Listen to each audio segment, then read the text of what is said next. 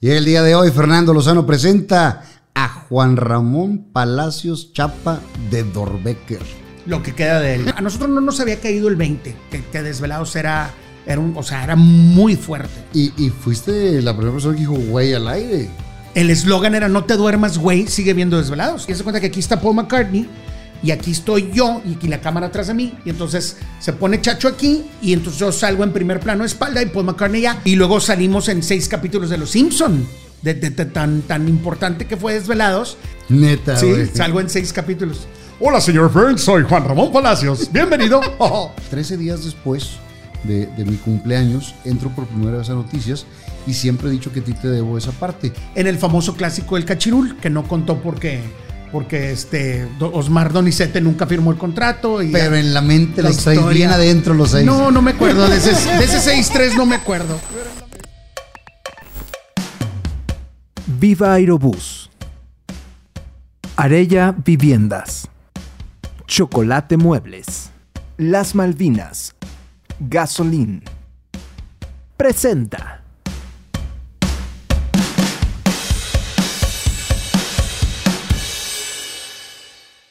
Y el día de hoy Fernando Lozano presenta a Juan Ramón Palacios Chapa de Dorbecker. lo que queda de él Compadre, compadre amigo qué gustazo se te quiere desde hace muchos años yo pido yo más güey pido yo más y, y había perdón batallado. Facebook dije güey perdón Facebook Y había batallado para poder que estuvieras aquí, porque la primera vez que te, te iba a, a invitar, fuiste al programa con Miguel Ángel. Sí. Y te aventaste un programa muy largo, güey. Cuatro horas y pelos. pero ni cuenta nos dimos no, pues es que no te callas, güey. No, no, pero pues él me seguía preguntando cosas. Le seguías dando. Oye, hasta que se acabó la tabla de quesos dije, ah, caray, pues qué horas son. Y después de eso, te invito a la siguiente y ibas de viaje. Te hablo la otra, ibas al maratón de, de Berlín. Te hablo la otra. Total, nunca El había Mundial podido- de Clubes, El sí. Mundial de Clubes. Y hasta ahora ya pudimos con, concretar una cita. Muchas gracias, compadre, por invitarme. Te agradezco mucho. Muy padre tu proyecto nuevo. Muchas gracias, qué bueno que. Pues digo, ¿qué, te digo a ti, güey? Que le sabes a todas las áreas de, de la televisión, del radio, de la producción, de la mercadotecnia, de, de las redes, que también eres, eres un pionero, güey, en, todo ese rollo. ¿Sabes qué me acuerdo? Cuando estabas en multimedios hace muchos años, eh, aparte que, que ahorita platicamos la historia que, que por ti entré a, a esa parte, estaba Miguel Favela. Sí. Estaban in- implementando todo este rollo. Fuimos fundadores digital. de milenio.com Sí. en el 99. Ahorita me cuentas esa historia, cómo conseguiste el, el, el- el dominio. Nos querían atascar a fuerza el de canguro.com y yo, no, güey, no lo necesito. No, es que si no, si no me compras canguro no te puedo vender milenio.com. Yo, no necesito canguro.com. ¿Qué, ¿Qué hubiéramos puesto ahí? ¿Una de venta de carros o qué? ¿Quién sabe? Animales exóticos, algo. No sé, algo Pero bueno, vamos a los inicios. Venga. Naciste un 11 de mayo de 1970 a las 9.46 de la mañana, Hospital San José. eh, en San José. Yo nací en la Conchita, en la Conchita de mi mamá. Qué bueno, menos mal. Nada, fui cesárea. güey. Pinche Eh. compadre. Perdón, Facebook, por lo de compadre. Hijo de el doctor. José Ramón Palacios em, Ortega y la licenciada Diana Perla Chapa Ochoa. Y tu hermana Tatiana Palacios Tatiana Chapa. Palacios Chapa. Que, que bueno. Nada más somos dos, ¿eh? Nada más. Oye, el otro día subo así una foto con mi hermana y aquí con mi hermana favorita trabajando. Y empieza la raza en Facebook. ¿Cuántos son? ¿Cómo? ¿Por qué dices que es la favorita? ¿Qué van a pensar tus demás hermanas? No debería de existir favoritismo. Empezaron a tupir y yo. Espérate, somos Nada más somos dos. Es madrada, es madrada interna. Hombre, bien cañón. Está muy cañón esa, esa cómo se ha vuelto eh, como un juzgado. la- Te regañan redes. por todo en las, Las redes. Está bien cañón. pero, pero más en Face. Twitter te queda claro que es main. Twitter es puro, puro rebane. Y, y mucho hate. Ah, no, y hay gente que se la cree, que se cree investigador privado, que se cree experto en aeronáutica, en Y vemos los memes esos. Vamos a dejar de ser expertos en el conflicto de Ucrania para dedicarnos ahora a la cachetada de Will Smith. Así es. Y así nos vamos, ¿no? Por, por temas. Y la bronca de esto es que no saben lo que pueden afectar en el camino a alguien. Pero Hay bueno, gente que sí se gancha, güey. Digo, hemos visto ver, casos digo, mundiales. Soy veterano de Twitter, empecé cuando, cuando arrancó, tengo 13, 14 años con Twitter. Y te das cuenta desde el principio que era madrina, o sea, era puro rebane. Pero sí se transformó Twitter, ¿no? O sea, de cómo empezó a cómo está ahorita. Sí, hay mucha gente que aprovecha el anonimato y la facilidad que hay para crear bots y cuentas falsas para tirar hate y tratar de crear una tendencia de opinión dentro de la gente. Que al principio no era así, era No. una libertad de expresión donde cada quien eh, opinaba y demás con caracteres muy reducidos. 140 caracteres. Tenías que ser conciso y, y poder concretar las ideas de manera muy, muy claras. Y ahorita haces hilos, haces esto, haces el otro y se convirtió en otro tipo de red. Yo he dejado de tuitear mucho. No, yo sigo siendo tuitero a morir. Me levanto y lo primero que hago es checar Twitter. Yo entro a Twitter nada más para ver cuáles son las tendencias, para las cosas de noticias, para esto. Cosas de fútbol, que es lo, lo que le entro. Pero pones algo y pum, pum, pum. Y digo, no, qué hueva. O sea, Pero ya todo el mundo opina de todo, de veras. todo. Digo, Opinólogos. está bien, pero yo lo dije desde el principio. A ver, que tú te enojes por un tweet es el equivalente a que te enojaste por algo que leíste en el baño público de la central de autobuses de San Luis, güey. Eh, eh, a 45 grados, ¿no? O sea, no te Sí. puedes enojar por algo que sale en Twitter. Eh, eh, Estoy de acuerdo en esa parte cuando eres una figura pública que tienes años en esto y sabes que la piel la las ha hecho más gruesas.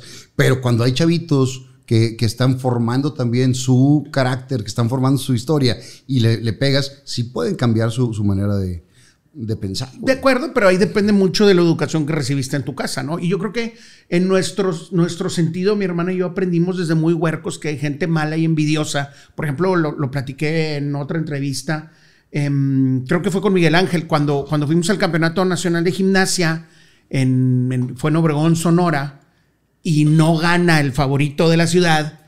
Y empezaron a bucharme y yo, pues si no conozco a nadie, ¿por qué me abuchean? ¿no? Y, y para un huerco de nueve años que da su mejor esfuerzo y que yo tenía en mi mente ganarme esa medalla de oro, pues fue como que pasó a segundo término el logro. y, y las seis horas de entrenamiento diarios y la verdadera friega para lograr tu objetivo porque la gente te está abuchando. Y está bien cañón. Y me acuerdo que el profe Nicho me dijo, a ver, a ver, a ver, a ver, me agarró y me dijo, a ver. ¿Hiciste tu mejor esfuerzo? Sí. ¿Y para quién lo hiciste? ¿Para ti o para quién? No, pues para mí. Me Ah, tocó pues conducir muchas veces los certámenes de nuestra belleza. Y, y la bronca es la que trae más porra, es la que se oyen más los gritos. Sí. Cuando no gana la que trae más porra, empiezan los abucheos y demás y dices, oye, pues la otra por algo ganó. Ajá. O sea, le tocó ganar, lo que sea.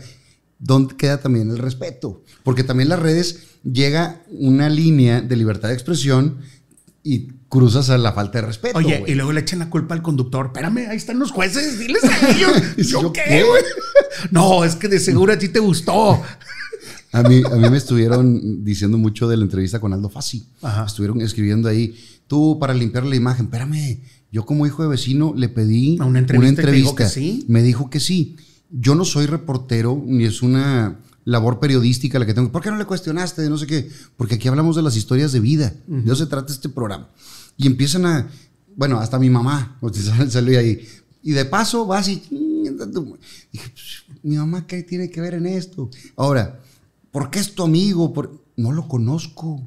Es amigo de Maru, sí, sé que es amigo de Maru. Yo no tengo ni su teléfono. Pero la gente se inventa sus historias y empieza a tupir. Y la bronca es que luego se las creen, pero bueno. Es no, la verdad es que está muy divertido. El, el- me he chutado todas las entrevistas. Mi comadre María Julia, mucha gente no sabe que yo estoy casado gracias a María Julia y a Fernando. Pues no Ca- se saben cada esa uno- historia. cada uno tiene una parte. Así es, mi madrina, María Julia, nos ayudó este, a conseguir a los donadores de sangre que se necesitaban para un güey que estaba en el San José. Que ni mi esposa ni yo conocíamos y ahí nos vimos. O sea, estuvo muy divertida esa historia. Eh, naces eh, en el seno de una familia muy trabajadora, muy Sí. talentosa y de mucha friega. Muchas gracias. Sí, digo, originalmente, digo, tenemos que poner las cosas en contexto. eh, contexto. Em, mis abuelos, tanto maternos como paternos, muy trabajadores. un- unos de Puebla y otros de Marín, Nuevo León. Mi abuela Alicia Ochoa y mi abuelo Mario Chapa, que en paz descanse. Em, muy trabajadores y desde huercos nos enseñaron a eso. Y, veni- y compadre, tú y yo venimos de una época donde no había nanas. Ey. ¿Te acuerdas? Sí, sí, Era, sí. eh, ah, Yo nací, nací y estaba en los camerinos del Teatro Forum. Ahí, ahí entre todos me cuidaban cuando mi mamá y mi papá estaban jalando. Ey. No había otra. Entonces, así nos enseñaron. Y luego cuando mi abuelita tuvo una gasolinera, pues, mijito, quiere ir al cine, quiero juntar los 11 pesos que costaba. 11 pesos, güey. Váyase a jalar la gasolinera. Y luego de paqueterito en Astreo todo descuento, porque en uno de los terrenos donde se puso el supermercado era de mi abuelita. Entonces, pues órale, ahí va el paqueterito. Y me enseñaron desde niño que los huevos abajo y les avientas las latas encima. Qué bueno que te dijeron que en la cara, güey. Perdón, Face. Por lo de cara. Bueno, no sé, no sé si el algoritmo identifique los albures, güey.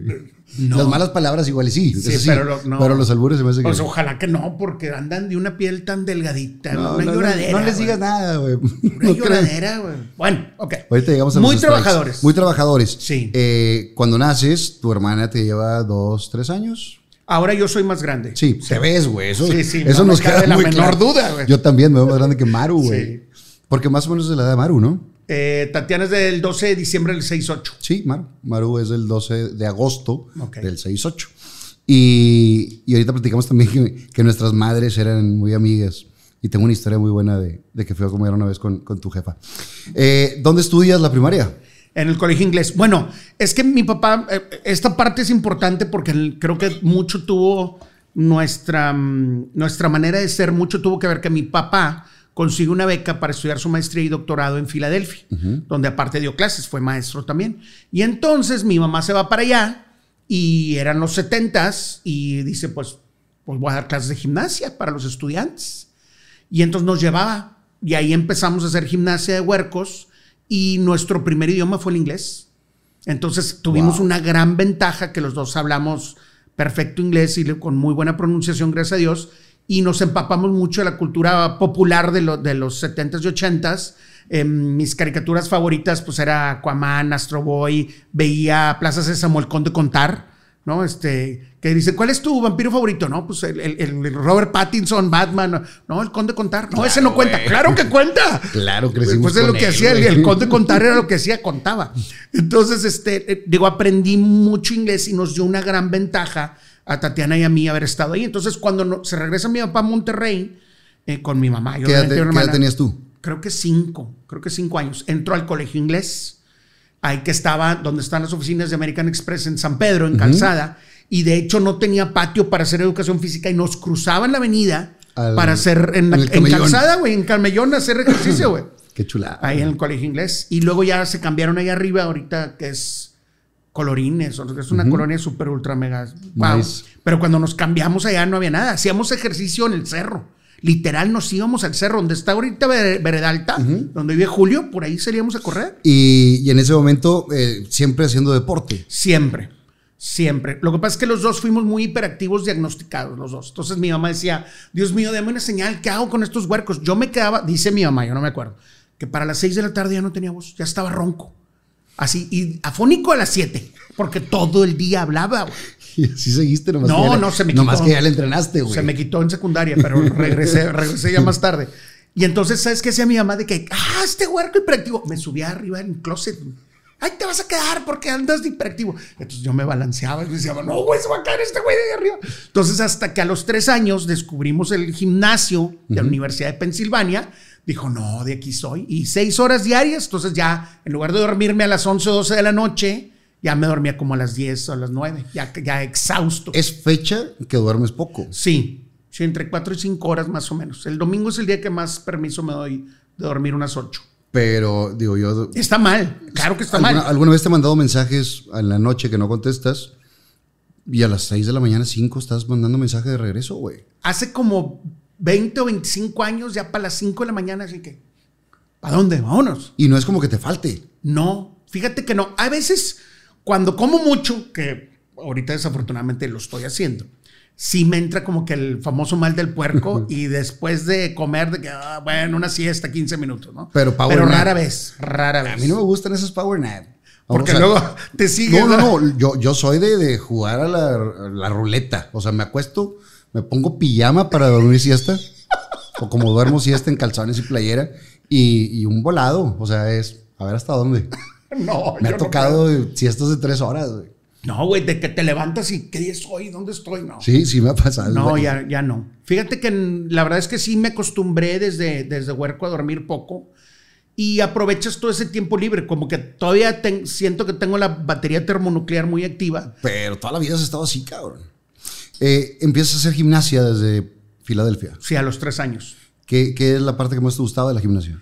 Eh, me gustaba mucho hacer barra, barra fija, la barra fija, los, los gigantes, este, lo- los, molinos y gigantes, eh, las barras paralelas me gustaba mucho. Me gustaban mucho los ejercicios de fuerza. Barra fija, paralelas, zarzones, anillos. Hacía muy poco piso, em, que era más de flexibilidad. Y a lo mejor por eso em, el, el doctor, mi mamá preocupada porque a los 13 años medía unos 50, este, 45, me llega con el doctor y dice es que tiene los músculos tan duros que el hueso Que no crece. no se deja desarrollar, no desarrolla. ¿Y le bajaste ahí a la gimnasia? No, me, me metí a Wushu. O sea, mi mamá me dijo, ¿sabes qué? Flexibilidad. Y entro con el profe Enrique Gallegos a los 13 años a empezar a hacer Wushu. Y hasta los 15 seguí haciendo gimnasia y Wushu. Y luego ya nada más me quedé por Wushu y luego me fui a Full Contact. Eh, te, te metes a competir porque tu mamá los inculca a esa disciplina. Sí. Porque, ok, una parte es para que estuvieras tranquilo de, de la energía, pero la otra es también para formar una, una disciplina. Sí, fíjate que competíamos en todo, ¿eh? En todo, ajedrez, arquería, este, gimnasia olímpica, todo lo que hubiera nos metíamos a competencias porque desde el principio mi mamá nos decía, a ver, la competencia es contra ti mismo, qué padre que, que lo hiciste mejor que los demás, pero el reto siempre es superarte a ti mismo, siempre ser mejor que tu versión de ayer, ser mañana mejor que tu versión de ayer. Entonces todos los días por eso trabajábamos y me acuerdo mucho que el profe Nicho, que en paz descanse, me decía, entrena como si fuera un campeonato nacional, para que cuando llegues al campeonato nacional sea solo un entrenamiento. Oh, qué buena frase, güey. Sí. Qué buena frase. La, la primera vez que voy a entrenar con los rayados, a hacer un reportaje en el 9-2, 9-3, todavía estaba el matador, estaba Luis Hernández ahí. Em, me acuerdo que me dice Benjamín Leos, me dice, pues si quiere hacer usted bien el reportaje, pues córrale con ellos. Y yo ya corría 5 y 10 kilómetros en el TEC, ya estaba en atletismo. Y entonces de repente, pues dos vueltas y todos los jugadores, no, ¿Y tú? dos vueltas al campo.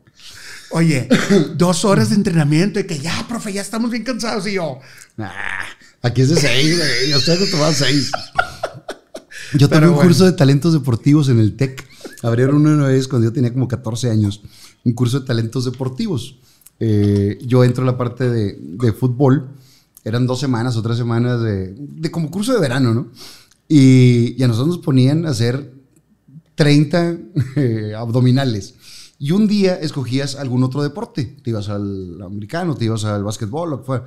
Y un día me voy a atletismo, porque estaba una amiga que, que me gustaba, güey. Oye, de entrada 200 abdominales, yo hasta dije, no, este, No, eso no es lo pedo mío". este no es lo mío. Sí. Allá me ponen 10 y, y está más tranquilo. Pero bueno, te vas formando esa disciplina y te eh, compites en todos lados. Ya que llegas Sí. aquí, ¿en qué gimnasio estabas? eh, primero entré al Gimnaris, porque mi mamá todavía no tenía su academia, con María Elena y el profe Chuy, que fue el que me cuidó mi primer doble. Me acuerdo que estaba muy alto el profe Chuy. Y luego nos fuimos del Gimnaris a... ¿Y el primer trío cuál fue? eh, creo que fue Los Panchos en, en una serenata. Bien bajado ese balón. Pues digo, las ventajas de hacer mucho ejercicio. Este, nada más ver los partidos, nada más ver los partidos. Y entonces fue al, fue al Gimnaris, ay, no me acuerdo cómo se llama la otra academia, donde estaba Dora Gurrola. Y luego Y mi luego mamá, tu mamá abre ya su- pone su su- gimnasio. que primero fue en el sótano de la casa de mi abuelita Alicia, cuando nos cambiamos a Lomas del Valle, que no había absolutamente nada ahí. Ahí arriba le toca a mi abuela fraccionar Lomas del Valle. Ahí empezó, pues en la duela, porque era, era eh, duela en el sótano, y ahí empezó, y oye, pues un colchoncito, pues una maroma y algo así, y luego pone, monta la academia muy bien montada, y ahí empezamos, ahí estuvimos. ¿Dónde estaba años. ese? En Lomas del Valle. También el gimnasio estaba Sí, haz de cuenta que estaba Alfonso Reyes, donde Ajá. está el Banorte, Alfonso Sí, sí, sí. Reyes, la calle de arriba era Mirador del Valle, y si te seguías eh, derecho era Sierra Azul. Sierra Azul, y ahí estaba el gimnasio. Ya. Y ahí vivíamos, estaba mi, mi O sea, por donde. Alfonso. Sí, arriba de casa de don Alfonso. Ya. Que en paz descanse. Sí, cómo no. Que siempre íbamos a Halloween a su casa y nada más nos daban naranjas y cacahuates. y tú, eh, güey, unos dulces gringos, güey, ese escodo, güey. menos. Todo lo que te ha robado. No, digo, dicen, dicen, no me Puro consta. Butterfinger. Pero bueno. Eh, ¿Buen estudiante, chavito? Sí, fíjate que. ¿Pero eh, por gusto o porque tu mamá era... Es que era muy- éramos muy competitivos. güey. O sea, éramos muy competitivos. Tatiana también. Sí. Y entonces era de que no, a ver, yo tengo que terminar primero las ecuaciones matemáticas o yo tengo que terminar primero esto. Éramos muy competitivos y a mí me gustaba más la escuela. Y como que mi grupo de mis hermanos del colegio inglés, que son mis amigos desde el kinder, tengo 47 años de conocerlos. Em, desde que estaba, ¿Te acuerdas del Kinder Wonderland? No, a ti no te tocó. No. En Vasconcelos había una... Y aparte yo soy sureño, güey, soy de acá de, de la cañada para acá, güey. Bueno, pues digo, a nosotros nos tocó porque no había nada, era terreno baldío. Este, en Vasconcelos había un kinder que estaba dibujado un castillo y en la puerta del castillo era literal una puerta y era un resbaladero. Entonces, en el kinder, que ahí, Entra- que ahí estuve dos meses antes de entrar al Entrabas colegio inglés, Resbaladero. te cargaban los papás y te sentaban en el resbaladero y entrabas al kinder está, resbaladero. con madre, con güey. En lugar de que, no, no te vayas, papá, no quiero la escuela. Uh, Y entonces desde ahí conozco a Jorge Vela, este, José Ángel Arias, eh, luego a Arturo Martínez, el Choco, o sea, mis amigos del grupo de los seis y todos los demás del colegio inglés, pues ya nos, nos hicimos hermanos.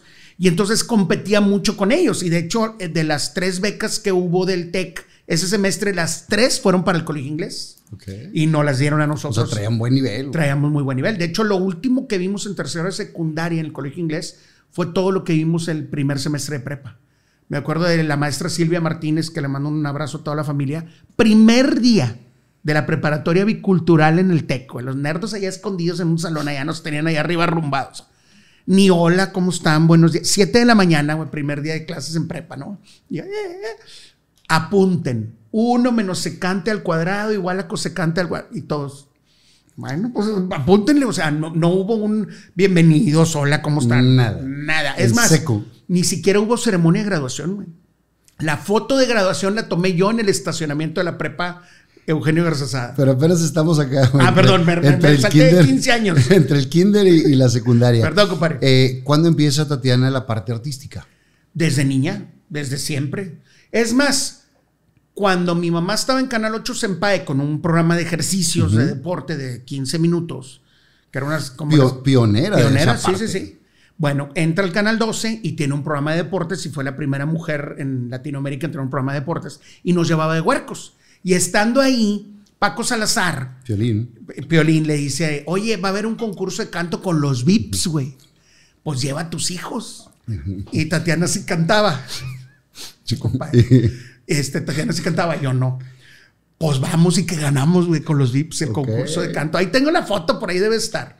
Eh, muy divertido. No hay video de eso. No hay fotos nada más. Nada más. Sí. Eh, y luego Tatiana ya se va Pues es que en- ella- encarrilando esa parte. Digamos que ella siguió con sus clases de guitarra, jazz, tap, ballet, violín, flauta dulce, transversa, etcétera, O sea, etcétera. aquí la- la- el, el común denominador es mucha preparación. Sí, mi mamá siempre fue de que mente sana en cuerpo sano. Entonces, este, mi, mi papá también eh, promovía mucho la cultura este, física y musical y entonces te, tomábamos clases de piano con, con la maestra Sandoval muy temprano y luego nos íbamos al colegio y luego otra vez piano y luego ya cada quien, yo me iba que al karate y a la gimnasia y Tatiana O sea, entretenidos todo el día. Pues es que no había nada, güey. Sí, sí, no. Y llegábamos a las 10 de la noche a la casa a hacer tarea y te dormías a las 11. Y levántate a las 6 porque había clase de piano de 6 a 7. Desde ahí empezabas a dormir menos. Sí. Eh, llegas a la secu y te vas a dónde? Igual, colegio Igual, inglés. En el inglés. Colegio inglés. Con la misma racita que vas La misma creciendo. raza. ¿Y qué jugabas? Fíjate con que la raza? empecé a Fuera jugar- de los entrenamientos. Sí, em- em- obviamente teníamos entrenamiento de atletismo. Em, tengo grandes anécdotas, historias ahí con el profe Carlos Torres. Pero jugábamos fútbol. La verdad es que jugábamos fútbol. Y era. Era fútbol extremo, güey, porque estaba lleno de hormigueros. Entonces, si te fauleaban o te caías, olvídate, Te deja tú la raspada. Estaba lleno de hormigas. Eh, hacíamos atletismo en el cerro, el famoso Cerro Pelón, donde la gente iba a andar en moto los fines de semana. Y te está lleno de casas. Y, mm, y te digo, jugaba fútbol, me gustaba mucho y jugaba en medio por izquierda o delantero. Pero pues estaba Rafael Tijerina, estaba Carlos Telles, estaba Marc Junele, que jugaban mucho mejor fútbol que yo. Y me acuerdo mucho que mi compadre José Ángel y Jorge Vela eran los defensas porque les chocaba el fútbol, güey. Entonces te veían venir y agarraban piedras. Órale, güey, vente. Entonces esa habilidad de esquivar piedras y jugadores me sirvió Viene mucho para cuando jugué en el río. ¿Por qué rayados de chavito? Fíjate que me, me llamaba mucho la atención el, el- el azul y blanco, obviamente, eh, y siempre me gustó más, no sé por qué el Monterrey. No, no, no sé por qué desde niño me, me, me gustaba mucho el fútbol, mucho, pero me llamaba más la atención el Monterrey y mi amor por el club se acentúa cuando empezamos a ir a entrenar al TEC. Yo estaba O sea, ya más grande. todavía estaba en prepa y nos llevaban, entrenábamos con los de atletismo de carrera. Entonces nos llevaban a entrenar con los de carrera y nos ponían a subir y bajar las escaleras Del de todo el estadio, güey. Sí. De todo el estadio. No, no el volado. O Sí, sea, sí, empezabas acá, Sí, toda la parte de la preferente herradura. general, este, luego numerado y de regreso, ¿no? Y estando ahí, En, la- en las pocas épocas que me ha gustado hacer ejercicio, me iba de mi casa de la Roma al TEC, eh, tratando y luego eh, hacer toda la vuelta al, al estadio. Porque estaba abierto para la gente que quisiera hacer ejercicio, güey. así en es. el TEC. Así es. Pero de ahí nace tu, tu amor por los rayados. Cuando nos ve un día el coach Juan Rosani, que después me invita a jugar fútbol americano ahí con Frank, nos ve corriendo, me dice, oye, no a mí, le dice a, a otro, no me acuerdo quién, em, tengo boletos para, o sea, obviamente le repartió los del fútbol americano, y dice, tengo unos boletos, me sobran unos boletos para el juego, ¿quieren venir? Y me acuerdo muy bien que era principios de año del 8-6. Entonces empezamos a ir a los partidos del Monterrey Y te toca esa media y estrella. me que, toca. ¿Cuál media estrella, güey? Te toca ese que, que ganaron el, el campeonato del futbolito bimbo. No fue futbolito bimbo. Todos los equipos jugaron, güey. Y desafortunadamente tu programa nada más dura seis horas. Si no, sí podríamos discutir más tiempo. ¿Por qué es válido ese primer campeonato del Monterrey? Pero bueno. Yo creo que- Tienes una, una duda, quéjate a la FIFA, güey. Quéjate a la FIFA. ¿Es válido ese campeonato? Está bien, está bien. Si tú te la quieres creer, está bien. Es lo, es lo que dice la gente. ¿Qué le digo a este Es lo que dice la gente en Twitter. Tú te vas creyendo tus propias historias. Ahí Creo está que- la FIFA. Creo que Dile a la fútbol FIFA. no deberíamos de hablar porque No, nos no podemos vamos a discutir acabar, todo el güey. día. Y güey. vas a salir perdiendo aparte. Las, las matemáticas son números simples. Siete es más que cinco. A ver, güey. Nunca pateaste un balón. No puedes hablar. Güey, yo fui campeón goleador en la prepa del TEC. Hombre, ay, campeón goleador mis kiwis, güey. Campeón goleador en la prepa del TEC. No, porque va a decir, ah, está hablando de, de frutas Sí, y de verduras. frutas y verduras. Mis duraznos. bueno, ok, ok. Fuiste campeón goleador. Está bueno. Por mis aguacates. Mira, por esta. Total, Eh, tu chilena con la zurda nunca te salió en un partido Nada, oficial. eh, oficial nunca. Oficial nunca, pero bueno, eh, ahí empieza todo este, este rollo y pasión por el, por el club. Que te toca cuando empiezas a verlos, que quedan Campeones. campeones. A ver, otra vez, güey. ¿Por qué las comillas voladoras? Quedaron campeones. Quedaron. Todos los equipos jugaron. La diferencia es que antes eran torneos largos. O sea, y como ya era el mundial, tres hicieron. jornadas, güey. No es cierto, güey. Enfrentamos a todos los equipos. Y, y por aquí se pasaron. Y ganamos. Está bien, no discutamos de esa parte. Eh, No me obligues a aventarte una fichita. Regresamos. ¿Cuándo te vas a, a cantar con tu hermana, güey? Porque Ah, estoy- eh, no, es que ahí te va. La- digo, la, la historia que la- le he contado varias veces es que ella gana juguemos a cantar. el concurso para ir a Juegos a cantar. Ya habíamos cantado en Maeva y ya habíamos cantado en todos los festivales aquí, ya habíamos ganado todas las cosas aquí. Tú le hacías segunda a su rollo, pero no era tu. No, a mí no me gustaba la cantada, la verdad es que no, no canto, la neta no canto. Em, cuando mm, Tatiana gana, no me acuerdo qué año era. A ver, Lorenzo Antonio gana en el 8-2 el primer festival, esto debe haber sido 8-3. Y entonces le dicen, ¿sabes qué? Tienes 13 años, te pasas del límite de edad. Este, porque ya 13, pues ya eres teen, ¿verdad? No tienes 12. Entonces le dice Fidel Valadez de Sony, le dice, oye, pues quítate un año. Así como Lucerito Como y los Luis Miguel. como los Sí, cachirules. sí, quítate un año. Este, como Fernando Lozano. Ay, se me notan todos. Oye, y Tatiana le dice, Como no el quiero- coreano Rivera. Exacto. O Santiago Baños, un abrazo al becado. Dice, no quiero empezar mi carrera con una mentira, dice Tatiana. Muy bien. Entonces, nosotros en aquel entonces, mis abuelos vivían en Puebla y les grabábamos eh, canciones de Navidad en verano para que estuviera listo el material en octubre y mandarlo en cassette este, y llegar en diciembre a Puebla, porque el correo era así, era deficiente sí. antes. Entonces, venía yo bajando las escaleras y me dice Fidel Valadez, tú, tú cantas. Y yo, no, güey, yo no canto, no, no. Entonces mi mamá dice, sí, sí canta, mira, escucha este cassette. Entonces lo oye Fidel Valadez y dice, pues sí, no, no cantas, güey, pero pues ya estoy aquí, güey. Pero como quiera está. Pues vamos, güey, vente, güey, vamos. Entonces yo dije, ¿cuándo es? Pues es en verano. Dije, ah, bueno, pues si no, si no interfiere con mis días de la escuela, Va. pues va, pues vamos, ¿no?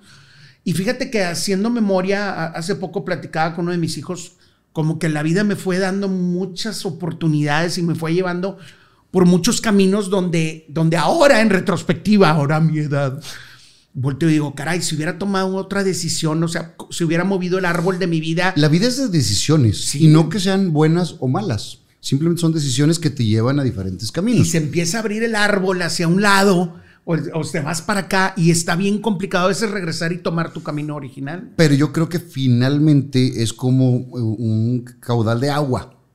Sí, Va a agarrar su cauce para donde sea. Aunque, aunque puedas irte por un ladito y que se mueve un ratito, va en- se va a encauzar, güey. sí. Porque tarde o temprano va a llegar lo que te corresponde.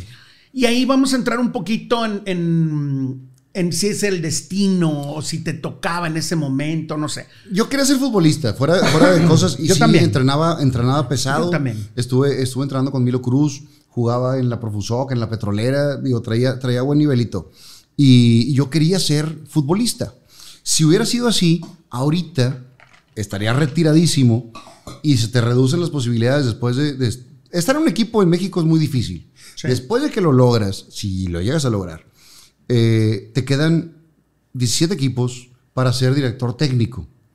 Está bien cañón, porque Sí. se reducen las posibilidades de Sí. chamba muy cabrón. A lo mejor sería narrador, eh, como muchos han terminado. Mi compadre Tato Noriega, que lo hace No- muy bien. no sabes. Sí, no sabes. Sí, vos puedes poner una escuela. o- Entonces siempre hay algo que puedes hacer. O, o cobrar en la TM, güey. O sea, no sabes para dónde vas. Es cierto. Porque cuentan de un futbolista que terminó cobrando en el ATM, güey. Bueno, hay, hay un- digo, no quiero decir los nombres, pero literal trabaja en la recolección de basura, que no está mal. No, no, no, todo está trabajo es digno, mientras sea legal. Mientras trabajes, ¿verdad? Y sea legal. Así es. Peor, peor es no hacer nada y estar esperando a que te llegue, que te caiga el cielo. ¿Verdad? Pero bueno, O estarte quejando de que yo tenía talento, y- pero la vida no me correspondió, ¿no? Pues hay Me que chingarle. Sí, sí, sí. Como se Hay que decir. Total, eh, empiezas ahí con esa carrera musical. bueno, pues voy al primer festival, juguemos, al segundo festival vamos a cantar, a la primera eliminatoria.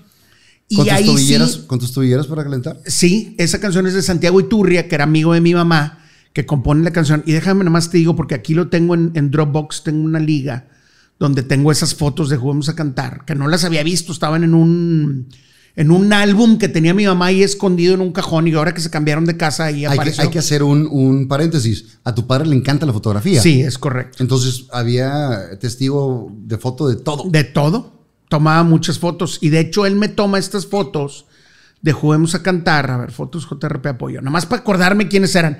Porque me acuerdo que estaba Priscila y sus balas de plata. Me acuerdo que estaba Eduardo Capetillo. Estaba la pandilla Duriduri. O sea, pues todos los que los actos ahora de, de Juguemos a Cantar de, del segundo festival. El primer festival lo gana Lorenzo Antonio. Por, ah, porque ojo, Festival OTI, Valores Juveniles Bacardí, todos estos festivales, el premio era la canción, no quien la cantara. O sea, el que se llevaba la lana era el compositor. Que no siempre el compositor era el mismo que la cantaba. Sí. ¿ok?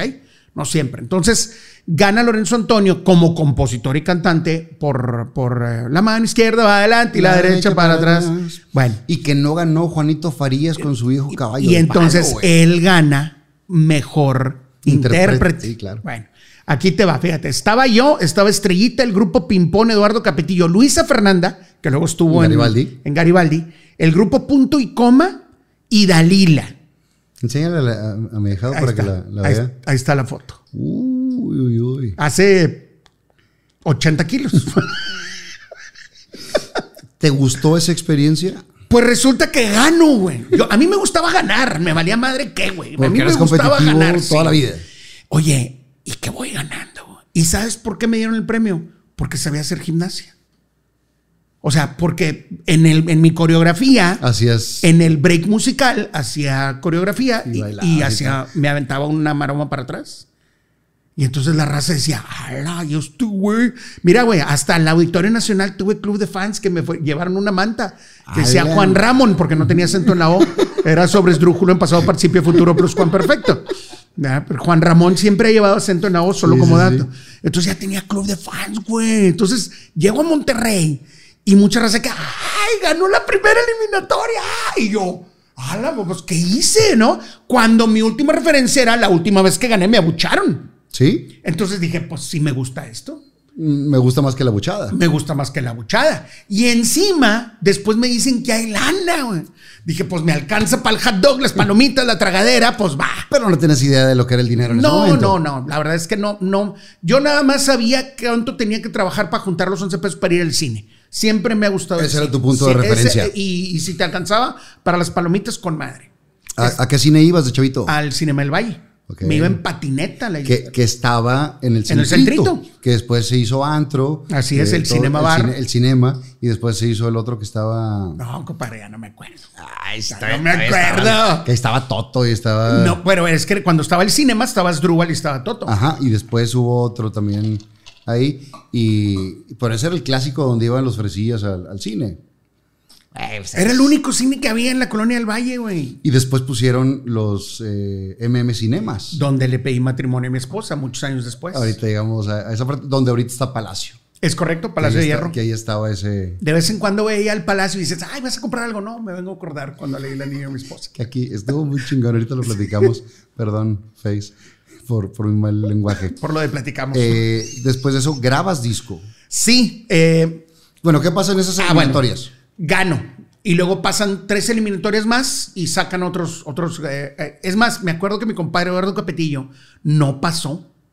Y curiosamente nos lo topamos en la gran final. Igual, digo, no voy a hablar de otros artistas, ¿no? Pero me, me dio mucho, es muy amigo mío, me dio muy bien, con lo quiero mucho el cabrón. Este, pero me dio mucha risa que estaba ahí. Y en la gran final me acuerdo que estaba Meteoro, que lo he platicado mucho, donde estaba, donde estaba el Tato Noriega. Meteoro era un grupo como Kiss, que traían así todos mayas y todo dorado y capas y todo. Estaba eh, una española pecosa, hermosa, pelirroja, que desde el kinder tengo fijación con las pelirrojas, se llamaba Fresa y cantaba una rola de Mecano. Ok. Que era un cover que, que Tatiana y yo sabíamos que era un cover, pero nadie sabía que era un cover. Y yo, ¿cómo, ¿Cómo? no saben que es un cover? Pero bueno. Eh, ¿Quién más estaba? Lolita Cortés fue la conductora. No me acuerdo. Eh, las hijas del mago Chengai. las hijas del mago Chengai. eh, ay, ¿cómo se llamaba esta chava muy guapa, morena? Que luego se hizo cantante. Bueno, Sí, bueno, y en mi ballet estaba bailando esta niña de OV7, la güerita, ¿Erika? Erika. Y ahí están las fotos de Vamos a cantar donde yo estoy bailando y Erika está atrás. Wow. Sí, bueno, para no hacerte el cuento largo, gana la canción de las hijas del mago Chencay, una rola hermosa que se llama Mágico. Hagamos un mundo mágico. Ok. Bueno, la rola la oyes hoy y verdaderamente es una oda al, al buen humor, a echarle ganas, a, a Podemos contra todos, porque si te acuerdas, en esa época que vamos a cantar, pues ya veníamos de varias crisis y luego vino la del 85, pero veníamos de varias crisis. y- Sandra y Lorena, las hijas de Chenkai. pero eran, eran tres en el grupo. A lo mejor tuvo otra con alguien y la metió ahí también. o no ¿Kenia? sé. Kenia, Kenia, claro. Gracias. Gracias, Google. Gracias, Google. Oye, pues este, la rola preciosa. Entonces gana su canción y yo gano el premio al mejor intérprete, güey. ¿Qué tal? Y pues, Juan Ramón, vente a siempre en domingo. Y yo, ¿qué es siempre en domingo? Pues yo ni la tele no, ya, no. Nosotros hacíamos la tarea oyendo radio, güey. Oíamos música. ¿Qué oías? eh, eh, Energy 99, eh, cuando estábamos en el DF, La Pantera. ¡La Pantera! Que ponían puro rock eh, de los ochentas. Mi papá siempre, siempre fue muy musical, mi tío Gerardo Palacios también. Eh, fue la primera persona que vi una pared de bocinas en el cuarto de mi tío Gerardo, hermano menor de mi papá.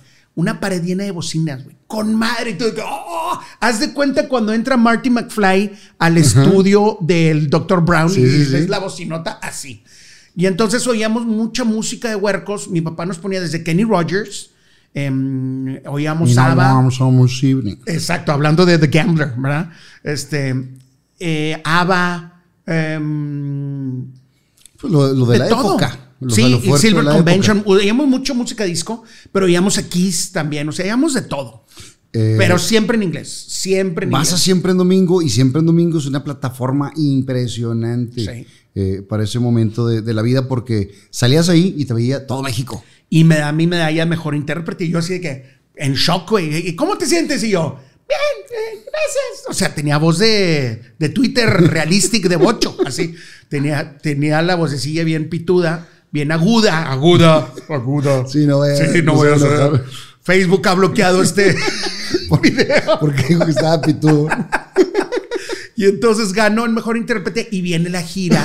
En, en ese verano siguiente viene la gira de Vamos a Cantar, que, era la- que fue la gira patrocinada por, no me acuerdo si Fanta, eran tres o cuatro eh, eh, patrocinadores, Cray- Crayola, el, el pegamento del elefantito este blanco que siempre te encargaban en el kinder. Y, y sacan disco de parte, Sí, ¿no? el, del segundo festival Vamos a Cantar. Nos tomaron la foto ahí en el Auditorio Nacional en la final, güey. A ver, clic, clic, clic.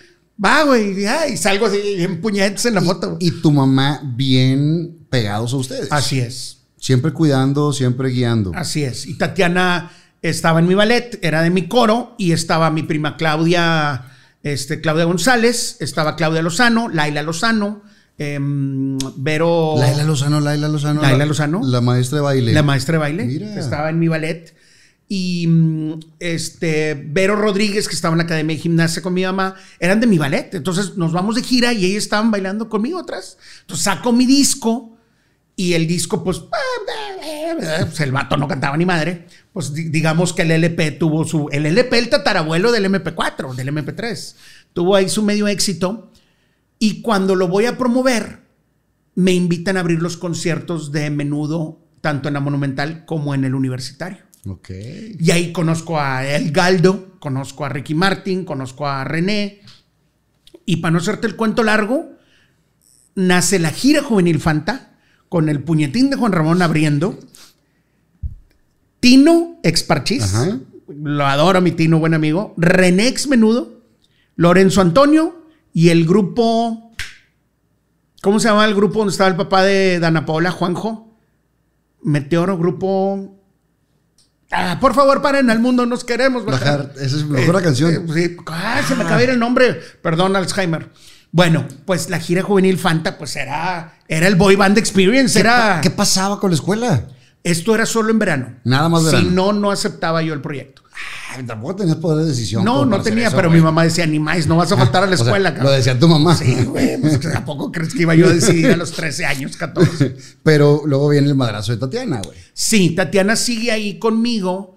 Después de esa gira juvenil Fanta, que, que estaban en mi ballet, eh, voy a, saco un segundo disco donde viene la de Como un Tigre, eh, la de, el cover de Survivor, que mucha gente me tira carro que no, tú eras tigre de niño. No, no, no, a ver, esa canción habla de mis proezas en la alcoba, no de mis gustos futbolísticos. Los ¿ok? Entonces, seré como, y la voz decía, seré como un tigre. Pero el de las azucaritas, güey. o sea, Bueno, voy a promover. ¿Tenías algún poder de decisión en cuanto a las canciones? No algo, nomás te decían, haz esto, güey. No me acuerdo. La verdad es que no me acuerdo. Entonces, ¿quieres Yo las oía y decía, ah, está, está- está buena, va, órale. Y me acuerdo que ese segundo disco, que se llamó Sálvese quien pueda, voy y lo promuevo con Memo Ochoa en Hoy el mismo. noticiero hoy mismo, que estaba Lourdes Lemetre y No, Lourdes Guerrero. Lourdes Guerrero. Y Estaba mi tía, güey. María Victoria. es correcto. Y en deportes estaba. Juan Dosal. Sí, que luego dijo que todos los regios éramos rateros por aquel Goldis que fuera de lugar, que Careca que nunca estuvo en fuera de lugar. Estaba Juan Carlos Iracheta Así es. en el pronóstico y demás. Que, que fue un madrazo esa revista informativa. Que, que fue el primero que fue como una revista informativa. Sí, no, Porque porque, no era empezó, muy serio el noticiero y, luego lo hicieron, así es, lo hicieron más botanero. Este, y se fue haciendo más, eh, más al noticiero estilo gringo, que sí da la noticia dura, pero pues tu chamba es entretener. Y la neta es que yo lo vi desde el principio así, o sea, la gente no prende la tele para ver a dos vatos peleándose y gente enojada, igual como ahorita en el radio, en el programa que tengo en la mañana. O sea, lo último que quieres, o sea, vas a la chamba, te levantaste temprano, traes mil broncas y encima estar oyendo raza peleándose y poniéndote más mal humor, pues no, le cambias, ¿no? Entonces, para no hacerte el cuento largo, voy con ellos y estaba ahí Julisa buscando niños para casting de Vaselina. Ok. Entonces, Tatiana y yo vamos al casting de Vaselina y obviamente me dicen, tú, güey, no cantas ni madre, pero haces gimnasia. Entonces, imagínate en el televiteatro, que donde en uno estaba José el Soñador y el otro iba a ser Vaselina, veías un huerquillo haciendo maromas y el mortal y la madre decías, wow, porque en aquel entonces en el DF o eras cantante o eras bailarín o eras este, gimnasta. Eh, no había Tantas. combinado, ¿no? Esta especialización flexible que luego se llamó en economía, ¿no? Entonces me quedo con el papel y a Tatiana le dicen, ¿sabes qué? Ya te ves muy grande. Y aquella llore y llore. No, güey, a ver, ¿cómo? Si este puñetas, güey, nunca quiso ser cantante, ¿por qué se le presentan todas las oportunidades? Y yo que toda la vida quise ser cantante, ¿por qué no? ¿Cómo? Es la segunda vez que me dicen que estoy muy grande para algo. Entonces llore y llore. Entonces Juli se le dice, no, espérame, mañana aquí al lado hay una audición para una ópera rock que se llama Cumán. La primera ópera rock en la Sí, historia, con no. cristal y acero, tocando en vivo. Entonces, este, pues quédate. Y mi mamá, no, pues espérame, en aquel entonces nada más había un vuelo al DF ida y vuelta Sí. por mexicana. O sea, no había como ahora cada 40 minutos sale un vuelo. Y había en los aviones sección de fumar y no de fumar. Es correcto. Todavía Adentro en del el, avión, en el chucuchuco aquí, El con el- aquí estaba el cenicero. Claro, güey. Y olía, apestaba madres. Y luego ya después, a finales de los 80 ya era, bueno, los que fuman allá atrás. Allá atrás. Sí. Y luego nada más en el baño podías fumar. Y ahorita mm, afuera te la hacen de bronca. Ni, va- ni vapear, pues. Sí. Total, eh, Tatiana va a hacer la audición. Y se queda en casa de mi tío Rudy Killian y, Lil- y Lili, Lilian Killian. Se queda en su casa, que eran muy amigos de mis papás, habían estudiado la maestría y el doctorado juntos. Entonces se queda en casa de mis tíos y el chofer de mi tío la movía. Y, pero eran ensayos, compadre. El de vaselina era una hora al día y sin broncas. Y ya habíamos puesto vaselina en Monterrey. Y Juli se decía, no, pero si la película acaba de salir. A ver, en Monterrey la vimos hace dos años, ¿verdad? Y tengo el LP, ya está rayado. O sea, ya le habíamos puesto en Maeva y en la secundaria y habíamos montado vaselina. Entonces le llamaba mucho la atención que me sabía las canciones en inglés, pero no me las sabía en español, pero pues era traducción literal. ¿no? Entonces me quedo con el papel principal, Benny se queda como mi mejor amigo, Benny Barra, y Tatiana va a ser Cumán, pero es, los ensayos de Cumán eran una hora corriendo en tu lugar, los ponían una hora ahí así en tu lugar, y a vocalizar. Es que hacer comedia Ah. musical de alto nivel, una ópera rock como esta, se requiere un dominio del cuerpo en cuanto a condición física, Condición física, en cuanto a fuerza, en cuanto, está cañón. O sea, yo cuando voy a ver comedias musicales de, de- de alto formato las ves y dices, a su madre, para hacer eso, lo hacen ver tan fácil. Que, que dices, "Ay, cualquier hora ¿Cuántas pasa". veces lo cuando, ensayaron? Cuando lo intentas hacer tú, está muy cañón. Y es cuando empezaste a jugar golf. La primera vez que ves a Tiger Woods pegándole, dices, qué fácil es este pedo.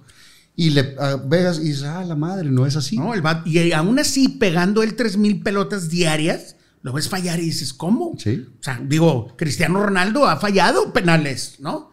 Entonces, al final del día, yo creo que mucho tuvo que ver que sabíamos hacer gimnasia. Tatiana se queda con Kuman, no nada más porque canta precioso, eh, sino porque al final, la prueba final era colgarte de una liana de uno de los palcos hasta el otro lado. Y no había, déjame me pongo Los una arnesa, güey. O sea. Típico México, chilero número 7, güey. Y entonces Nailia Norvid, güera hermosa de José Azules, dijo, "Mm, no, dale, Tatiana. y era lo que hacíamos en la gimnasia desde niños. O sea, para nosotros era de todos los El días. juego de la tarde. Claro. Entonces se- Tatiana se cuelga y tú te quedas en el papel principal. Y entonces yo me regreso a Monterrey y la verdad es que es- estos ensayos de seis meses de vaselina hicieron que yo empezara a perder, a bajar mi promedio en tercero y secundaria. Yo estaba pe- peleando una beca para prepa. Y ahí fue cuando dije, ¿sabes qué? Siempre no. No, es lo mío. Y aparte era muy claustrofóbico el DF. ¿Te acuerdas de la inseguridad de Nuevo León en el 2003, 2004? Que para las 8 de la noche todo el mundo escondido en su casa. Así era el DF en aquella época. Sí, cuando, cuando en el 2002 estábamos aquí tranquilos, era como estaba allá. Como estamos ahorita en la ciudad, es como estaba allá en ese tiempo. O peor, porque mm, sí había muchos robos todos los días. Sí. Estaba, estaba bastante. Sí, la gente tenía miedo de ir a la Ciudad de México. Te Sí. decían, cuídate mucho porque... Y ha cambiado totalmente. No deja de haber inseguridad como Pues, En todos lados. En todos lados. Y aparte, en una ciudad tan cosmopolita como lo es la Ciudad de México, tan grande, siempre hay. En las grandes capitales siempre va a haber... Pero imagínate índices. para un huerco hiperactivo de 14, 13 años, o sea, Sí, quiero salir y no puedo. de la casa al ensayo, del ensayo a la casa. No es la vida que quiero llevar. Entonces dije, no, aquí en Monterrey, que no había carros en aquel entonces, estoy hablando de 8384, había muy pocos carros, andábamos en bicicleta hasta la una de la mañana. Nos metimos al mall del Valle en bicicleta, o sea, Cuando había pista de hielo. cuando había pista de hielo, ahí canté en la pista de hielo al lado de Kiko- Kikoletas. Las- Antes de las Kikodonas eran las Kikoletas. Es correcto. Que sacaban la, la paletita, la metías en, En el, El chocolate, chocolate y y, luego con la nuez o almendras. Bien Saludos rico. a toda la, la Porque raza. todas nuestras referencias son de comida, compadre. ¿Quién sabe por Porque qué? somos dragones, güey. Somos dragones. Entonces, tú te regresas para acá. Sí, tú entro becado a la prepa. Pero tu, tu- mi tu mamá jefa se, se, queda allá. Sí, mi mamá se va, de- se queda de manager de Tatiana, vende el gimnasio, mi papá consigue chava en van el DF, me dicen, vente, güey. Dije, no, Mm, ¿eh? no, y menos al, menos al DF. Y me dicen, entré becado a la prepa, eh, aquí la Eugenio Garzazada. Me dice, ah, pues acá también hay prepa tech. No, porque la primera generación de la preparatoria bicultural, este ex- experimento Ajá. del tech, es aquí. Y aquí está. Y, y todavía tengo la carta, una maravilla. No, su hijo ha mostrado un nivel de habilidad impresionante. De los, mil, de los mejores 1200 promedios del país ha sido seleccionado. O sea, la carta todavía la tengo guardada. Digo, wow, neta, se refieren a mí. Dijiste, ¿cómo han de estar los demás? Entonces me quedé. Salud, compadre. Salud, compadrito.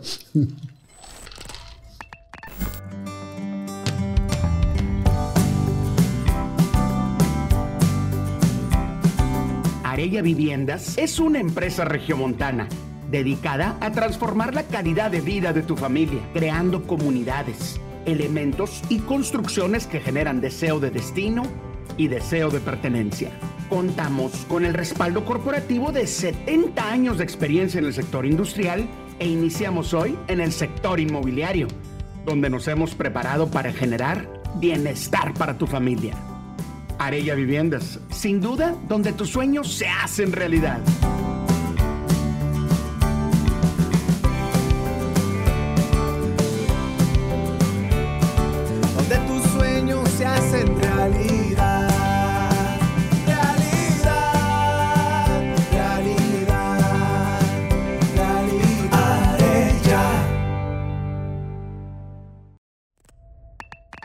Y entonces te, te- te dan la beca. Entro becado a la prepa, güey. Y como yo me había atrevido a ir a Juguemos a Cantar, el primer día, ah, bueno, como entré becado, eh, mis papás me regalaron un carro. ¿Qué carro era? Un Magnum. Del que eran los primeros que tenían turbo. Sí, y me acuerdo que lo cómo no. prendías y yo ya. Sí, un agudo así súper. Que, que se parecía como el Dark K. Era el Pero- Dark Car, pero, el Nice. de carreras. Ajá, era, era el deportivo. Oye, hacía de 0 a 100 en 10 segundos o no sé cuánto hacía y tú de que ¡oh! vuela la madre, ¿no? Pero bueno, era una maravilla el carrillo ese. Pues no creas que me lo rayaron, güey, el primer día de clases. No. Con un desarmador así en la puerta. Pluto, el que no brinque, el que no salte, así, güey. Porque me atreví a ir a Juegos a cantar y porque era cantante. Y sabes que la, la verdad es que, por ejemplo, cuando fue René a mi casa, o fue Eduardo Capetillo a mi casa, estaban mis amigos y todos decían, no, ese va total, tal, tal. Y, le- y yo, a ver, güey, ¿por qué, güey? O sea, nada más porque las chavas andaban emboladas de que, ah, de que René. Pero esa cuero". parte no ha cambiado, güey. No, no, pero a ver, no puedes tú juzgar o decir que una persona es tal por cual o eres un hijo de tal por cual. O sea, me he dado cuenta que la gente tiene un hocico muy desocupado. O sea, Sí. es, es muy fácil para la gente inventar succionadas. Es bien fácil generar un vacío impresionante. Y lo dicen con tanta seguridad. No, a mí me consta. Te voy a poner un ejemplo. Eh, cuando me voy a saltar muchos años y sorry, es nada más para lo del ejemplo. regresamos. Ahorita regresamos al tema de la prepa y el bullying fuimos a un tour de desvelados a Houston, a las carreras de IndyCart, donde estaba Michelle Jordain y estaba Adrián Fernández. Y fue el primer tour que me acompañó mi ahora esposa. Era mi novia y pues no la dejaban ir. Entonces fue con tres amigas de chambelana y su, y su, herma- y su hermanita. Y estábamos en las gradas, que era justo donde estaba ya la, la recta de, de- de donde se acababa la carrera. Y había mucha gente en Monterrey. Y al lado de nosotros estaba un vato con una hielera. Y de que quieres algo tomar. Y yo, pues no. O sea, nunca he tomado alcohol. Pues no, muchas gracias, ¿no? Oye, pues eh, 30 años después, no, es cierto, 20 años después nos lo topamos el año pasado este chavo, iba conmigo mi ahora esposa y me dice, ah, ¿qué onda, Ramón? ¿Cómo estás? Y yo, ay, perdón, pues, pues no me acuerdo, no, fuimos justos, fuimos juntos a Houston y yo, ah, claro, al, al tour a ver a Adrián Fernández. O sea, me acuerdo de muchas cosas, pero no me acordaba de él. Me dice, sí, te acabaste todas mis cheves de la hielera. Y dijiste, es imposible porque nunca he tomado alcohol. Dije, compadre, y menos chévere, güey. O sea, la única vez que la probé fue cuando fuimos en secundaria a un tour a cervecería y nunca el que nos más. llevaban todos Así a es, que siempre hablan a todos. Y dije, nunca más. No, tú te las acabaste. Digo, te estoy diciendo que no tomo alcohol, güey. Pues ha de ser ahorita. Y mi esposa voltea y dice, güey, no tomó ni en mi boda el naco este. O sea, no toma alcohol, güey. Y el vato, no, tú te la sacabas. Y 20 sácalo de años se quedó con Eh, esa idea. Él tiene su historia. 20 años, güey. Memoria no es historia.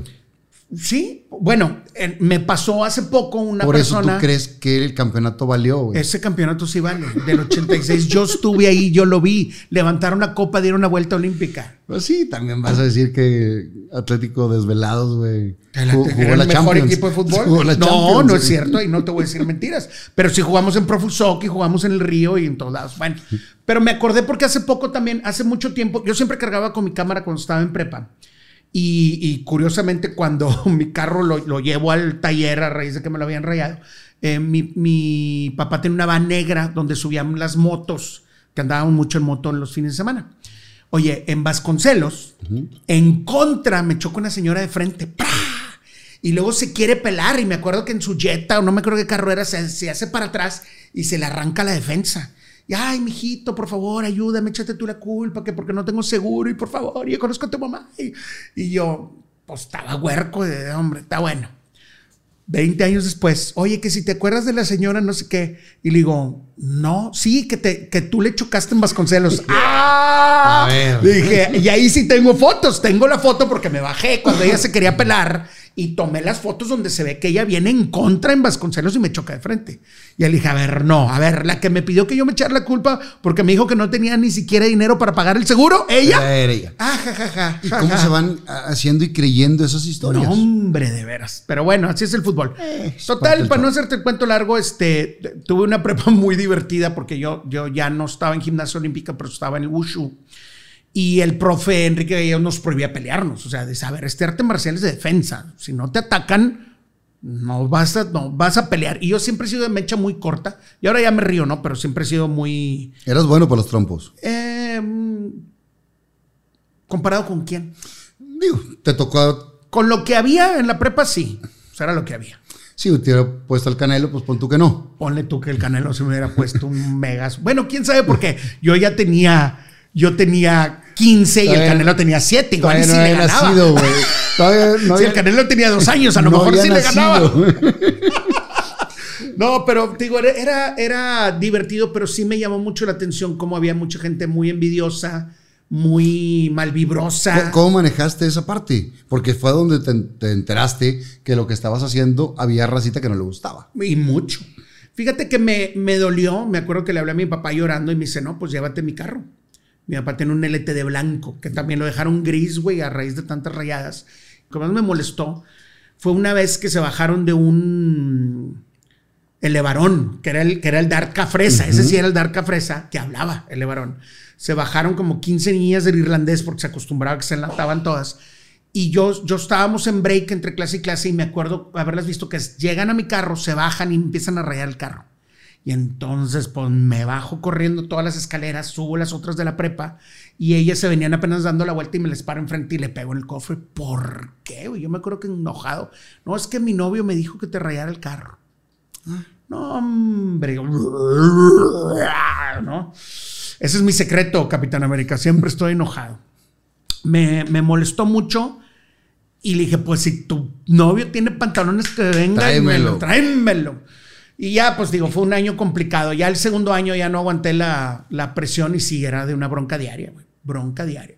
Pero era más, más fino, era uno contra uno, decente, y se acabó el problema. ¿no? Co- Como se acostumbraba, como Sí, era. no que ahora de que, güey, le voy a decir a mis abogados que le a tus abogados y se, peleen. Gracias, bye. O sea, Eh, ¿Cómo eran los regaños en tu casa? no, sí, mi papá era, fue muy estricto. Nada más nació Cassandra, se hizo un pan de Dios, o sea, el mejor abuelo del mundo. Pero eran hiper mega estrictos los dos, los dos. Y ¿Pero era- era castigo? ¿Era nalgada? Pues mita y mita, no vas al cine, no puedes usar tu patineta, eh, no puedes salir en la tarde. Este. mm, Yo creo que sí recibimos un par de nalgadas este, o chanclazos en su momento y lo valoro, lo valoro. De veras, hay, hay ciertas personas que todavía a los 40 años no entienden si no les das un periodicazo. ¿Y, y cómo lo ves transformado ahora tú como papá?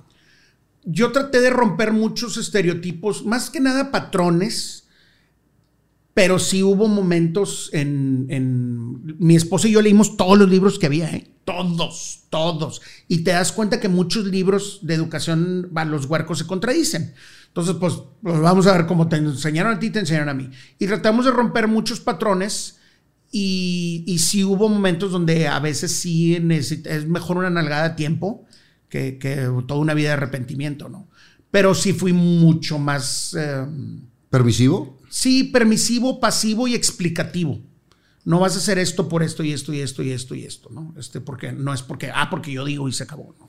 Pero también te han salido hijos tranquilos. Fíjate que sí, gracias a Dios, los tres, eh, los tres becados, muy estudiosos. José Antonio, Ingeniería Biomédica, Wow. soy muy orgulloso de él. Eh, Mariana tiene 17, Miranda 15. De veras, nos sacamos la lotería con los huercos que tengo. Y que es un trabajo de todos los días también. Sí, sí es chamba diaria. Yo, por ejemplo, yo sí una vez, no me acuerdo que me contestó Miranda, que andaba de malas, y algo me contestó y volteé y le dije, tu tito se hubiera quitado el cinturón En este momento. ahorita. Me hubiera puesto unas nalgadas y nunca en la vida le hubiera vuelto a contestar y así. te lavaban la boca con jabón. Y había respeto, había mucho respeto. Sí, digo, cada quien tendrá su manera de, de pensar y de hacerlo, pero creo que se ha aflojado mucho esa parte de, de la disciplina. Ahora ¿no? que tengas tus sextillizos, vas No, a ver hombre. lo difícil que va a ser. Yo, soy muy permisivo con, con, con Tenia, que es mi perra. Lo, que, lo que ella quiera. Eh, entonces, terminas la prepa, Tatiana sigue en México. Así es. Eh, arranca Cumán, le va con madre en Cumán. Eh, yo empiezo a ir, pues para mí, mi clase de aerobics era ir a bailes, era, era bailar. Pero en aquel entonces, si no bailabas con alguien, eras mal visto. ¿Te acuerdas que se ponía toda la fila de hombres de un lado Y y, todas las mujeres del otro? Pero no podías bailar solo porque era, uh, el loquito de la colonia, ¿no? Este, ya no te hablaban en un mes porque el loquito estaba bailando solo. Entonces quería sacar a alguien a bailar y el DJ estaba poniendo roles que a mí sí me gustaban, o sea, oía roles de los 70s, este, ponían a Ava, ponían a Rasputin, o ponían a Ma Baker, y, pon- y tú, ay, vamos a bailar, y no me gusta esa canción. Y entonces ahí empecé a saber, aprender de mercadotecnia, empecé a poner música, me convertí en DJ, y Tatiana se va a grabar su primer disco España, en el 84 y me trae de España los discos de Hombres G, me empieza a traer mucha música que la pusimos de moda aquí en Monterrey y es fecha que la- los chavos de Hombres G, este, Los chavos, güey. pues es que son, son más chicos que yo. David Somers le dice, gracias a, gracias a Tatiana, nuestra música se hizo más conocida en México. En ese entonces no, no había esa facilidad de, de que saliera la música como lo tenemos ahorita en la mano. No. Entonces, Y la gente alguien no lo traía- entiende. Alguien traía un LP de, de España y, y gente que, que literal se pirateaba las rolas y las pone aquí. Los derechos de autor en ese momento. Valían Sin ninguna 18 bronca. de cuerda. Pero sin ninguna bronca. Compadre, toda la, la- la- toda la época de los Teen Tops y todo lo que hacía Enrique Guzmán, entonces, era era copy-paste. Sí. Es más, Vaselina fue copy-paste. El baile del sapo de Timbiriche es de una ópera del, eh, show de horror. Del show de, de Horror Rocky. Rocky Show de, de Estados Unidos. O sea, Y no había bronca. Hoy es la de Mike and the Mechanics, All I Need is a Miracle. Y es una de Timbiriche. Y valía, valía. No pasaba nada. Entonces trae esa música, tú de DJ, y empiezas a, a poner de moda rolas Pues diferentes. empezamos a poner rolas y, y me gustaba mucho el choquear y provocar. Entonces ponías la de Devuélveme a mi chica y la gente se presionaba, güey, de que, oh, como luego me pasó cuando puse a Molotov en Saltillo, ¿no? La gente se presionaba y tú, o sea, no está tan fea la canción, ¿verdad? Pero bueno. Y entonces este, se empezó a poner muy de moda, nos empezó a ir muy bien a mi compadre Salvador Roles y a mí con las cintas. Y luego entré a trabajar al Casino Monterrey ¿De DJ? de DJ. Y luego al SS. Y luego al Bar 1 Al SS, güey. el, el famoso Sargento Pimienta, Ajá. que luego se llama el SS, que estaba la losada ahí. Y yo, yo tenía 17 años, no tenía edad para ser, para entrar Para al entrar, antro. nada más, No tenía edad para entrar, güey. Y ya estaba yo poniendo música ahí. Eh, el Sgt. Pepper fue una disco que nuestros antecesores era discoteca.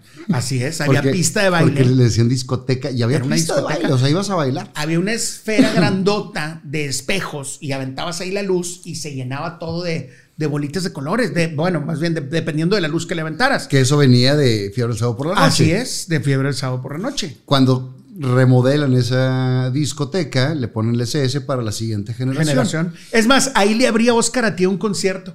no llegó el vuelo de Oscar Atía, llegó tarde. Y entonces, pues ya está aquí la gente, pues háblale a Juan Ramón. A los 13 años canté en el Sargento Pimienta. Las tuyas. To- Las tobilleras para calentar y no me acuerdo qué otra canción. Para que él llegara a cantar Flaco, Y- Cansado, Ojeroso y sin. Sí, imagínate el huerquillo de 13 y puras chavas de 20, 22 años y yo cantando y todas de que, ay, Ay, tan niño. lindo el puñetín. Y luego el Bar Uno, que también hizo otra época. Y me acuerdo que dejé de tocar en el bar 1 porque empezó a haber grupo en vivo. Y entonces era en el Bar Uno estaba el Trompo. ¿Te acuerdas del Trompo? sí. Que nos ve el Trompo, vive en Estados Unidos. Un abrazo. Mi Eh, primo Mauricio eh, fue- ahí trabajó. De la Garza. Sí, ahí trabajó de bartender. Y, y yo iba al, al Bar Uno. Ya estamos hablando ya de los noventas. Noventas. Early, eh, early 90s. Así es. Eh, ¿Cuándo empieza la, la parte de, de la tele? A mí, cuando estaba, me regreso de DJ del Casino de Monterrey y me invita un amigo, me dice, oye, va a haber un casting para un programa de videos en Televisa Monterrey. Yo no veía tele, la neta, rara. O sea, me acuerdo que en los pocos tiempos libres que teníamos antes de irnos al gimnasio, pues veía Remy, Candy, Heidi, este, Fuerza G, los Picapiedras, Supersónicos. Pues era lo que podías ver, Trio Galaxia, este, y se acabó. Vaporel, Gravitani y Meteorix. Compadre, amigo, eres el único que se la ha sabido. Te acabas de ganar una ficha roja. Gracias, compadre. Gracias, venga.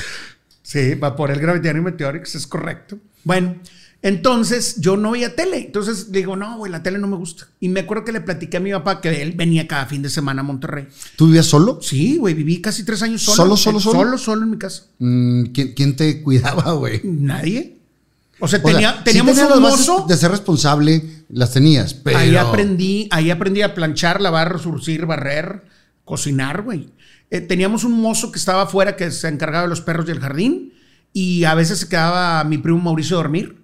Este, pues, estaba muy grande la casa, pero al lado vivía mi tía Ilsa, donde vivía mi primo Mauricio. Que te echaba el ojo. Ajá. Y a la vuelta mi tía Cecilia y mi abuelita al lado de casa de mi tía Cecilia.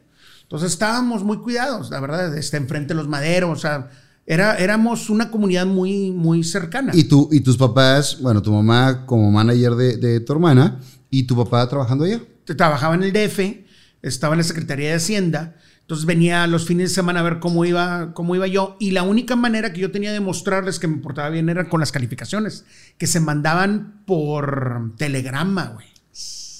Y luego ya en, en Telex, Ajá. o sea, eh, El Telex es el previo al fax. es previo al fax. Y entonces, para mí, la mejor manera de que ellos vieran que me estaba portando bien era, pues, Buenas calificaciones. Así es. Y entonces me acuerdo cuando me empiezan a pagar en el casino de Monterrey, mi mamá me dice, ok, nomás que si bajas el promedio, ya no vas. Y me gustaba mucho que yo ponía una rola buena y todo mundo se metía a la pista y la niña que me gustaba volteaba y me decía, muy bien. güey". Digo, estaba bailando contigo, hijo de la chica, pero me volteaba y me decía, bien. güey". No, estaba bailando con otro güey, tú todavía ni nacías. Pero Yo- este... era un niño. Yo estaba haciendo entrevistas con Pipo, güey. Yo estaba bailando en las obras con Pat Cervantes. Sí, Con Denise. sí, sí. Saludos a Pati. Saludotes a Pati. No, pues yo estuve en varias aventuritas de Pipo también. Bueno, para no hacerte el cuento largo, me gustaba mucho, me invitan al casting y en Televisa Monterrey y el productor era Arturo Ramos. Pero en ese momento ya Tatiana tenía éxito. Sí, Tatiana ya, Ya- su, ya prim- era su estrella. primer disco fue un mega madrazo. ¿Cuál, Eh, cuál viene en el primer disco? ¿Chicas eh, de hoy? Viene, Chi- no, Chicas de hoy es el siguiente, fue el segundo disco, ¿cuál fue fue el el primero? 86. El primer disco venía El amor nunca se cae, tiriri, tiriri, y venía Ámame con la mirada, no hace falta que. Como pueden ver, yo no canto. Eh, Y la de Somos Hermanos fue la parte. eh, fue 8-6. Yo ya estaba fuera, estaba a punto de salir de prepa. Y mi mamá, ándale, está bien para la canción. Ándale, graba la mamá. Yo ya no quiero ser cantante. Sufrí un año de bullying, que era que te aventaban huevos a la casa y te rayaban el carro. ¿verdad? Este, no era, no era. Digo, sí te, sí, sí te afectaba, pero no tanto como ahora. O sea, era, no, era normal.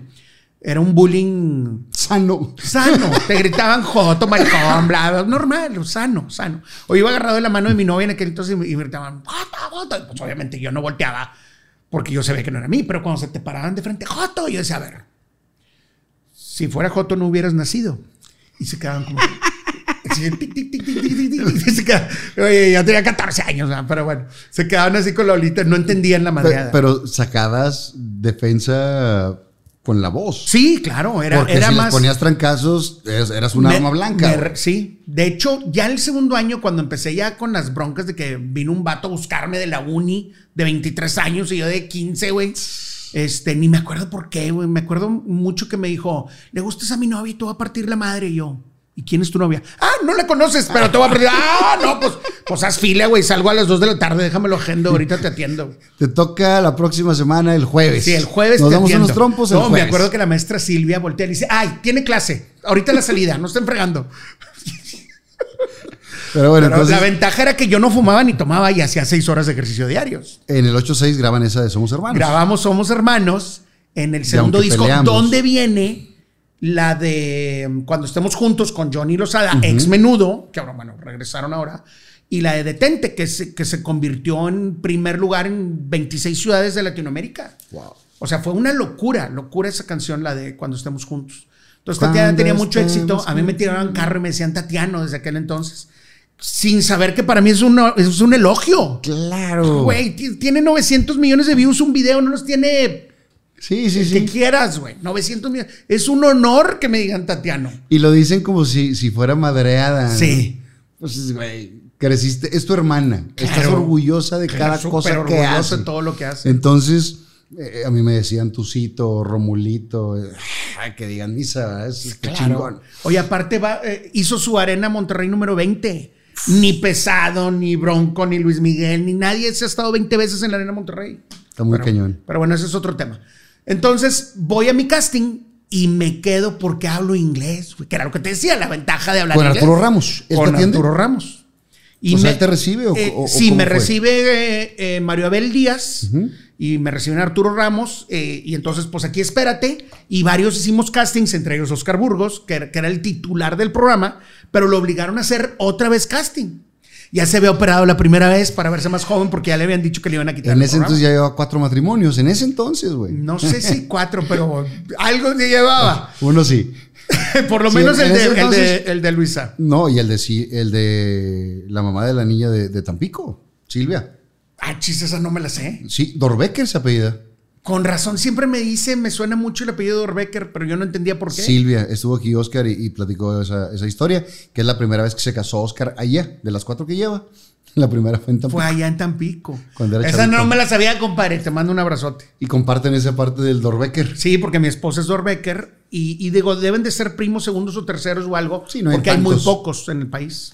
Bueno, y luego estaba Burgos. Me quedo Por el inglés. Por el inglés. Y entonces entra Luzby, que no me acuerdo su apellido, Alejandra Salazar y Liz Villarreal conmigo. Esto fue 89, el casting. No entré al aire hasta junio del 90 porque Oscar se negaba a soltarse del programa, güey. Y así sigue, güey. Se, se negaba, Y güey. así sigue con todos los proyectos. No estás hablando de su cuarta esposa de esa manera.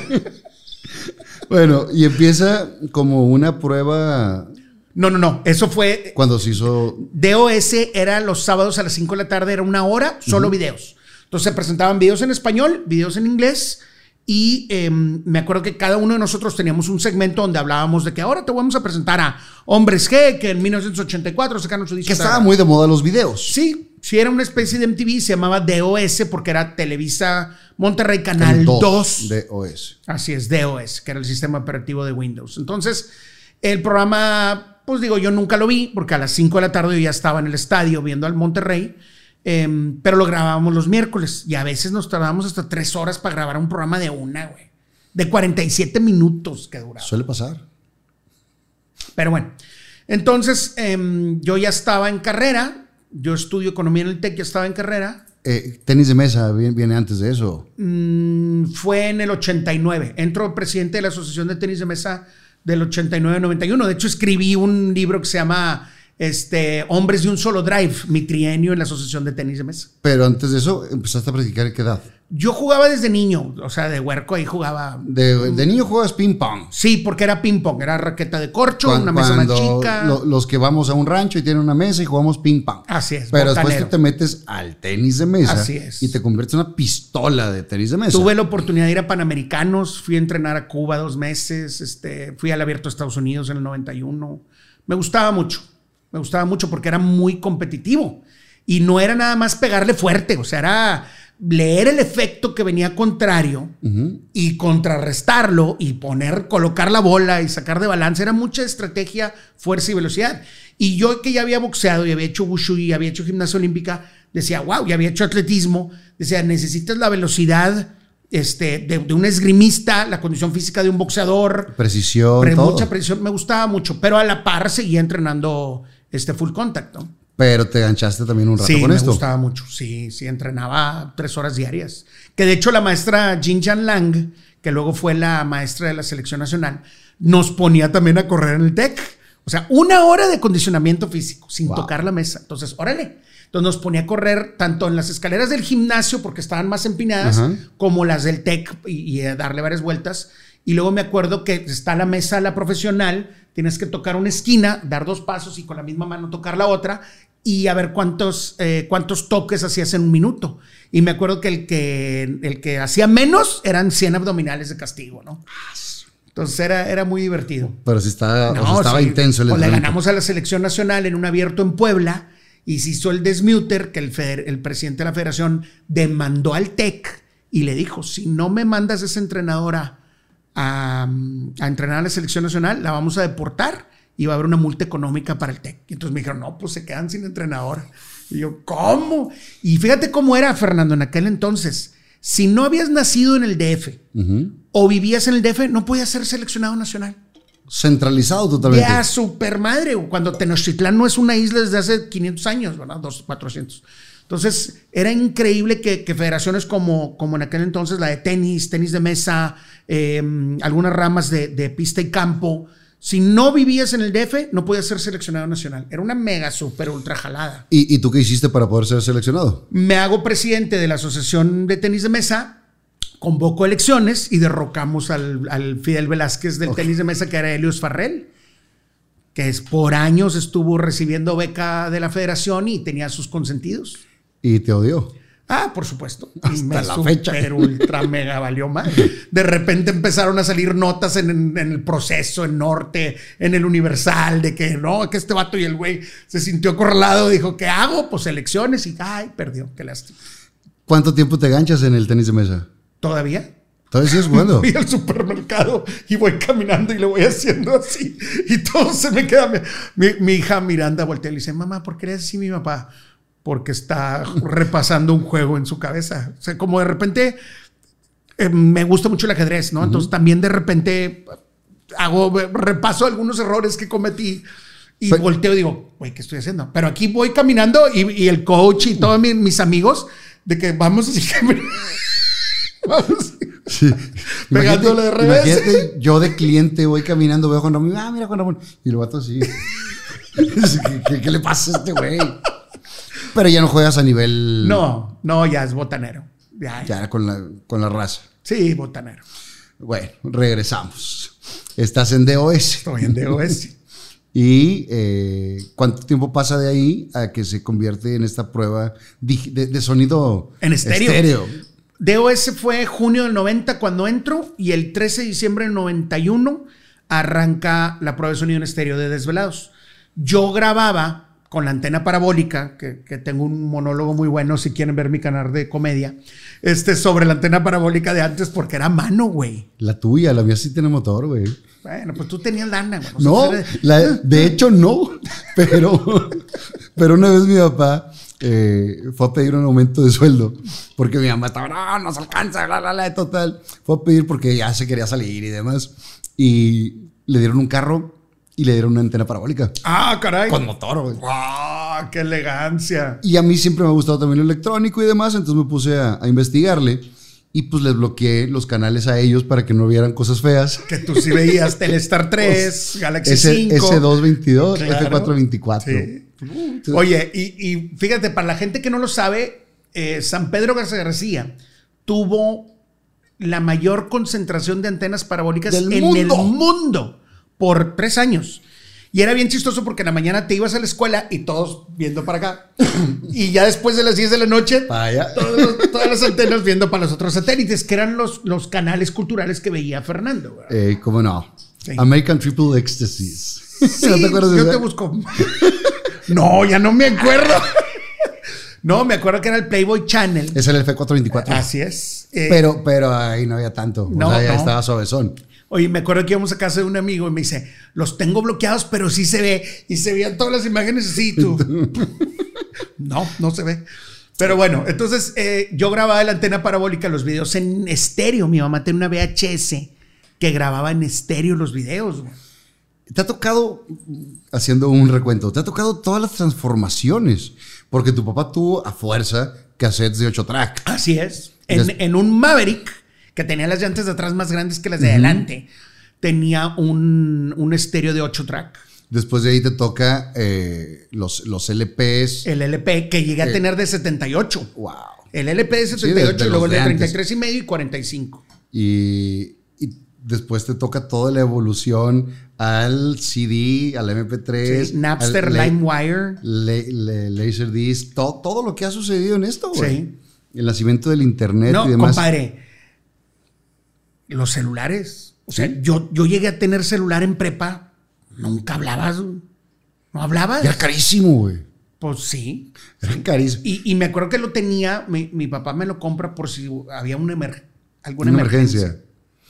Yo me acuerdo, mi- el- la primera vez que vi un celular, eh, Huicho, mi compadre Luis García, que, que ahorita vive en, en Veracruz, Sí, mando un abrazote. eh, que vivía en Sierra Azul. Así es, era vecino mío. Era en un Century El Dorado, tenían, era como una mochila Así en es. el carro. Así es. Y entonces, güey, lo que alguna vez te imaginaste viendo el Superagente 86, ya era realidad. Mi papá, cuando se van a trabajar, se va al DF, el carro de la empresa que le dan tenía celular en el asiento de atrás.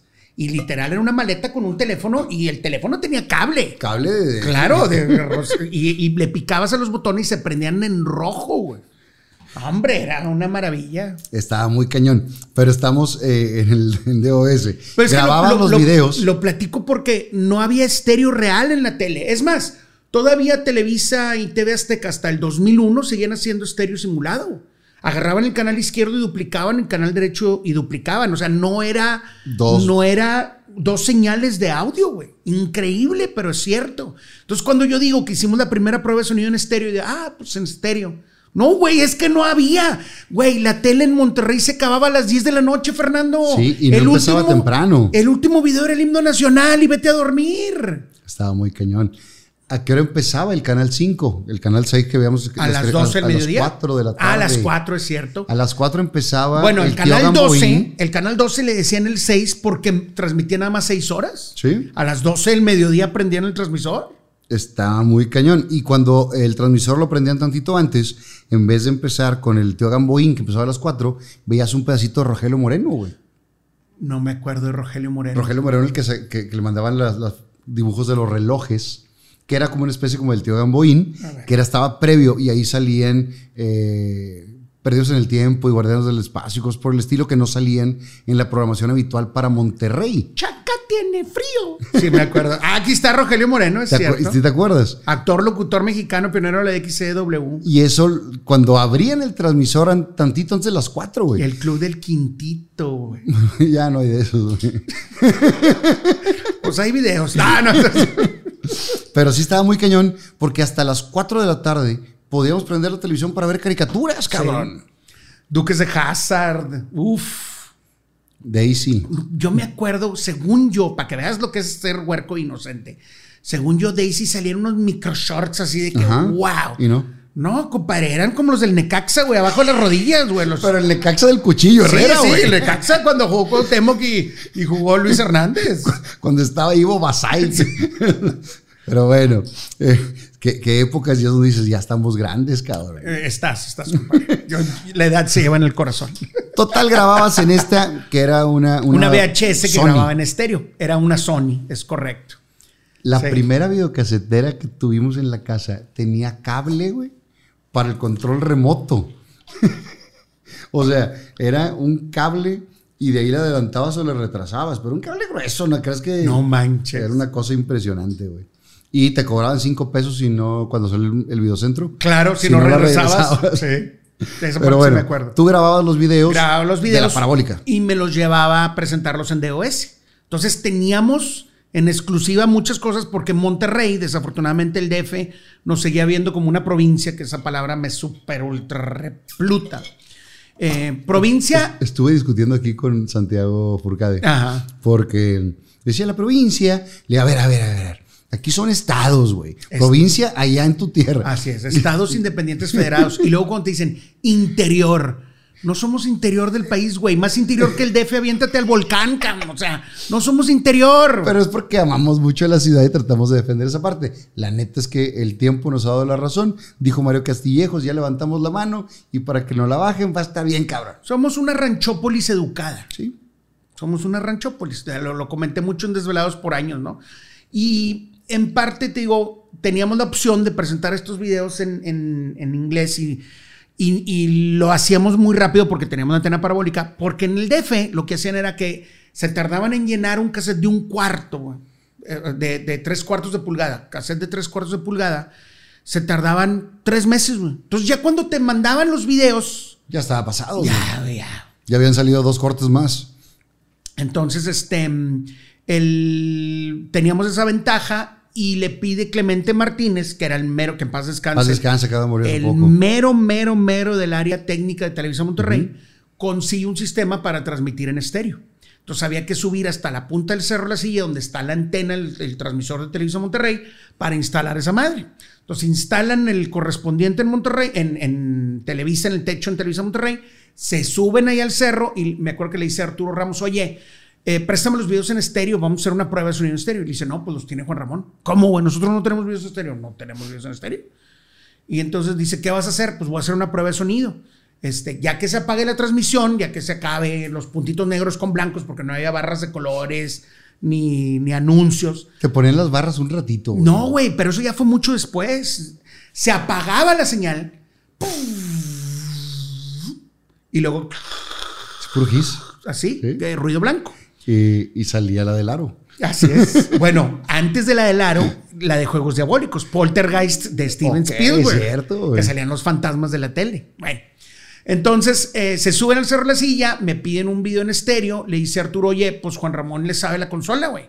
Entonces el primer programa, la primera prueba de sonido en estéreo, estoy yo sentado en la consola, ahí en Televisa Monterrey, con un radio en la mano, la cámara acá arriba, la de seguridad, switchada. Entonces prenden el transmisor a las 11 y pues ahí poniendo música de fondo. Sin audio, sin micros, porque no teníamos micros en la O consola sea, era nada más hacer una prueba de audio. de audio. ¿Y, Y qué, qué- qué pusiste? eh, nada, era pura música que poníamos en LP porque estaba en la consola de audio estaba una tornamesa de LP y eh, ya había CDs, pero nada más había una consola de CD y era desde el estudio de- del noticiero. Nada más el noticiero tenía consola de CDs. El primer CD que tuve fue el de The Hooters and She Danced 1986. Bueno, entonces pongo eh, música así de fondo y pues ahí haciéndome güey y entra Nachito que toda la vida estuvo en el audio. Mi amigo. Mi amigo Nacho. Mi amigo Nacho. Mi amigo Nacho. ¿Y qué está haciendo? Pues esperando a que me hablen. Bueno, hasta como la una de la mañana que llegan ahí arriba. Dice, ah, güey, pues a ver, güey, pues pon música. Desde las 11 estoy poniendo música, güey. No te llega, no, pues no me llega. Total, le hablan al técnico. Para no hacerte el cuento largo, dos horas después, prende la madre esa, güey. A ver, checa, güey. Y pum, güey. Teníamos una televisioncita y se prende el foco en estéreo. Y era de que, ¡ah! Se prendió el Lo foco. logramos. ¡ah! Champaña. Sí, como llegar a la luna, güey. Todos quitándonos la ropa. Y, digo, no, no necesitábamos muchas excusas para quitarnos la ropa. Oye, pues divertidísimo. Y que, ¡ah! Se prendió el foco. Neta, sí, güey, ya se prendió. A ver, paneale, pues paneas canal izquierdo, panea canal derecho. Oye, me acuerdo mucho que pusimos eh, el, el disco blanco de los Beatles, que es el que trae más juego de voces y de guitarras. Y de que no, pues ya jaló, ya jaló. Espérame, dame un segundo porque voy a toser. Oye, ya jaló, ya jaló.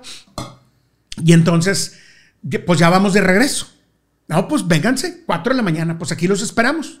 Y entonces yo de madreada, me acuerdo que se subió Pepe Cárdenas con, con Clemente y el ingeniero al tote Moreno, Paco.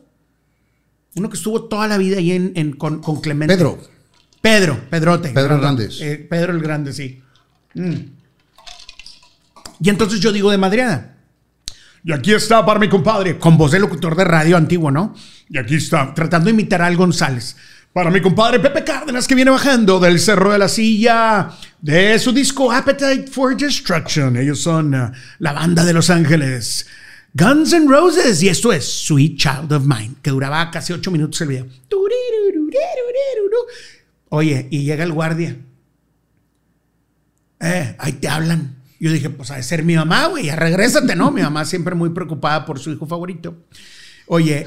Por y- su varón favorito. Sí, sí, sí, de los hombres, no, vayan, no se vayan a sentir. Y contesto el teléfono y un vato me dice, eh, ¿estás poniendo videos? Y yo, sí, dije, ¿por qué estás haciendo voz de, de la India Yuridia? ¿no? ¿Quién habla, Rigoberto? Y me le digo, sí, güey, ¿cuál quieres? Pues uno de liberación. Dije, ah, pues sí, déjame busco. La videoteca que tú y yo, que estuvimos toda la vida en Televisa Monterrey, sabemos que está embrujada. Sí, me está acuerdo que bajo esa vez, güey. Yo no sabía que estaba embrujada. Porque yo iba a Televisa, nada más iba los miércoles de, a grabar de 3 de la tarde a 4, 3 a 5 y bye. Para el programita del sábado. Oye, tenías que levantar del piso la puerta de metal, bajabas por las escaleras, prendías las luces, estas, eh, los, los- las blancas de hospital que parpadeaban, y empiezo a sacar Las de cassettes. película de miedo, Sí, güey. de película de miedo. Y era como un cosco así, lleno de estantes. No, no tan alto el techo, pero lleno de estantes. Entonces, pues ahí voy, pues los videos musicales, pues aquí están. Y me acuerdo que eran cassettes de tres cuartos de pulgada, de, de 90 minutos y de 60. Y empiezo a agarrar cassettes. Y pues ya agarro y ahí voy con los cassettes y en eso, pa, pa, pa, se cae un cassette. Y yo, ah, qué puñetes, lo puse mal y lo vuelvo a poner. Y donde me voy yendo, pa, pa, pa, se caen dos, güey. Y volteo y uno de cada lado. Dije, no. Luego, para otro podcast, podemos hablar de las historias de medio de Televisa De, Monterrey, de la enfermera. Güey, a mí me tocó ver, ¿te acuerdas la escalerota? Mira, me puse chinito. Cookie. ¿Te acuerdas que la escalera tenía ruedas? Sí. Porque eh, primero estaba mi tocayo Juan Ramón en la iluminación, antes de que se fuera al máster. Y entonces movían la escalera con rueditas, se subían y, y a- y ajustaban las luces. Sí. Bueno, me tocó varias veces verla moverse sola la escalera. No. Con el nido en la garganta. Sí, ese es el nudo. No, el nido, porque. Están los wibis. sí. Bueno, oye, Bueno, pues no eh, volví a bajar. Hay una, hay una historia para que la gente la sepa, que eh, Televisa Monterrey hace muchos años era un hospital o era una cárcel, algo así, ¿no? Eh, la Esa- primera casa donde fundan Televisa Monterrey estaba en el centro. Como ya no cabían, oye, pues hay que hacer un foro, hay que hacer otro foro, pues compran la de al lado. Y se fue haciendo como parche. Y la de la mera esquina era un hospital. Era un hospital y entonces dicen que se apareció una enfermera. Yo nunca la vi, pero me tocó hablar con varios compañeros que sí la vieron. A mí me tocó ver más veces a la enfermera que el doctor que estaba ahí, güey. Sí, sí. nunca había doctor, güey, nunca. Doctor nunca estuvo. No, no, y, y, bueno. Se caen los cassettes, regresas. No, dije, esto es lo que hay, güey. No voy a poner más videos, esto es lo que hay, güey. Y entonces empieza la gente a hablar, güey, a las 4 de la mañana. ¿Cómo se da cuenta la gente que está prendida la transmisión? Pues porque yo creo que le dieron vueltas y lo único que había en aquel entonces era. mm, No estaba mala noche, no todavía. ¿Cómo se llamaba el periodista eh, de pelo? ta, ta, que se, parecía a Carl Sagan, hombre. Que Eh. presentaba a Tri y a, y a mucha gente a leer poemas y era más cultural. ah, Alejandro Aura. No, En, en donde en Televisa. en Televisa. Ricardo güey. Rocha. Sí, el- para gente grande. Ese, Ricardo Rocha.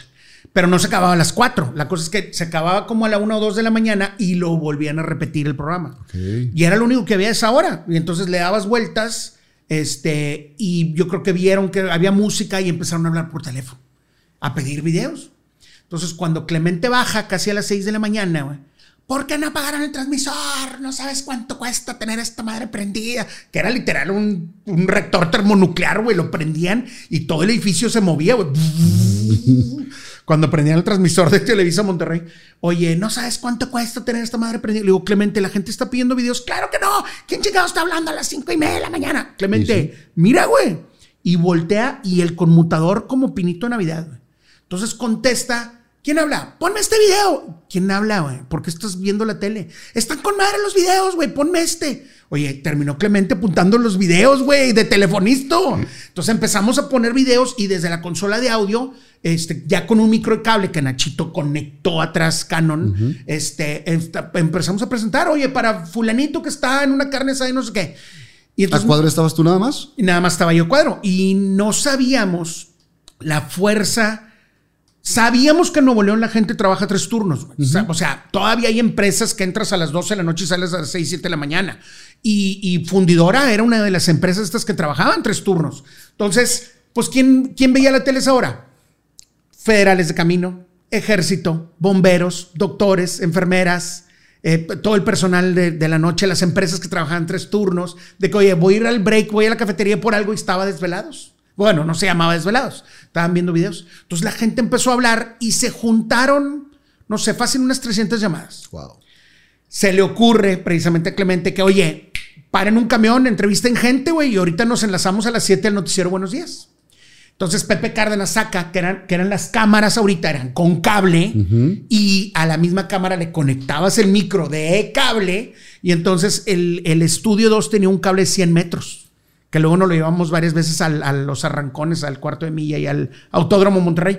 Oye, pues sacamos la cámara, eh, ya estaba switchando, no me acuerdo si el mudo, que en paz descanse, Aldito. Aldito, alguien estaba switchando, Arturo no estaba, o el mismo Pepe, no me acuerdo. Y, no, por Pepe traía la cámara. Nos salimos, me subo un camión ahí en la esquina de, de Privada Pipo y Aram- Espinosa. y Espinosa. Y nos subimos y el chofer todo, me acuerdo que estaba jetoncísimo el vato. Y yo, ¿a dónde va? No, pues este, a la chamba y empiezo a entrevistar gente. Se va el camión hacia Pino Suárez. Y me acuerdo perfecto de la toma, güey, que Pepe ve el camión y en eso ve que está saliendo el sol detrás del cerro de la silla. Y- Levanta la toma y en el máster hacen el switch porque el logo del noticiero Buenos Días era el, el El sol saliendo, atrás, del cerro. claro, güey. Y entonces, pues le empiezan a hablar a Gilberto de que con madre lo que hicieron ayer, con madre. Y Gilberto, ¿qué, ¿Qué hicieron, hicieron? ayer, güey? Sí, ¿Qué el licenciado estaba dormido. Sí, ¿verdad? sí, probablemente. este, y en aquel entonces, pues no, en los moteles no pasaban desvelados como ahora, ¿no? Y entonces no nos veían. Y entonces dice, no puede ser, güey. Recibí más llamadas Que no preguntándome de esto que, que del noticiero, güey. Se me hace que fue un churro, güey. A ver, pues hagan otra el siguiente viernes. Entonces de ahí es cuando entra conmigo Liz Villarreal, que era la mejor sin duda de las tres conductoras. Que eh, estaba contigo los sábados en el programa. Estaban que juntos. estaba en DOS. Y entonces empezamos a mandar saludos, güey. Ya había gente afuera, güey. Eh, podemos entrar. Sentados en las sillas de Pipo, porque era el estudio de Pipo. Ok. Y entonces había cuatro personas y ja, ja, ja. Y, y Arturo dice, Y te ¿sabes acercabas a madrear con ellos. Cámara, no, güey, había cámara fija. El primer programa oficial eran tres cámaras fijas, no había camarógrafos, no había staff, pared blanca, había un croma verde. Y Arturo dice, güey, no se muevan, güey, deja switch o algo atrás. Y era el logo, como el de Wi-Fi, pero lateral, con el 2 de Televisa Monterrey. Lo hizo Arturo porque ya estábamos transmitiendo en estéreo. Entonces, Desvelados fue el primer programa de televisión en Latinoamérica que se transmite en estéreo y que de alguna manera creó este formato de televisión sin red, de televisión sin un script, sin guion, sin chícharo, sin, sin teleprompter. Sin una pauta, sin. Pero, compadre, mandábamos videos y saludos, güey. La gente le encantaba. Había un ingeniero Carlos, que siempre se me olvida el apellido, que nos hablaba de Saltillo todos los viernes, porque el programa era los viernes de 11 de la noche a 6 y media de la mañana, porque luego entraron los, los eh, aerobics de Misden de 6 y media a 7 y luego el noticiero. Wow. No, compadre. Ahora, ya para la segunda, tercera emisión, ¿cómo, cómo deciden que después de esa segunda? Ah, es que el- la primera fue el 13 de diciembre y luego el 17. Y no, pues es Navidad, güey, corten para Navidad. Entonces, pues cortamos para Navidad. Y entonces salió en todos lados de que, ¿cómo? Que falta profesionalismo, ¿cómo que cortan para Navidad un programa? Y Que en pues, realidad es no que era no era un programa, era una prueba de sonido en estéreo. Y entonces, entrando en enero, dice Gilberto, oye, pues este, pues retómenlo, vamos a ver si jala. Y yo voy grabando, voy el, ese tercer programa a. mm, No me acuerdo si fue el segundo, no, fue el tercero. Voy a, a grabar DOS y un vato de los de ventas, pues que ventas estaba en el pasillo donde estaba el corredor del arte. Me dice, eh, ahí te hablan, güey. Y yo, ¿quién, güey? Pues algo de la jalada que hiciste en la noche. Y era Octavio González, que en paz De FAMSA. descanse, de FAMSA. Antes estuvo en De Llano. Octavio González estuvo en De Llano y la división musical o electrónica de De Llano se llamaba CD Planet. Sí, ¿cómo no? Y entonces en CD Planet veían, vendían VHS, veían los Laserdiscs grandotes, vendían LPs, vendían VHS, vendían música. Y entonces me dice, oye, nos llamó mucho la atención la, prueba de sonido en estéreo que hicieron, este, queremos patrocinar. Y yo, eh, ¿quieren patrocinar lo de la prueba, güey? ¿Cuánto cuesta, güey? Me está preguntando. Y todos, pues si el noticiero 20 segundos vale mil pesos, pues dile 500. Ah, vamos a, vamos a abrocharnos este güey. Porque era tiempo muerto, Fernando. Sí, sí, la sí. tele se acababa a las 10 de la noche. Y entonces le digo, oye, pues este, 500 pesos el spot de 20 segundos. Y me dice, ¿sabes qué? No tengo spot, no tengo spots. Hagan ustedes la mención porque tengo unas televisiones Zenith, Zenith en estéreo. Llegó un lote de 20 teles, tan buenas que ya no existe la marca. Quiero que hagas la mención en vivo. Yo, ¿cómo es una mención? Estaba bien puñetas. No digo que ahorita no esté, pero antes estaba más. Más. Oye, ¿qué es una, qué es una mención en vivo? No, o sea, en lugar del comercial grabado, Que tú, tú lo vas a decir y vas a platicar de de la se tele. trata. Ah, ok, pues va. Este, pues 500 pesos, 20 segundos. No, pues vende, véndeme 20 mil pesos, que son como, pues como 14.50 de ahorita, por inflación. No, son, eran como 200 mil pesos, una locura, güey. Y digo que, oye, pues que 20 mil pesos y todo, de que, a la madre, güey. No, pues, pues levanta la orden. ¿Cuál orden, güey? Llena esta hoja. ¿Cómo se llena, güey? ¿Fue- bien fue tu primer venta? Sí, fue mi primer venta. Y de ahí, cuando se va FAMSA, entra FAMSA Desvelados, empezó... Tenía una visión para, para buscar los programas y la gente muy pa- cañona. Yo, yo tuve dos maestros de mercadotecnia en mi vida. Obviamente Philip Kotler dentro de las clases que tomé. Pero uno era Jorge Armando Silva de Coca-Cola, que le aprendí mucho. Y obviamente Octavio González, que en paz descanse. de FAMSA. que, que sabía cómo llegarle a la gente. Porque muchas veces, digo, tú has estado muchos años en mercadotecnia y, y hay muchos colegas tuyos que quieren hacer como mucha parafernalia cuando tienes que mandarle el mensaje claro. Y era lo Y que, lo que hacía el licenciado Octavio Paz Descanse, de las pérdidas que hemos tenido. Totalmente de acuerdo. Salud, compadre. ¿Tu vejiga está grande o qué? Sí. No nada más mi vejiga, mira, ven.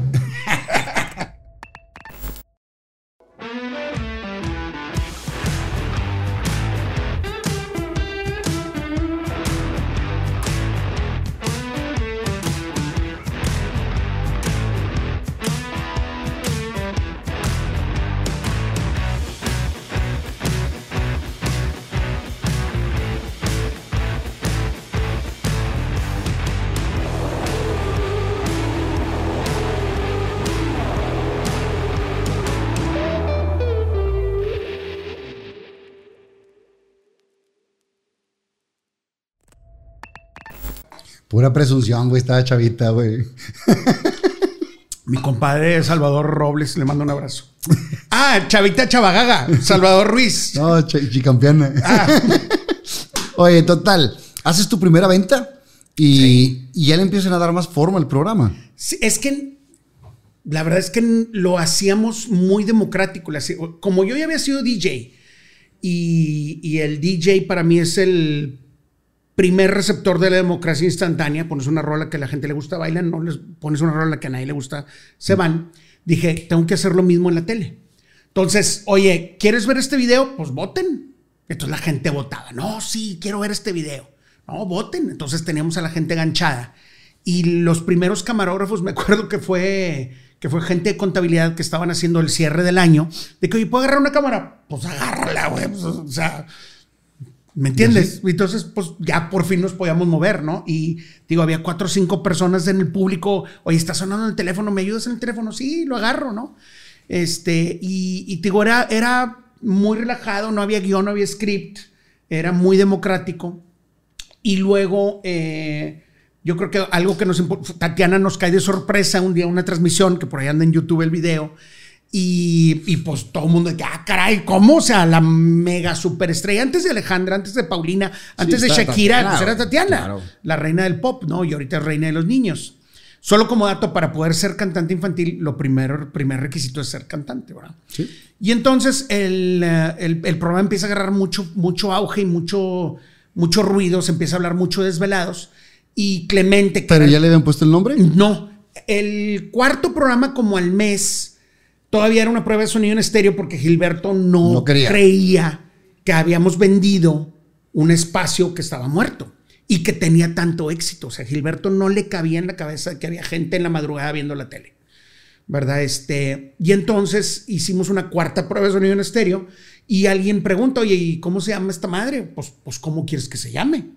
Y me acuerdo mucho que ya teníamos público y estaban varios eh, moneros, estaba Polo Jasso, estaba Edgar Delgado, el ultrapato, que ahora es mm, caricaturista, de, colorista de Marvel.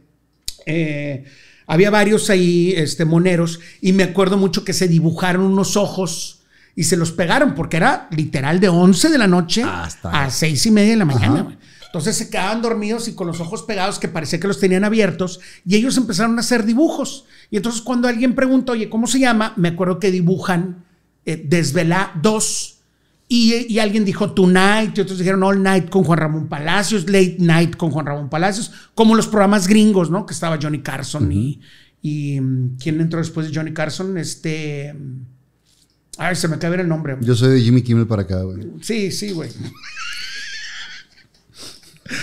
Oye, pues resulta que eh, la gente vota y se queda desvela 2 con el 2.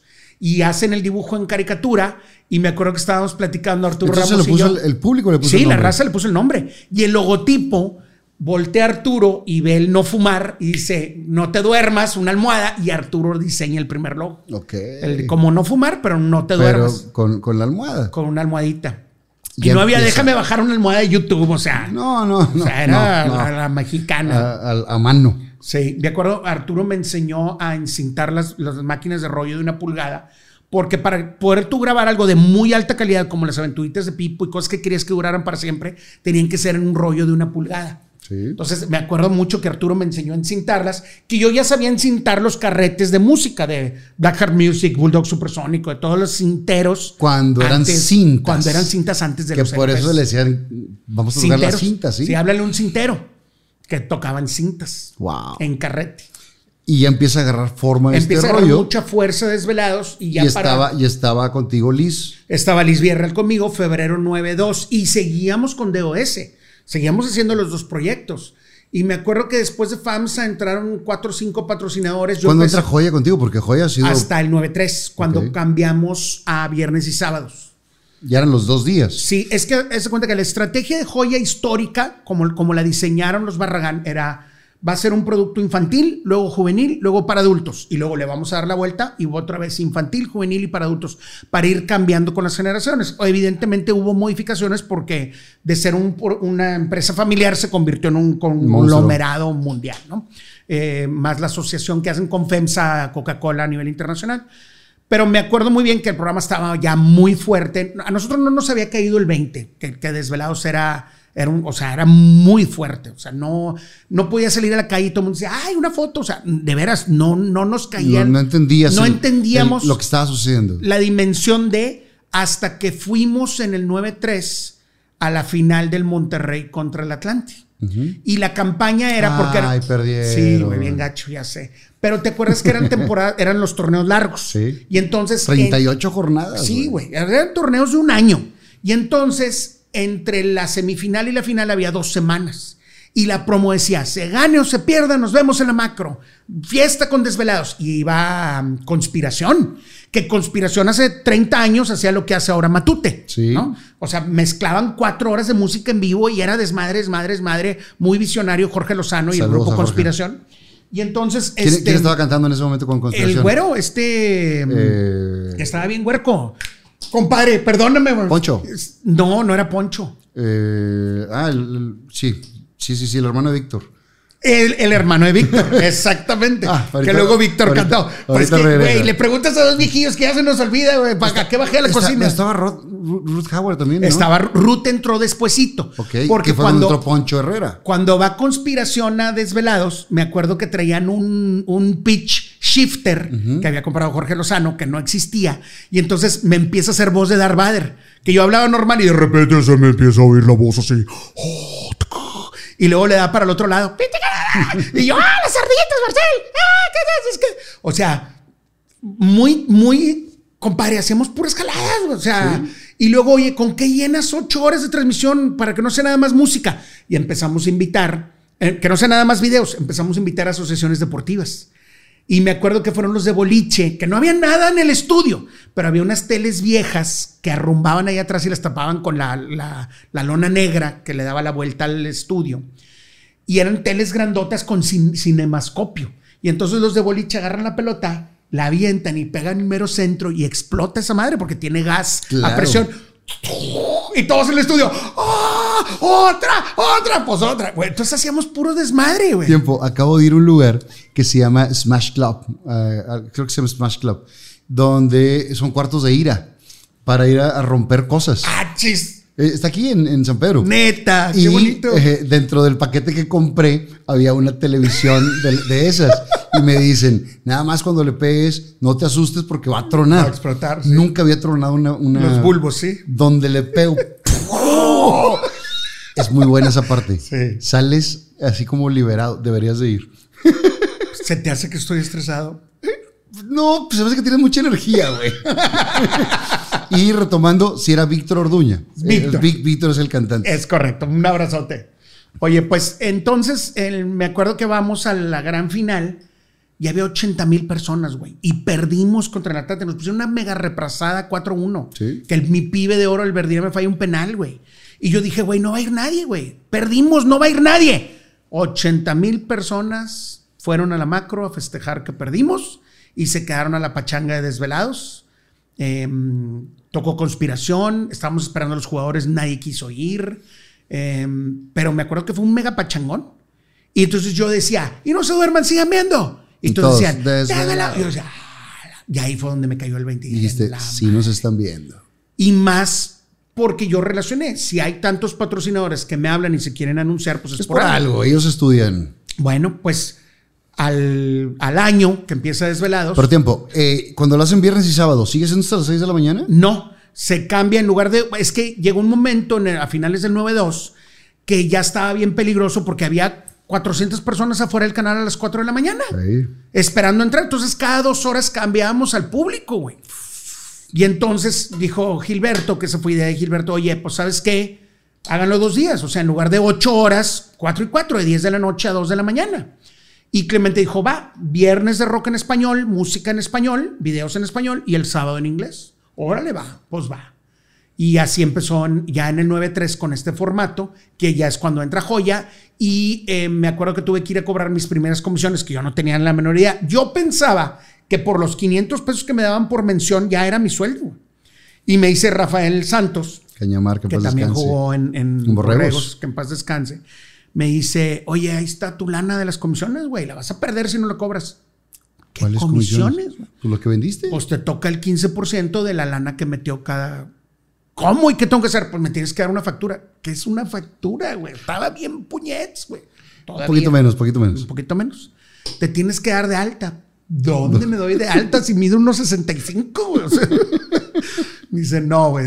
A ver, dile a tu papá que te explique, ¿no? Entonces voy con mi papá y mi papá, que, que había trabajado toda la vida en Hacienda, dice, no, mijito, si te vas a dar de alta es un rollo y pues tienes que presentar tus declaraciones anuales, más reportes mensuales y los no sé qué, bla, bla, bla, bla. Este, está complicado el asunto. y yo no te sugiero que lo hagas porque de entrada tenemos que ir con un notario y tienes que protocolizar. Tiene que haber un acta, una asamblea, bla, bla, bla.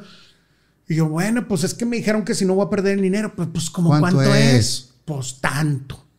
Vamos, Vámonos, mijo. mijito. Y vámonos, güey. Señor notario, vamos para allá. Le habló un amigo nuestro y de, de mis papás y así mi primera agencia se llamaba MUSA, Multiservicios Empresariales Aplicados, Ok. este SASB, Y esa la abriste para poder cobrar las para poder cobrar mis comisiones. Y entonces ahí empecé a vender. Y te gustaron las ventas. güey. Sí, fíjate que a pesar de yo haber estudiado economía y tener una maestría en administración con especialidad en finanzas, la vida me fue llevando por las ventas, güey. Me fue llevando. Al final del día todo es una venta. Sí. y este te va a servir para clip. Al final del día, todo en esta vida es una venta.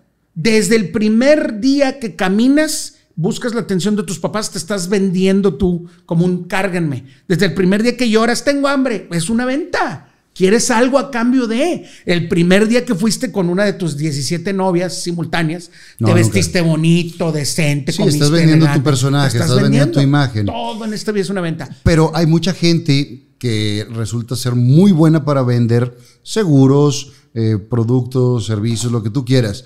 Y hay gente que dice, a mí no me gustan las ventas. Pero todo es una venta, compadre. Todo. Cuando cambias el tono de voz, papi, me prestas el carro. Estás vendiendo. Me voy a portar bien, me voy a sacar mejores calificaciones. Estás vendiendo. Pero ¿qué pasa con esa gente que no le, le gusta tanto?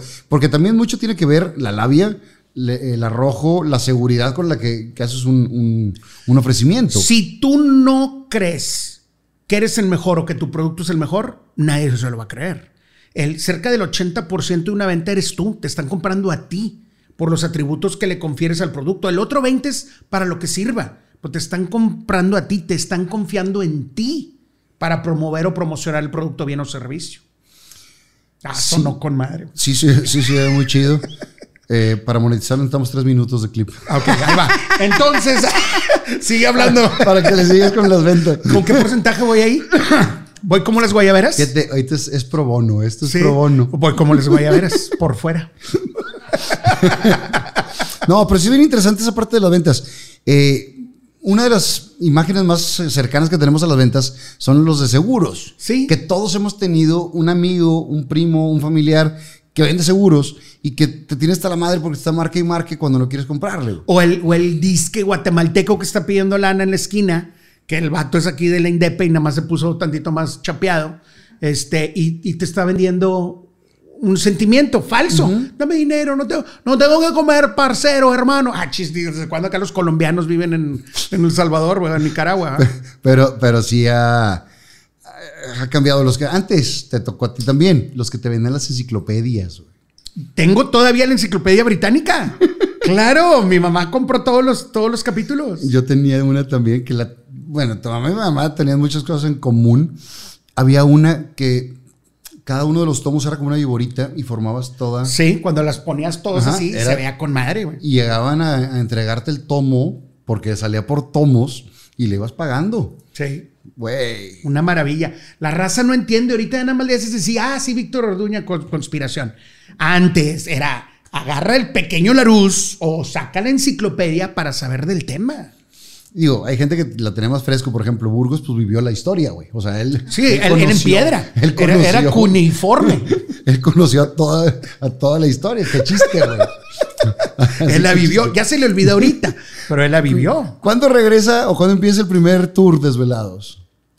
Cuando Marusa Reyes, también gran visionaria, María Eugenia Rivera Reyes, era la Fidel Velázquez del rock en español, era manager de todos, de todos. O sea, tenía ahí el. La Lupita, Santa Sabina, eh, Caifanes, em, ay, ¿cómo se llamaba el otro? Era manager de, ah, La Maldita Vecindad, o sea, era manager de casi todas las bandas de rock en español. Resulta que para el cierre de la gira Pata de Perro de La Maldita Vecindad, iba a haber por primera vez en la historia rock en español en el Auditorio Nacional. Esto fue en septiembre del 9-2. Y entonces eh, nosotros ya, ya habíamos presentado grupos, ya había tocado la Topaya, la Tupaya en junio, que fue el primer grupo que tocó en Desvelados. ¿Cu- Y, ¿Cuándo, cuándo empieza a meter música en vivo? eh, eso fue hasta junio 9-2, porque llegó un momento en que, güey, con que lleno ocho horas, ¿verdad? Pues este es el baño, este es el techo, Ajá. este, ¿verdad? O sea, Ya- ya, habíamos recorrido todo el ya canal. contaste todas las historias, Güey, una vez, ya. dos horas la cámara fija para ver si se parecía a la enfermera. Y nunca, no, te- no le gustaba salir a cuadro. No, no, Entonces, este, yo- ya no teníamos con qué llenar el programa. Entonces empezamos a invitar a grupos musicales y asociaciones deportivas. Me acuerdo que fueron los de arquería y estuvo con madre también.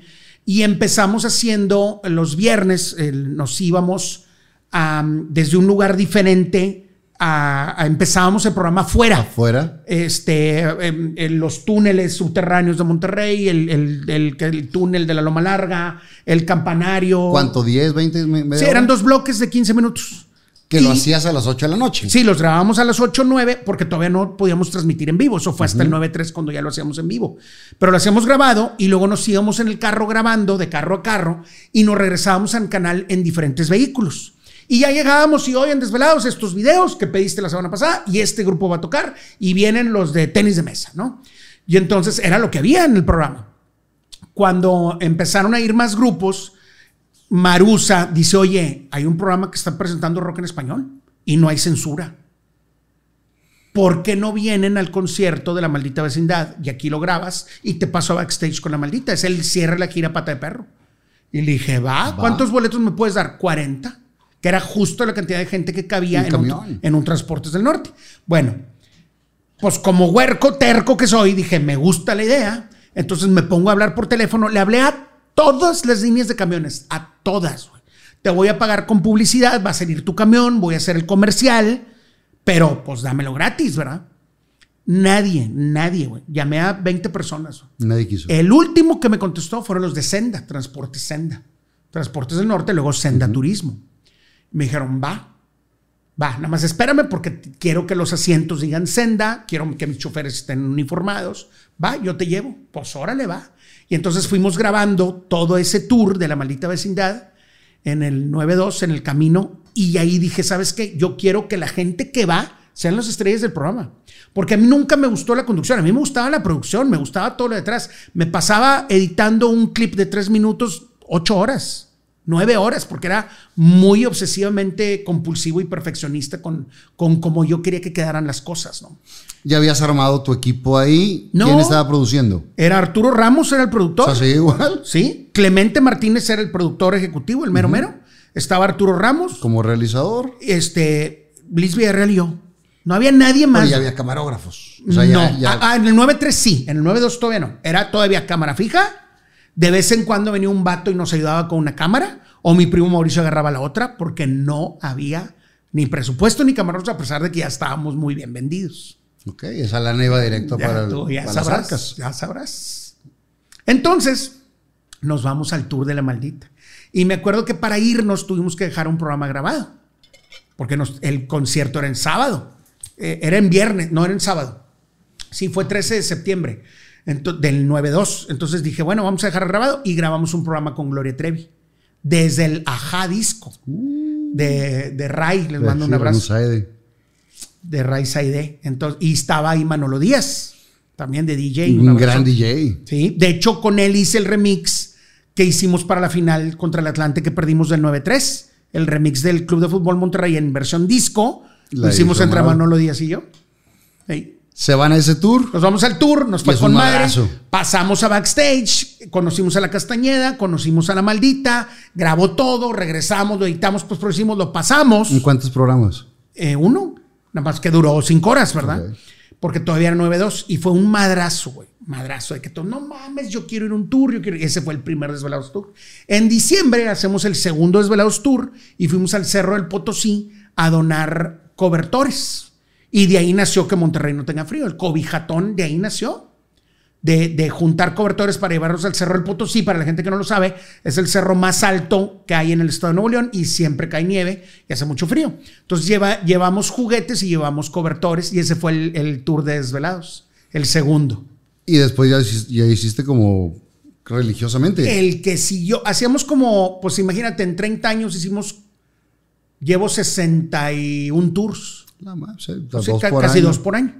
Y entonces el, el que siguió, que fue el que no- no, el 9-3 fue un año increíble que nos puso en el mapa. eh, primero porque fuimos a la convención de BMG, donde gana. eh, eh, la convención de BMG era en el Hotel Cristal en Puerto Vallarta. Y ahí mismo, en ese mismo salón, se hizo Chica TV, donde gana Galilea. Galilea Montijo. Y yo la entrevisté y le dije, tú vas a ganar. güey". Ay, no, ¿cómo crees? Eres bien lindo. Tú vas a ganar. Y Macas que va ganando. Digo, así le dije a todas, pero nomás edité la parte, nomás edité la parte donde, donde tú vas a la la ganadora. que ganó, ¿verdad? curiosamente. Yo grabo con todas tú la vas a ganar. No, no, de verdad era la que traía más tablas, más verbo y más presencia y definitivamente pues gana, ¿no? Y el tiempo lo ha demostrado. Es correcto. Bueno, pues al día siguiente, la convención de BMG, y estaban todos. Caifanes, Fobia, La Lupita, eh, José José, Napoleón, y fuimos el primer programa de televisión en tener micrófonos inalámbricos porque Clemente, que era el mero mero del área técnica, nada más no los dejaba para desvelados. Y entonces imagínate que en el Hotel Cristal, en la alberca, estaba José José pisteando con Napoleón. No sé si era Napoleón o alguien, alguien Sí, más. eran amigos. Sí. Y entonces me dice Clemente, pues métanse a entrevistarlo. Pues va. Con micrófonos. y yo, pues imagínate, yo tenía cuadritos en los cuadritos. Dije, ah, En ese entonces sí. todavía, ¿verdad? Todavía, güey. Oye, pues nos metemos con los inalámbricos, güey. Estuvieron seis horas en la alberca. No le dieron entrevista a nadie porque se quedaron platicando, güey. ¿Y tú? Y nosotros, Liz y yo, los entrevistamos. Y entonces, de esa convención de BMG, todavía hay promos de eh, Marta Sánchez, desesperada, de Fobia, de Caifanes, de Alejandra Guzmán, que estaba también en, en- en BMG. No, estuvo Y sensacional. También, y también ya se empiezan a acercar las disqueras. Todo el mundo dijo, ¿cómo, güey? ¿Cómo entrevistó a José José ese huerco? Pues porque Pepe Cárdenas con la cámara y, y un micrófono inalámbrico, Liz y yo, o sea, no te movías. Todos los demás montaron un set. Tráiganme al artista porque yo soy fulano de tal. Que venga el artista. Ah, Estás bien puñeta. Y tú te pusiste a Y buscar nosotros y nos pusimos las pilas. y demás. Bueno. Pero entonces también ya los, las compañías disqueras te buscaban porque eras una plataforma que, que se veía, güey. Sí y no. Porque acuérdate que nada más nos veían en Coahuila, Nuevo León y Tamaulipas. Ajá. Nos empezaron a ver a nivel nacional cuando viene, te digo, en el 9-3 pasa esto y luego vienen los tres hombrones que pegamos, que fue el concierto de Madonna, 13 de noviembre del 93, Michael Jackson, 28 de octubre del 93 y Paul McCartney el 25 y 27 de noviembre del 93. Esos tres hombrones nos pusieron el mapa. Yo había mandado como 600 faxes, güey, a, a Emmy Music porque yo quería entrevistar a Paul McCartney. Yo quería entrevistar a un Beatle, güey. Y entonces... Explícale a la gente qué es un fax porque hay muchos chavos que no saben qué es un fax. Em, digamos que en una hoja que puede ser escrita a mano, un dibujo o lo que sea, lo metías en esta máquina que digitalizaba la hoja, la convertía en señales, unos y ceros en código binario, lo transportaba por una por, por teléfono, impulsos ¿no? electrónicos dentro del teléfono a 56, era 56.8 kilovatios por segundo y llegaba un aparato igual y lo imprimía. Tu, tu, tu, Era como una fotocopia a distancia. Así es, una fotocopia a distancia, es correcto. Es como mándame tu pack, pero, pero tárdate tres días. Eh, y estaba bien cañón porque eso era lo más avanzado de la época Era para poder había. tener intercambio de documentos. No, y espérame, los teléfonos de antes tenían circulito y hablar al DF, ándale, como tu teléfono rojo.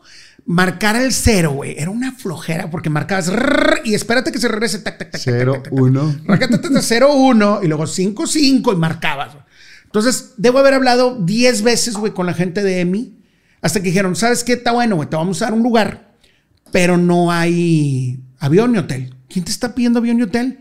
Es que todas las televisoras, yo no, güey, nada más dame un lugar ahí.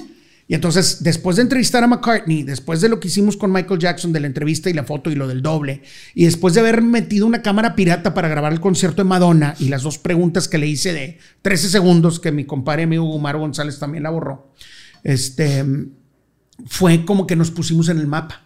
Y Ariadna Azcárraga voltea y dice, quiero ese programa, güey. Es lo que necesito. La población de este país es joven, necesito el desmadre que están haciendo estos güeyes. Ya estaba joya de patrocinador, ya teníamos un chorro de patrocinados, de patrocinios. este, ¿Quién más creyó en tu programa? eh, obviamente la familia Barragán, Luis Lauro González Barragán, le mando un abrazote a la gente de Coca-Cola, pero llegó un momento que estaba Sigma Alimentos con todos los productos. Era Food, Jopli, Job, Joplate, Oscar Mayer, Quesos La Villita, eh, Doritos, Bacardí, Joya, Tacos de Julio, fue mi- uno de mis primeros clientes, eh, FAMSA, eh, de Llano antes de que se la acabaran.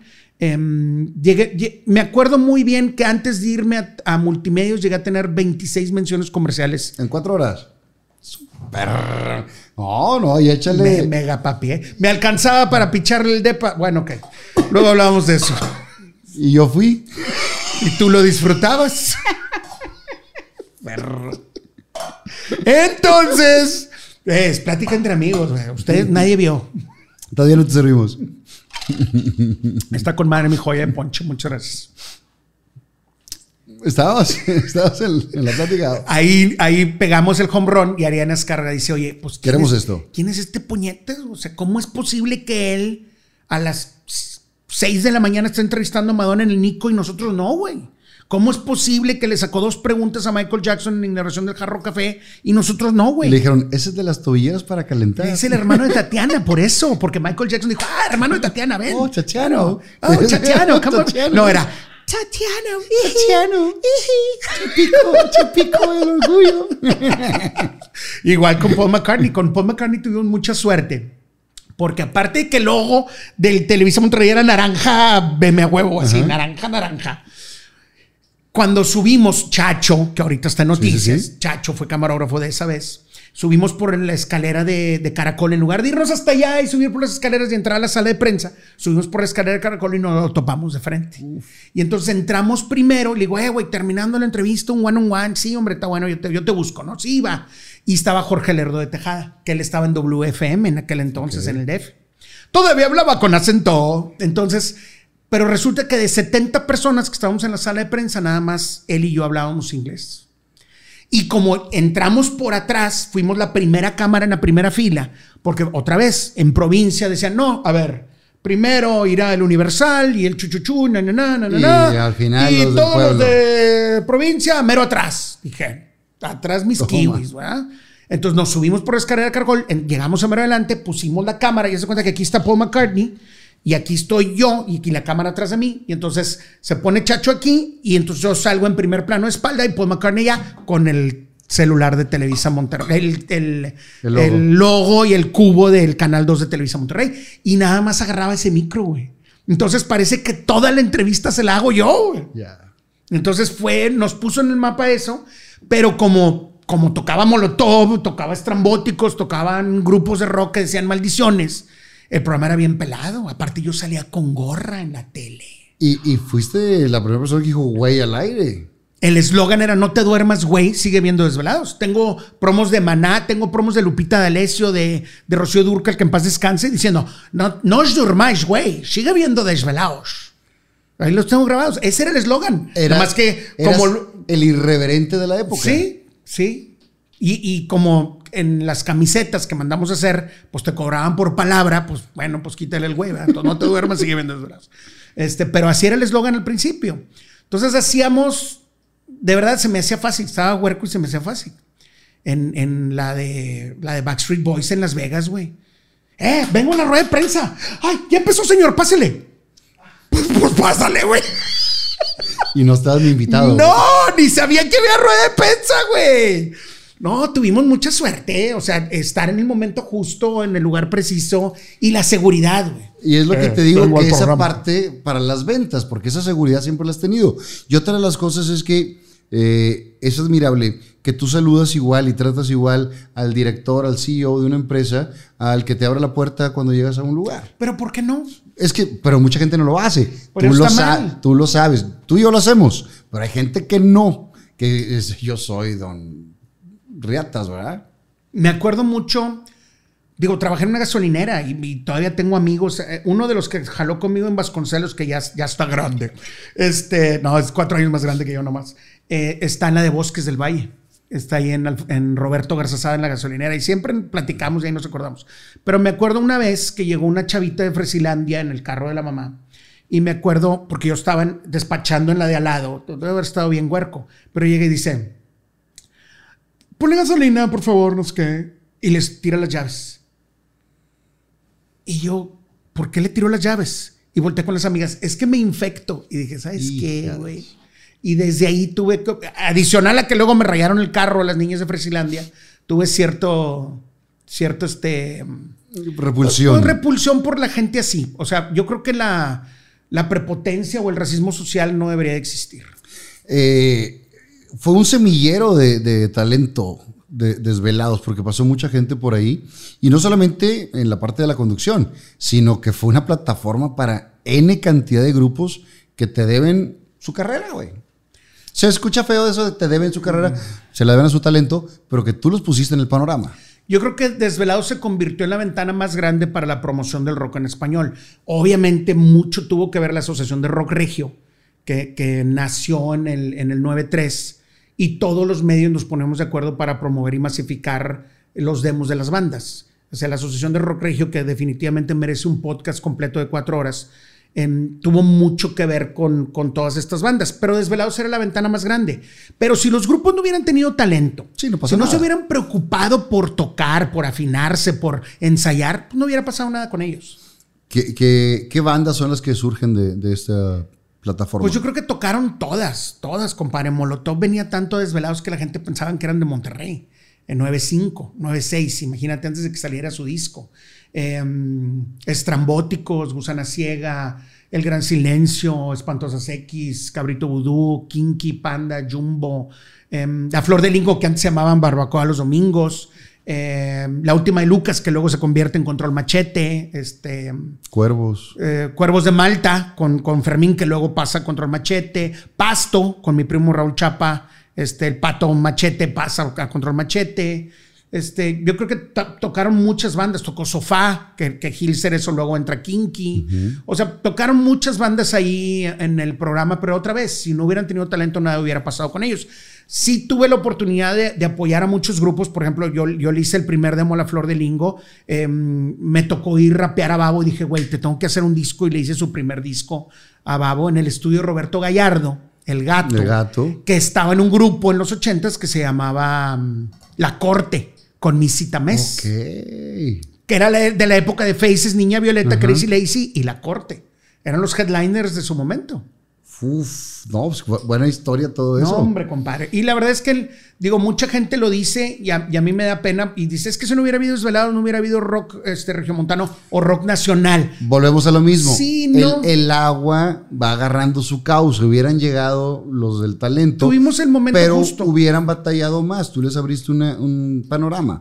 No, no, a ver, tenían mucho talento, claro. mucho talento y la ventaja era que, tío, era la, nos veía, cuando ya estábamos en Televisa, gracias a Ariadna Escárraga, nos veían en 36 ciudades del país. Wow. Pero era tan pelado el programa porque presentábamos grupos de rock en español y yo decía, güey, Y traías gorra. y traía gorra y salía en pijamas y salía en pantuflas, güey. O sea, ¿cómo? O sea, güey. Entonces, el programa de los viernes, las cuatro horas del viernes, las grababan de 10 de la noche a 2 de la mañana y las pasaban los sábados de 12 de la noche a 4 de la mañana. Y el del sábado de 10 de la noche a 2 de la mañana lo pasaban los domingos de 12 de la noche para 4 de la mañana de lunes. Entonces ya no, no tenía tanto punch porque la gente tenía que trabajar. Pero nos veían, güey. Sí, pues siempre- Y yo, por ejemplo, cuando, desvelados, cuando fuimos con Paco Stanley en un Desveladitos Tour que fuimos a ver a Fe y a Tatiana en la Ciudad de México, Paco dice, dice, güey, yo los veo en la noche, los veo en la madrugada, está con madre desvelados. Y ahí está el clip, por ahí anda el clip, ¿no? Qué chulada. Y luego salimos en seis capítulos de Los Simpson, de, de- de tan, tan importante que fue Desvelados, eh, cuando no sabían cómo ponerle un personaje, decían Juan Ramón Palacios. Neta, Sí, salgo en seis capítulos. Hola, señor Burns, soy Juan Ramón Palacios. Bienvenido. ¿Y esa cómo salió, cabrón? Eh, el que hacía la voz de Homero Simpson, Humberto. Humberto Vélez, que le mando un abrazote, eh, por alguna extraña razón tuve la oportunidad de invitarlo a Desvelados. Y lo vieron los de la Federación de Estudiantes del TEC. Dijeron, güey, queremos que venga a conducir los premios de la Federación de Estudiantes y las graduaciones.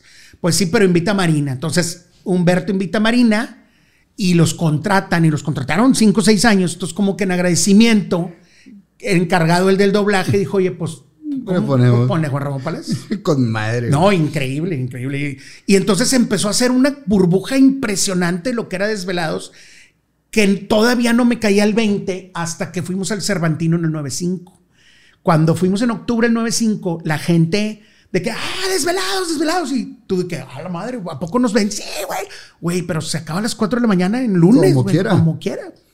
Entonces me acuerdo que ese programa del Cervantino, que entrevistamos a Luis Miguel, a Armando Manzanero, que en paz descanse, a Cecilia To de Venezuela, hicimos un programa sensacional de la Lóndiga de Granaditas, nos topamos al Gran Silencio tocando en la plaza, que ahí estaba mi compadre Renato, que en paz descanse, y, y los grabo, güey, y ya venían tocadores velados, pero imagínate que había alemanas, francesas, argentinas, suecas, todos brincando con el Gran Silencio, y dije, güey, aquí hay algo aquí hay algo. Y lo seguí invitando a desvelados y gra- firman su disco el 97 y el resto, como se dice, es historia. Una bandotototota. Quiero mucho a Tony y a Cano y a, y a Meli y a toda la familia porque ellos confiaron desvelados. No querían ir. Decían, ay, no, está muy naco tu programa. Y yo, no, güey, por favor. Y la mamá fue que dijo, eh, vayan, Vayan. vayan, a desvelados. Y también hicieron ahí un, un match muy Hicimos chido. buen, buen clic, sí. ¿Por qué termina eh, la etapa de, de Desvelados en Televisa? Yo me hablan, ah, bueno, es que tengo que platicar, como yo estudiaba economía, tenía una maestría en administración con especialidad en finanzas, había entrado a la UDEM a hacer una segunda maestría y conducía un montón de eventos. Me invitan a los encuentros de jóvenes en acción a conducir y producir eh, y a conseguir invitados para los encuentros de jóvenes en, acción, que eran una especie de, mm, como gente nueva, eran conferencias motivacionales para los huercos, para la raza, para tratar de levantar la calidad moral de este país, pero en municipios rurales. O sea, Galeana, Los Herrera, Doctor González, General Treviño, pues no, no había manera a veces de llevarlos a Monterrey a los eventos estos. Entonces, a Berta González, hija de, de don Roberto González Barrera, de Banorte y Maseca, que en paz descanse el Maseco, se le ocurre hacer este encuentro de jóvenes en acción. Y lo hacen en Cerralbo, cuna del estado, donde está el árbol más viejo de, de- de Nuevo León, ¿no? El, el Sabino Gordo, el famoso Sabin- ahí en el Parque del Sabinán. Yo conozco, pero. El, el otro, sí, sí, tu sobrino me dijo. sí, el de Villagrán. Que no los dejaron entrar con cámaras esa vez. Bueno. Entonces, es chiste acá local, güey, a la raza googleando, Sabino Gordo. Sabino Gordo, estaba muy bueno, güey. Como el TVO de Fufito, ¿verdad? Bueno, entonces. eh, Berta González. Berta González me invita a conducir y con el tiempo me metí, pues al final del día, rebelde sin pausa, hiperactivo, me meto a la producción ya, ya mm, a conseguir eh, eh, conferencistas. Y ahí pues entrevistamos a Julio César Chávez, a Ana Gabriela Guevara, a este, Anaí hablando de bulimia y anorexia, a Sasha hablando de las drogas. Este, había un muy buen gancho deportivo, que fue el Abuelo Cruz, fue Siboldi, fue el Matador. Había un muy buen gancho artístico y conferencistas profesionales que aprovechaban que el viernes daban conferencia para todos los ejecutivos de Maseca o Banorte y el sábado se iban al encuentro de jóvenes en acción. Y se convirtió en el evento más difícil de conducir porque siempre se hacía en verano a 40 grados en Cerralbo, en una carpa de Troya, de, que, que sí era de lona, pero era plateada. Y las bancas eran de metal. Y Entonces, entonces era era un horno, güey. Entonces, si no eras buen conductor o no eras buen conferencista, Se te perdía la gente. Haz de cuenta el. ¿Cómo se llama el que va a Viña, Viña del Mar? Eh, el, El monstruo, monstruo. de Viña. El monstruo de Viña del Mar. Sí, Así. que, que te abucheaban. I- Imagínate que, No, que no, pierdes la atención y no le sigues. Notiboldi, que era un gran conferencista en su momento, empieza y dice: Mi conferencia es joven, revélate y vive, ¿no? Y entonces, joven, revélate y vive. Y empezó un güey: ¡Sí! Porque ustedes son el futuro, sí. Y todos empezaron: ¡Eh, eh, eh! eh". Y el vato ya de 70 Ya no le años volteó y se fue. Se fue.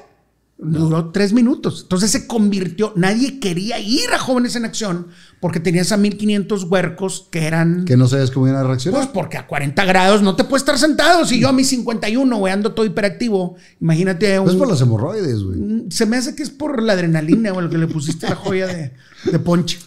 Este, no, todavía no me salen, güey. ¿Te, deja queda- tocar para- te quedas un rato haciendo eso? Me quedo ahí y me invitan a la dirección de Mercadotecnia de Banorte en el 96. Ok.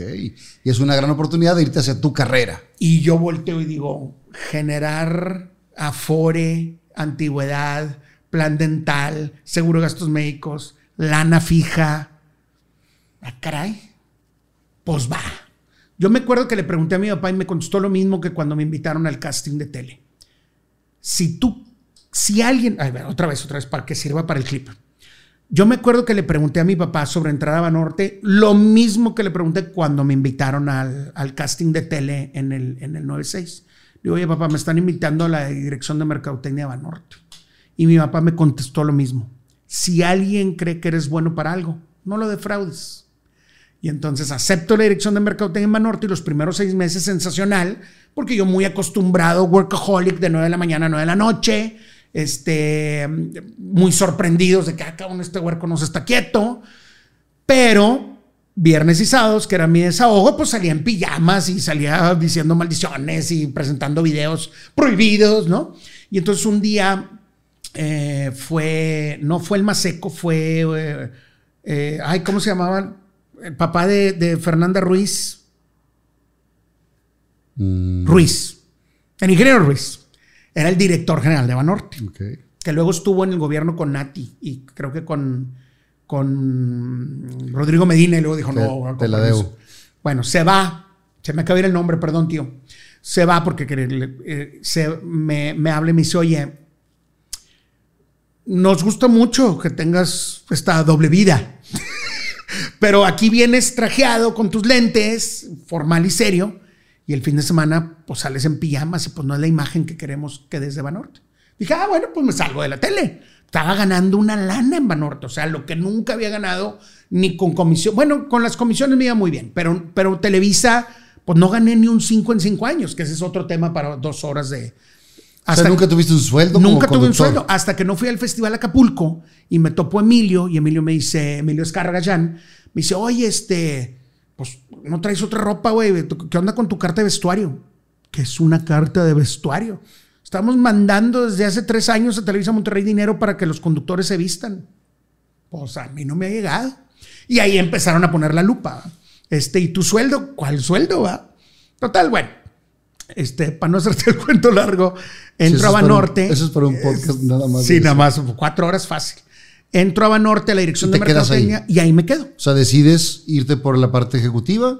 Así es. Ah, Estoy un de- año. Estuve seis meses en tele. Me salgo seis meses, que se quedan Griselda y Lisa a conducir. Esos seis meses. eh, yo seguía produciendo algunas cosas y porque pues tenía muy buenos amigos, entonces me daban entrevistas y, y seguía mandando cosas, pero la verdad es que yo quería ya ser godín, güey, o sea, tener mi chamba fija, ¿no? Eh, por, por lo que estudié, era, era como que, pues a ver, para esto me preparé, ¿no? Y entonces, acabando, me, me, contratan a mi agencia, la campaña de publicidad de Nati, ya faltando dos meses, iba muy, muy abajo en las encuestas. Nos contratan de Natividad González Parás y me piden que encabece el comité juvenil, eh, cosa que no pude hacer porque pues tenía mucha chamba. Y entonces digo, oye, pues que yo estoy jalando en Manorte. Entonces Nati le habla al Maseco y le dice, oye, pues préstamelo, Préstame bueno, pues tú págale el sueldo va y entonces cambiamos toda la campaña, le, antes que va Obama, le arremangamos las mangas, le abrimos la corbata, le quitamos el saco, lo mandamos a la calle y levantó contra Fernando Canales y nos quedamos una nada, o sea, dos mil votos o 20 mil, no me acuerdo, pero nos quedamos una nada. Porque en aquel entonces el promedio de edad de Nuevo León era de 25 años. Y entonces, pues, ¿a quién hay que tirarle que vote por eso? A la raza. Y entonces Nati se queda muy contento con nuestro trabajo, eh, obviamente el Maseco también. Regreso a Norte y me hablan de TV Azteca. Y me dicen, oye, ¿sabes qué? La gente está muy impresionada con tu trabajo. Acá al senador le gustaría que, que, mm, que te vinieras acá a ventas, pero que retomaras Desvelados. Y lo hacemos nacional. Este, le dije, si es desde aquí, sí, porque ya había habido muchas veces que nos habían invitado a irnos a Pero México. vivir a México. dije que no. A mí no me gusta el DF para vivir, no me gusta. Y entonces eh, ya habíamos dicho veces que no, y dicen, no, aquí tenemos una unidad terrena, estaba la antena totota para mandar la señal vía satélite. Dije, va, lo hacemos desde aquí. Y me acuerdo que hasta firmé el contrato con Pato Rubio y a las dos horas me habla Federico Arreola y me dice, no te vas a TV Azteca. Me rompes ese contrato, necesito que hables con Pancho González. Y yo, ok, entonces me traigo a mi papá. La junta fue en Las Pampas y me dice el señor González, que yo siempre le hablaba del señor González, me decía, no, Pancho. Y yo no lo entendía porque para mí era un mucho respeto, hasta que ahora fui al Oxxo y me dicen, señor, le ayudo con las cosas. Y yo, Dime Juan Ramón. señorito, puñetas. Haciéndole un revés. un revés. un revés con. con O sea, con tan efecto. jodido me veo que no puedo cargar dos cocas y unos rufles, neta. Yo, yo lo que te digo es, pon tú que eso sí, pero ya un garrafón no le entres, güey. Compadre, con las dos, mira, mira, mira, de trapear, barrer y surcir y planchar. Esta así te trae tu vieja. Entonces Total. voy con el señor González y me acuerdo, me dice, oye, no, nos gusta mucho tu perfil, este, todo el mundo ha hablado muy bien de ti. eh, vamos a abrir una división nueva en multimedios que se llama la Dirección de Nuevos Proyectos, queremos que la encabeces. Eh, le dije, es que sí me gusta mucho la tele, pero creo que sirvo más para detrás de que a cuadro, ¿verdad? Este, me dice, sí, pues aquí el proyecto es que cada, pro- cada, cada producto nuevo que vamos a crear para el grupo, llámese programa de tele o llámese... Pase por tu departamento. Tiene que pasar por tu departamento y tiene que entrar vendido. Si no está vendido, el proyecto no se autoriza. ¡Jalas! Va. Y le dije, pues, ¿De ¿de cómo? cómo? cómo? Este, no, pues tanto. Le dije, no, le dije, güey, en Banorte ganaba eso. No me voy por menos del doble. Y me acuerdo que me paro al baño y mi papá me dice, no, güey, no estires la cuerda tanto, este, pero es una gran oportunidad para ti, pues esa es una dirección y mira, qué padre, pero pues no le estires tanto la cuerda. Pues total llego y ya me dice Federico, ok, lo que pediste más un 15, más, más un 15 de comisión de todo lo que vendes. Pues va.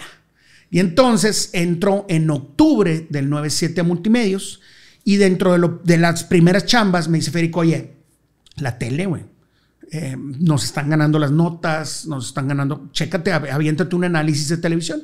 Entonces, dentro de las cosas que descubrí, y ahí tengo los papeles, ¿eh? Yo guardo todo. Acuérdate que un caballero no tiene memoria, pero siempre guarda el video por si acaso. este, yo guardo todo. Entonces, ahí tengo los papeles de que me dice, le digo a noticias, ¿qué te falta?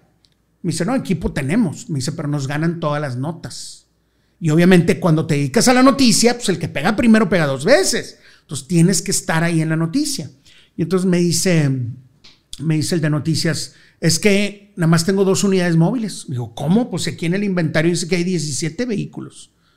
Pues resulta que uno de los directores, su secretaria tenía dos Jetas, la otra secretaria tenía uno, hasta una exnovia de uno de sus hijos tenía un Jetta de la empresa, porque Multimedios era dueño de, de Volkswagen, ¿te acuerdas?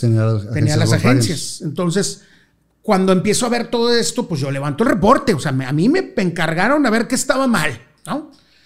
Y eh, a una grúa le faltaba un chicote, no enfoca, este, detalles así, ¿no? Eh, había una sala de tutopele de 80 mil pesos para el programa Cambios del Arqui Benavides, que pues ¿dónde está, güey? Una sala de esa como la, de, la del casting coach, así, negra, negra. No había, güey, no estaba. Pero sí estaba en el inventario. Y estaba en el inventario. Entonces empiezo a ver muchas cosas y cuando llego al asunto de los sueldos y salarios, para mí la persona más importante, yo dedicado a la venta, pues era el señor Medrano, que siempre se me olvida el apellido y ofrezco una disculpa a la familia. El señor Medrano ponía los comerciales a mano. Estaban grabados en Betacam digital y entonces se ponían a mano y, al- y a la hora del corte, vamos a un corte comercial, le ponía play y ya tenía otras tres máquinas. Era Medardo. Medrano. Medrano. Medardo, Medardo, Medardo. Medardo. Perdóname, perdón, Sí. Medardo.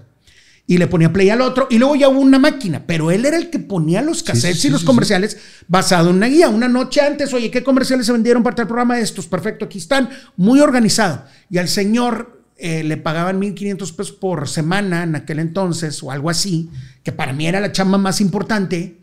Y entonces cuando voy y presento mi resumen, ya sabes, como recién graduado de carrera, bien bonito y así, toda la carpeta y todo. La empieza a ver este, el señor González, que me, me insistía que le dijera Pancho y siempre batallé. Le empieza a ver y lo que le llama más la atención es lo de Medardo. Y me dice, no, él no gana 1500. Y me acuerdo mucho, tenía un escritorio gigante lleno de papeles, pero sabía perfectamente Cuando dónde estaba acá en el diario. Así es. Y él sabía perfectamente dónde estaba Todo. todo. Agarra así, paz, de abajo. Tan, tan, tan. No, aquí dice que gana 3 mil.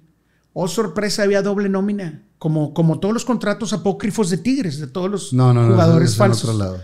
Entonces, este, no hay risas de nadie, ya no vuelvo a hablar de Tigres, güey, porque aquí, aquí puro tigrillo. Bueno, pues resulta que había dobles nóminas y que se me enoja. Y le habla al mero mero. Y yo recién entrado, yo, no, güey, no voy a echar un alacrán encima, güey. Pues le- pues se voltea con su silla y le marca, oye, esto, pa, pa, pa, pa, bla, bla, bla. No, no, díganle a Medardo que venga para acá. Y llega Medardo y todo asustado y él no quería decir, dígame la verdad, no le va a pasar nada.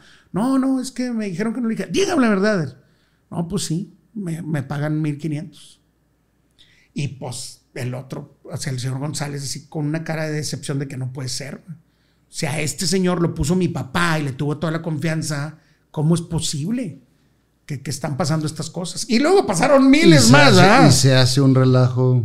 Se hace un desmadre, me empiezo a echar de muchos enemigos, pero la raza Claro Me- que te quería mucho. les pagan, ahora sí les pagan lo que verdaderamente estaban reportando.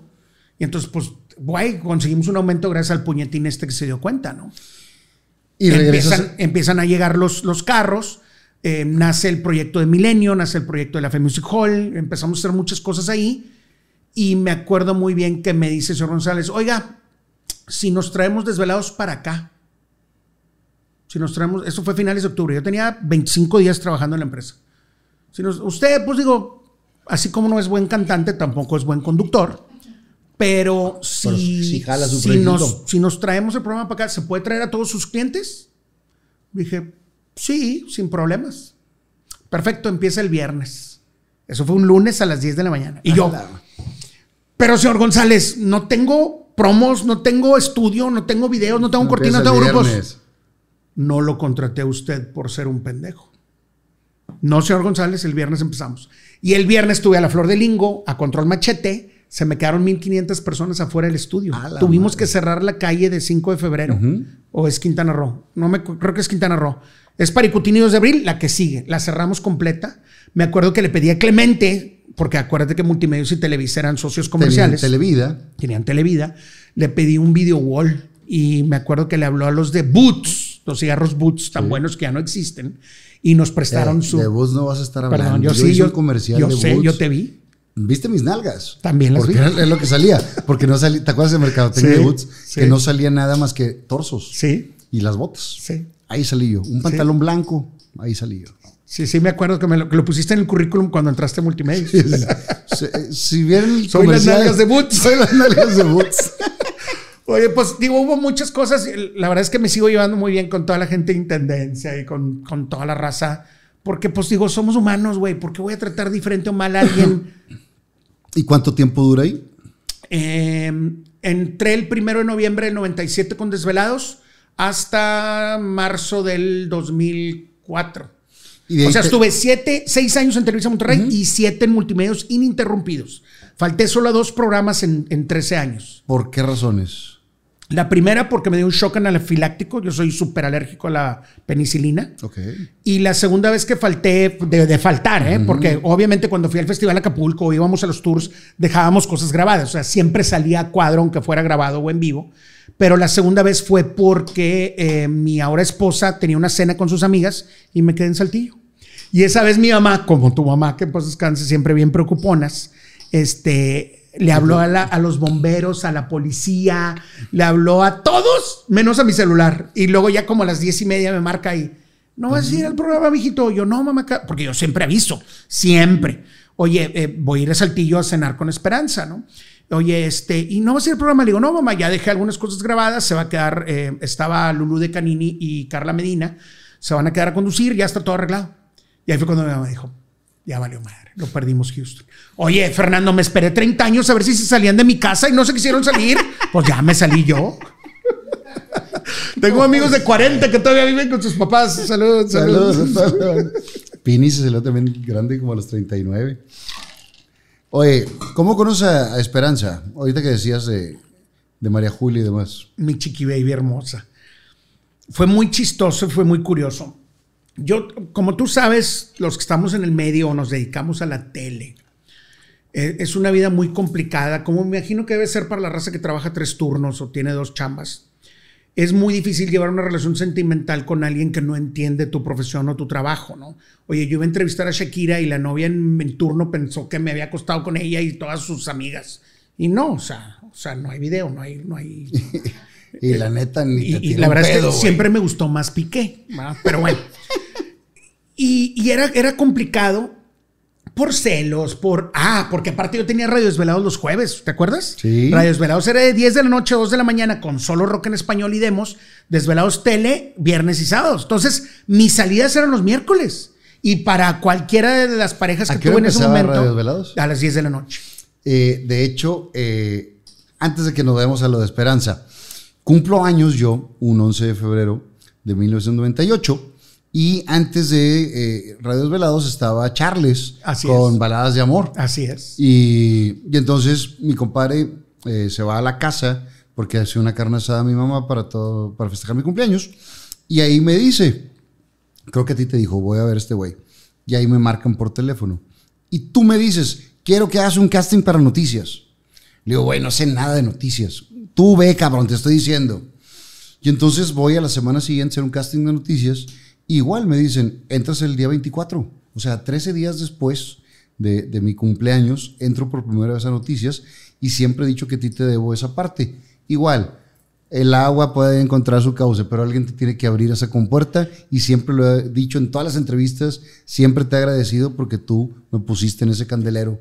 Que, que fue de los cambios que también implementaste, Nada- porque, porque también se hizo ese cambio de noticias. Así es, nada que agradecer, compadre. La verdad es que talento siempre has tenido. Y cuando estábamos haciendo, yo todo lo rebotaba con Federico. Federico era este, mi sensei. Y entonces, yo cuando estábamos haciendo el cambio del noticiero para este formato, y, y obviamente hacerlo más ágil, dije, Fernando Lozano es la persona indicada. Sí, pero es que María Julia es más grande. Fernando Lozano es la persona indicada.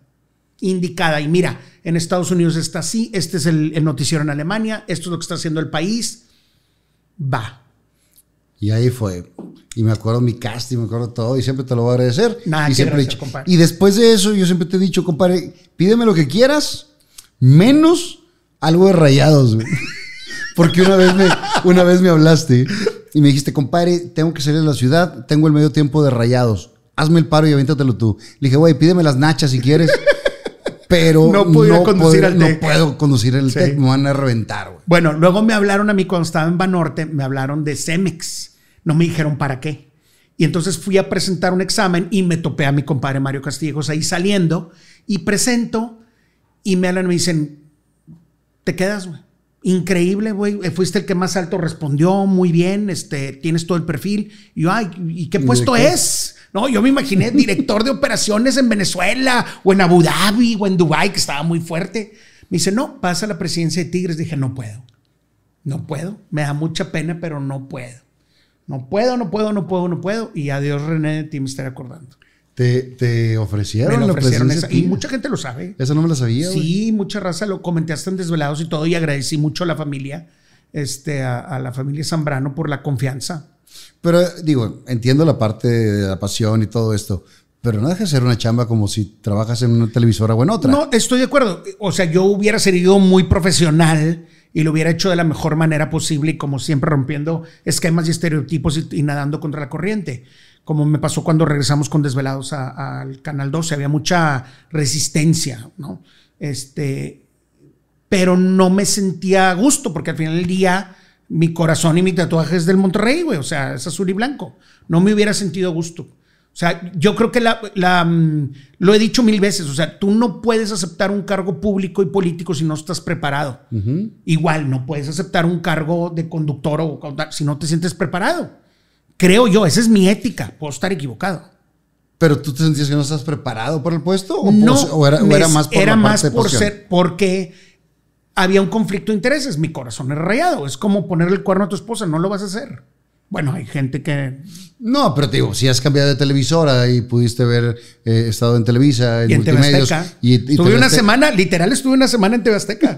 literal, estuve en nómina una semana en TV Azteca. Y, y digo, se puede hacer cualquier otra cosa. no, pero- sí se puede, pero, pero no me sentía a gusto. Dije, te agradezco mucho la oportunidad, pero no.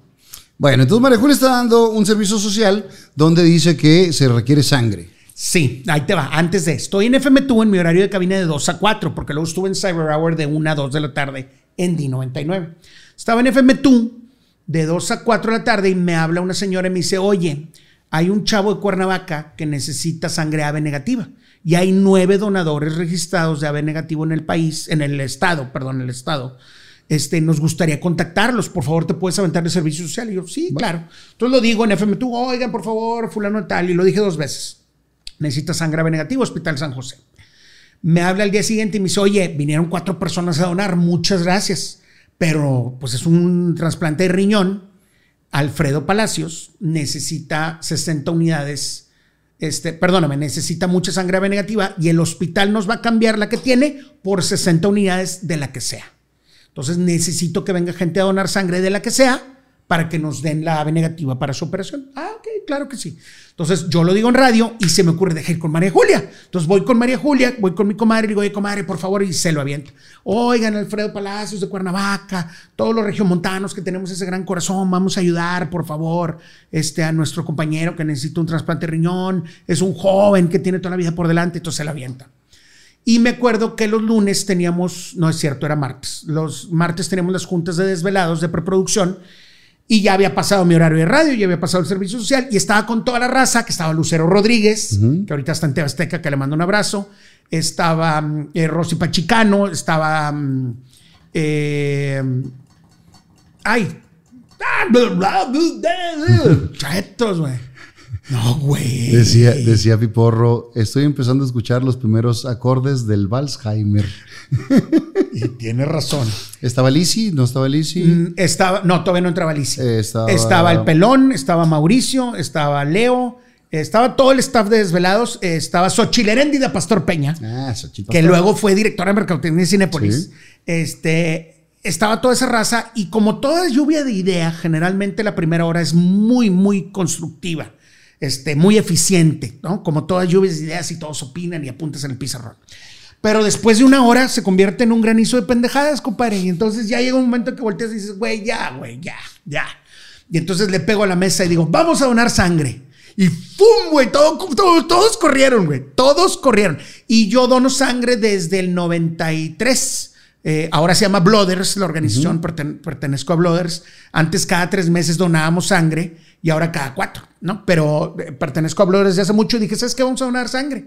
Entonces llego al Hospital San José, me acompañó el Chopi, Chopi Aribuznaga, eh, de, de Veracruz, eh, Leo Aguilar, también de Veracruz, mi primo Mauricio de la Garza eh, y el pelón, este Héctor Reina.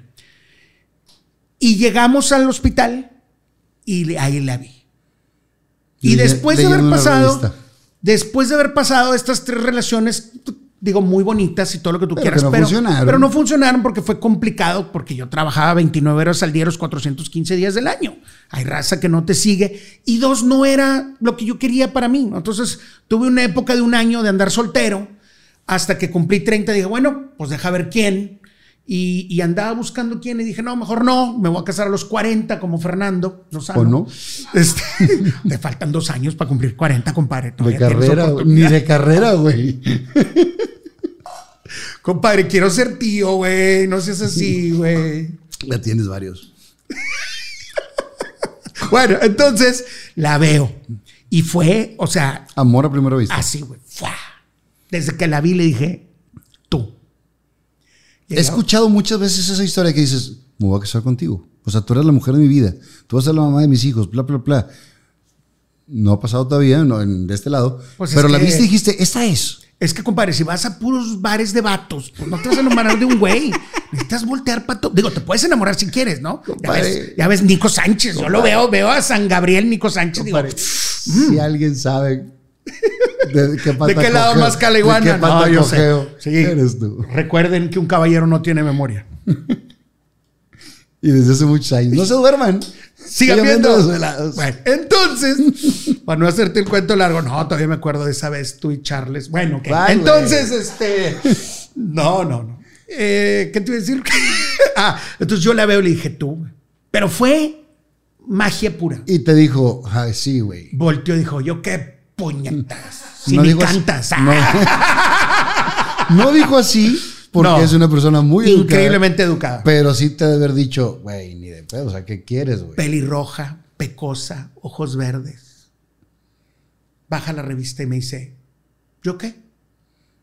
Y el naco que llevo adentro, obviamente haciendo un esfuerzo de ventas, le dice, te veo posibilidades.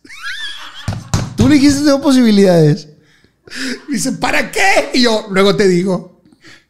Y un año después le dije, ¿Y cómo, cómo sigue la, la relación ahí? no, hombre, ahorita O sea, se, se porque- fue a Saltillo hace rato con las huercas. No, no, no, me refiero a la, la ves ahí, pero le pides el teléfono. ¿Cómo, cómo? Empezamos a platicar y resulta que su mejor amiga, Magda Flores, mi comadre ahora, es- somos padrinos mutuos, ella de Miranda y yo de, de sus gemelas, este, estudió economía con el gran perro Alfredo Sandoval. Y entonces Magda, después de ver esta tensión sexual que nacía ahí, emocional, matrimonial, Tuya nada más, yo creo que nada más mía, voltea y me dice, ¿tú eres Juan Ramón Palacios? Y le digo, sí, el del incidente Solidaridad en econometría, no en, econo- en microeconomía 2. Dije, sí, soy yo. El famoso incidente Solidaridad, que es tema para otro podcast de muchos años, sucedió en economía con el gran perro Alfredo Sandoval. Magda llevó cuatro veces microeconomía 2 con Alfredo Sandoval. Ya se había graduado y tenía que regresar a seguir tomando esa materia. güey. Cuatro veces, ya la quinta, el gran perro Sandoval. Digo, está bien, Ya. no pasa. Imagínate. Entonces nos hicimos amigos, empezamos a platicar, pero obviamente. ¿Ves, ves que una de tus estrategias que me dijiste, cuando quieras ligar con la más buena, platica con la, con la más feita. Entonces, no te creas, comadre, no te creas. Me va a madrear. Este, puse a platicar con Magda y me puse tan nervioso de estar con Esperanza que nunca me había pasado, se me bajó la presión. Nunca en la vida se me ha bajado la presión. Nunca. Gracias a Dios, y toco madera. Nunca. Pero me puse tan nervioso que yo me acuerdo una vez cuando presenté un examen de macroeconomía que necesitaba sacarme 96 para arriba. Este, me acuerdo que estaba yo sentado y antes de contestar empezó tum, tum, tum, tum, tum, y hasta volteaba el pinche corazón así. Así estaba yo con esperanza, de que el corazón así que, güey, WTF, why the face, o sea, ¿qué onda con esto? Me puse tan nervioso que no pude donar sangre, güey. Terminó donando el Chopi, Leo, Mauricio, Los que y este Reina, y yo no. Y Esperanza no fue a donar tampoco, pero fue a acompañar a Magda porque siempre que donas sangre, en aquel entonces que te sacaban dos unidades o una completa, terminabas medio mareadillo. Ajá, entonces, entonces, para manejar de llevara, regreso bueno, al claro. entonces le digo, oye, dame tu teléfono. No, no, no te lo voy a dar. Dame tu teléfono, hombre, no seas ranchera, te quiero hablar, ¿no? Me dice, mira, yo regreso la próxima semana, mi, mi último semestre de carrera lo tengo que hacer aquí en Monterrey. Te doy el teléfono de aquí de Monterrey y me hablas la próxima semana. No, pues dámelo. Y ya, me lo 38, no sé qué, no sé qué. Pero después descubrí que no me quería dar el teléfono en Saltillo porque en Saltillo era, en aquel entonces eran de dos dígitos los teléfonos. A él le tocaba el 63. Marcabas a la botica y decían, te hablan. Esperanza. No, no te creas, mi vida hermosa. Siempre cuento ese chiste, este, no les cae en gracia a mis amigos de Saltillo. Claro que no. Pero bueno, este Marco me da el teléfono de Saltillo eh, después de insistir y Marco para ver si era cierto y me contesta su hermano. Y me dice, este, hola, ¿qué tal? Disculpa, ¿se encuentra Esperanza? No, está en Monterrey. Y entonces le digo, ah, no, sí, nada más quería confirmar que era su teléfono. Muchas gracias. ¿Quién habla? Juan Ramón Palacios, con quien tengo el gusto, con su hermano Antonio. Ah, gracias, Antonio, muchas gracias. Y ya. Pues llega Esperanza, ah, van en camino a Saltillo y Magda toda droga y le dice, ay, Esperanza, qué padre. Otro, ¿Qué, ¿Qué padre cosa? qué, güey? Imagínate, mis hijas van a ser las más felices porque en la piñata de tus hijos ahí va a estar Tatiana. y voltea, ¿qué te pasa, güey? Lo acabo de conocer. Y mira, se dio. Wow. Se dio. Oye, llega Saltillo y el hermano, oye, habla un payaso disquera Juan Ramón Palacios, que te va a estar hablando a ti, Juan Ramón Palacios, hazme el favor. Y dices, pero sí, sí era. Y nos pudimos haber conocido antes porque yo hacía mucha obra social en Saltillo, sobre todo para, para la iglesia, para, para el- el, la catedral de Saltillo. Hacíamos muchos eventos para re- recaudar fondos y para otras iglesias ahí. Entonces me acuerdo una vez que hice un evento con Caifanes y KGB de, de Rafael Chaparro. Este, no, no es primo ni nada de Omar Chaparro, pero tiene una voz increíble, Sí, sí. cantaba muy bien. Eh, tenía la mata así como Michael Hutchins de Inexcess, que en paz descanse. Y cantaba muy bien. Entonces en la vaca pinta hice ese evento y me acuerdo que llegó Esperanza. Bueno, yo no la vi, pero ella platica después que llegó con sus amigas y dicen, ay, no está el naco de la tele y se fueron. Y luego en el 96 organizo un evento, me invitan a dar una conferencia en el TEC de Economía. Y luego me invitan a la fiesta en la noche. Y la fiesta estaba muerta. Y dije, ¿sabes qué? Con permiso. Entonces yo traía el cassette de Molotov y me puse a organizar unos concursos y puse la de puto de Molotov y todos se persinaban. Pues resulta que Esperanza estuvo en esa fiesta. En la pista, su mejor amiga tenía, tenía una mesa y las quitaron para que yo me sentara. Ok. Y dice Esperanza que iba con dos chavas, yo no me acuerdo. De algo así sí me O acordaría. sea, a lo mejor sería algunas asistentes que estaban sí, ayudando ne- ahí. para el show de magia necesitaba un asistente. ¿Cuándo ya sales con ella? ¿Cuándo empieza A ya la semana regresa a Monterrey y Magda agarra la sección amarilla, googleen que es la sección amarilla, y yo estaba en mi horario de cabina regalando unas pinturitas de Britney Spears, regalando unos maquillajes de Britney, y entonces abre multimedia estrellas de oro, entonces marca eh, 699999, todavía no estaba ni el 3 ni el 8. Entonces marca el conmutador y dice, FM tú, por favor, y se lo pasa. Y entonces, ay, te hablan Juan Ramón, ¿quién habla? Y, y me dice, este, ah, ¿no te acuerdas de mí? Le digo, perdóname, pues si no me dices tu nombre, pues no, No sé quién eres. Y soy Esperanza. Ay, ¿cómo estás? Espérame, dame un segundo. Entonces entro al aire. Quiero mandarle un saludo muy grande a Magda Flores y Esperanza Orbecker de Saltillo. Les mando un besote grande y no sé qué. Y aquí está, Britney Spears, oops, I did it again. Y ya contesto. ¿Qué onda? ¿Cómo estás? Ya sabes, ya todo como prepuberto, emocionadillo, ¿no? No, nada más hablaba porque me quería ganar unas pinturitas de Britney. Yo- y yo, Ingas. me dice, no te creas, me dice, este, nada más hablé para decirte que ya estoy aquí en, en Monterrey, este, eh, no sé si quieres ir por un café. Y yo nunca había tomado café en mi vida, nunca, nunca. Y eso de que vamos a un café, era totalmente nuevo para mí. Y yo, eh, ok, nada más que no tenía carro. Este, dije, ¿sabes qué? Pues hoy lunes no puedo, pero pues como ves el miércoles. Y resulta que ese miércoles era el cumpleaños de Alicia Villarreal en La Divina, antro de, de Antonio Mohamed, y que creo que Luis Miguel era socio también. Salvador. Era- Luis Miguel Sí. Salvador. Este, y otros chavillos, y que era una fiesta sorpresa que le organizaba bien celoso mi compadre Arturo Carmón. Andaba celoso de mí, güey. A mí el que me gustaba era Kirri, güey. Yo no entiendo, güey. Pero todavía. bueno, Y todavía. todavía. No, no, su Gabanelli me gusta más que él.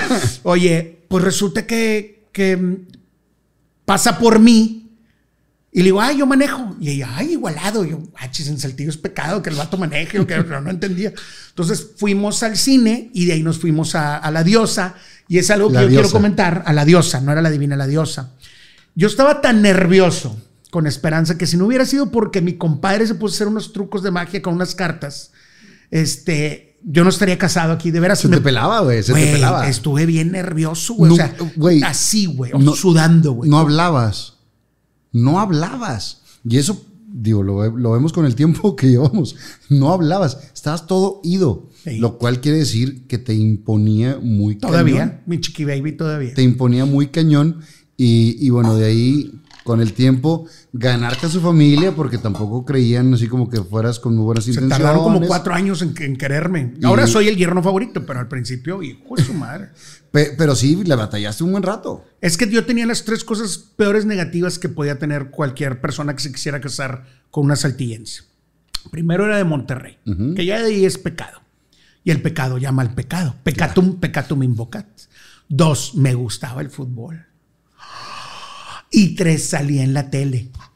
No, pues eras una fichita. Imagínate si supieran que tenía mi tatuaje de desvelados y Star Wars. Peor.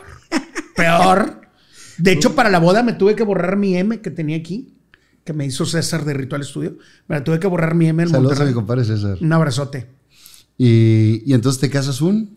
Me caso, le, le pedí que se casara conmigo el 29. Ah, cuéntame esa historia, porque Ah, no, buena, es que hubo plan A y plan B. Como buen economista, siempre hay un plan A y un plan B. Y de vez en cuando un plan C, pero siempre tienes que tener plan A y plan B. Siempre para todo en la vida y en la cancha. ¿ok?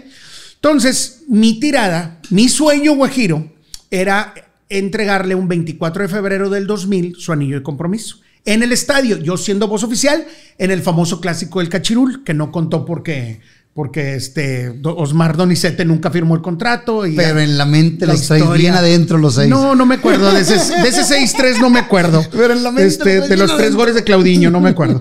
Oye, eh, este, entonces yo la invité una vez a ella y a Magda al fútbol. ¿Y qué tal se pasaron? Ay, muy padre. Entonces yo pensé que les gustaba el fútbol. Cuando en Saltillo lo que les gusta es el béisbol. El béisbol, claro. Bueno, entonces dije, pues aquí. Entonces mandé a hacer una lona de 39 metros por 16 que decía Esperanza, cásate conmigo. Entonces yo siendo voz oficial, cuando saliera el equipo a calentar, ya había hablado con Mohamed, que por, eso quiero mucho a Tony. Tony era el director técnico y jugador del equipo y manejaba el vestuario. Ya se habían puesto de acuerdo que iban a salir todos corriendo con la lona y la iban a abrir y decía, espera, cásate conmigo. Yo había conseguido dos boletos en Superpalco, obvio, pagados, ¿verdad? Conseguimos unos boletos, aunque sean pagados, pues no te los iba a conseguir gratis, ¿verdad? Entonces, pagados para Magda y para Esperanza. Y entonces yo iba a decir el micro, Esperanza, cásate conmigo. Pero ese día no la dejaron ir al fútbol. Ya graduada, o sea, ¿qué chingados vas a ir al fútbol? Y toma la, la- Take it, monkey, your banana. y la lona. Y qué quedó- bueno que no. La lona estuvo mucho tiempo escondida detrás de un espectacular de Oxxo ahí en el TEC, eh, abajo del gimnasio, donde entrenábamos, donde había el cuarto de pesas de borregos. Ahí estuvo Años. hasta que un día desapareció y ya no lo volví a ver. ¿Te acuerdas que en el TEC antes de tener tablero electrónico se ponían los nombres de los jugadores, se pintaban a mano las- y se ponían ahí? sí. Bueno, ahí abajito estuvo por años esa lona Wow. años. Pero bueno, mi plan B lo grabé en diciembre. Esto fue en febrero, ¿ok? Lo grabé en diciembre. Yo produje dos videos de Control Machete, el de Sí Señor y el de, mm, no, perdóname, Humanos Mexicanos y Sí Señor con Joel Sampaio. Y entonces me sobraba cinta. David Ruiz Leche hizo el video.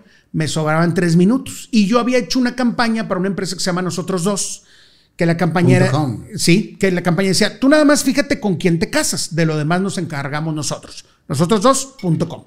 Y en el mismo, en el misma iglesia donde luego se, se grabó un video de Control Machete, ahí hice un video donde, que, que se deben de acordar, es, eh, con un dolly, viene la cámara hacia atrás, este, es para, para establecer que es una boda, y luego el close-up, si hay el padre, está el three shot, y el padre dice, si hay alguien aquí que se opone a la boda, y no sé qué. Y en el cine se paraba un güey y decía, Yo. yo, en vivo. Sí, sí, Esa sí. fue idea de tu servilleta, que, hace- estaba, que era más creativo. Era como un performance, era un. Diálogo con lo grabado y en vivo. Entonces el vato decía, Susana, no te cases. Y ella volteó y decía, volteaba hacia abajo como si estuviera en la pantalla viendo a la a la sala. persona. Entonces siempre se tenía que parar de este lado, ¿no? Entonces, vos, Jorge, ¿qué estás haciendo aquí? Susana, perdóname, yo te amo, no te cases, siempre has sido el amor de mi vida, te amo. Y entonces Susana voltea y, y le da el ramo al vato y se sale corriendo. Sí. Y entonces eso lo hacíamos en todas las salas este, de MM Cinemas y de Cinépolis y el chavito iba cambiando de, de sala, que, que hasta el micro llegó a hacerlo una vez, llegó a, a ayudarme. Sí, me iba a ayudar con ese performance. Y entonces, pues llamó mucho la atención y el eslogan decía, tú nada más fíjate con quién te casas, de lo demás nos encargamos nosotros 2.com. Y había otro anuncio que, el, que ya la, la- la boda y todo bien bonito, en cámara lenta y no sé qué. Y luego al final se abre la puerta y la chava está haciendo pipí parada. Y entonces el vato voltea y dice, no, no era lo que quería. Hay gente que sí le gusta, no pasa nada. Pero hay fíjate gente con que quién no. te casas. Entonces tú nada más fíjate con quién te casas, de lo demás nos encargamos nosotros, nosotros 2.com. Que luego fue Expo tu boda y bla, bla. Entonces dije, ¿sabes qué, Leche? Quiero hacer eso, quiero hacer un duelo de intelectos conmigo en la sala y salir yo a cuadro. Y entonces digo, oye, Juan Ramón, ¿qué onda, Juan Ramón?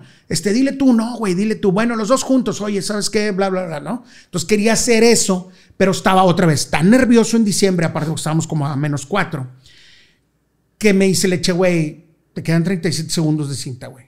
No voy a abrir otra lata, ahora o nunca. Y dije, ¿sabes qué? Directo cuadro, bye.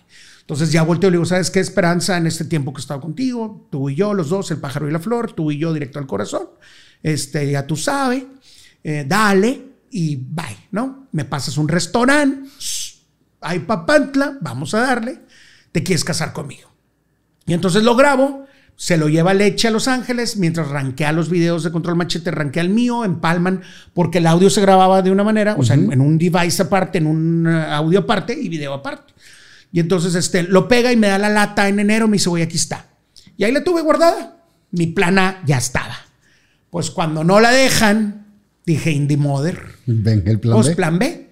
Y el plan B fue un 29 de febrero, año bisiesto del 2000, en MM Cinemas, donde ahora está Palacio de Hierro. Y este, obviamente, pues invité a María Julia, invité a todos los amigos, este, estaba la galleta que en paz descanse, todos los del Atlético Desvelados. Y le digo, oye, en Desvelados tengo premiers. Y habíamos hecho la premier de Godzilla, tengo premiers. Y tiene que estar llena la sala, porque si no está llena ya no me dan. ¿No quieres venir tú con tus amigas? No me van a dejar. Porque ya se gradúa y se regresa a Saltillo, no me van a dejar. Y dicho y hecho, dice el papá, ¿qué chingados vas a ir al cine a Monterrey? Digo, no dijo así porque mi suegro, que en paz descanse, no decía maldiciones, pero dice, no vas a ir, este, si quiere venir al cine que ven aquí, no, mira, papá, es que esto y esto y esto, este, si no llena la sala, no, no. Total, cuando me habla para decirme que siempre no, y yo, no, es que tienes que venir, y luego dije, no, va a sospechar, mejor ya, no insistí, dije, ni modo. Pero los boletos del cine decían JR y ME, Sí, María. Esperanza. Porque me, di- me estabas. di- sí, me diste, me diste esos boletos eh, para la, la- las amistades. Pasas la película. ¿Qué película era? Malísima, ya no me quiero ni acordar, porque, o sea, no era la película para una entregada de anillos, porque en esta película el, el papá se enamora de la mejor amiga de su hija, la esposa le pone el cuerno con otro vato, el hijo se enamora, ah, no, el papá del vecino piensa que su hijo es gay y se enamora del hijo y lo mata, o sea, de que tú dices, güey, no era una película para, para, para esto, ¿no? era la ideal. No era la idea. Pero no, ellos- no era diario de una pasión, no, güey. pero le, le terminan dando permiso. Dice, bueno, ándale. Y se vino con todas sus amigas, todas en la camioneta, y llegan a, a- a la sala y ya estaba llena, ya estaba, ya estaba en la Llegaron película. como ya, ya pagado. ¿no? Así es. No se daba cuenta que estábamos todos ahí. No que éramos puros amigos. Entonces se sienta ahí en medio.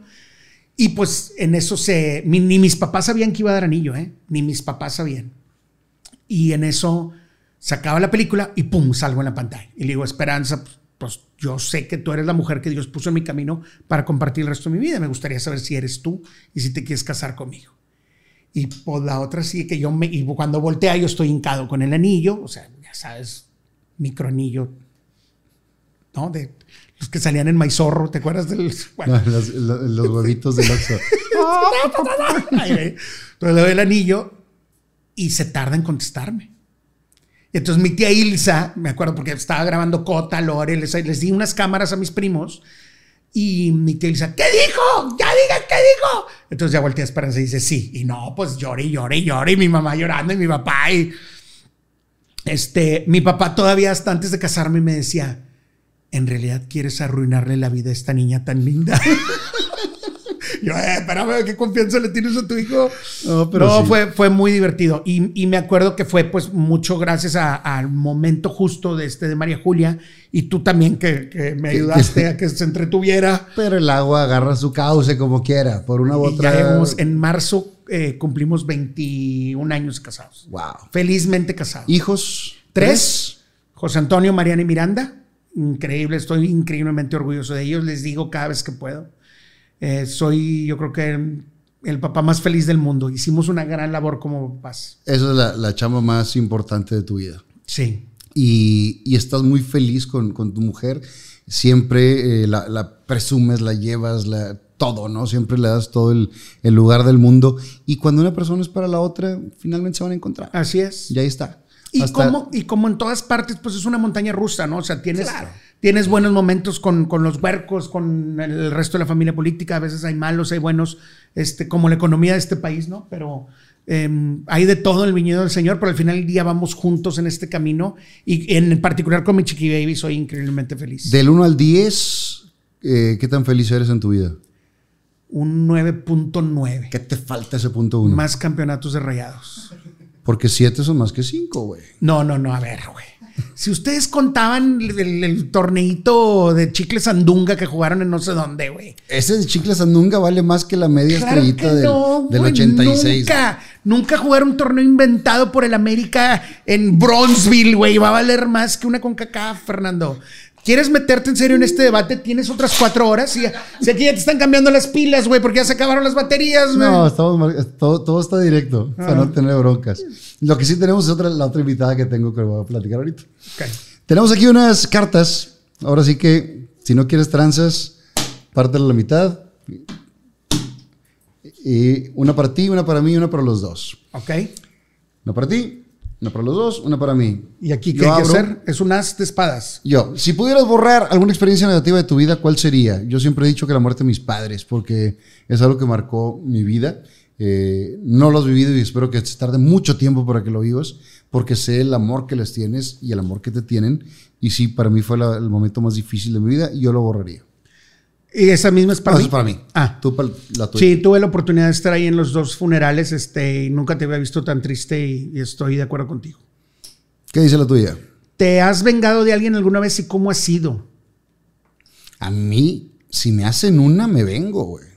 Pues sí, hay videos también, pero mm, fíjate que me acuerdo mucho un solo caso en particular, porque pues digo, la verdad es que la, tengo esa, siempre he sido un sempiterno optimista y, y- tiendo a borrar de mi mente los, los pocos, de verdad, verdaderamente pocos momentos malos que he tenido en mi vida.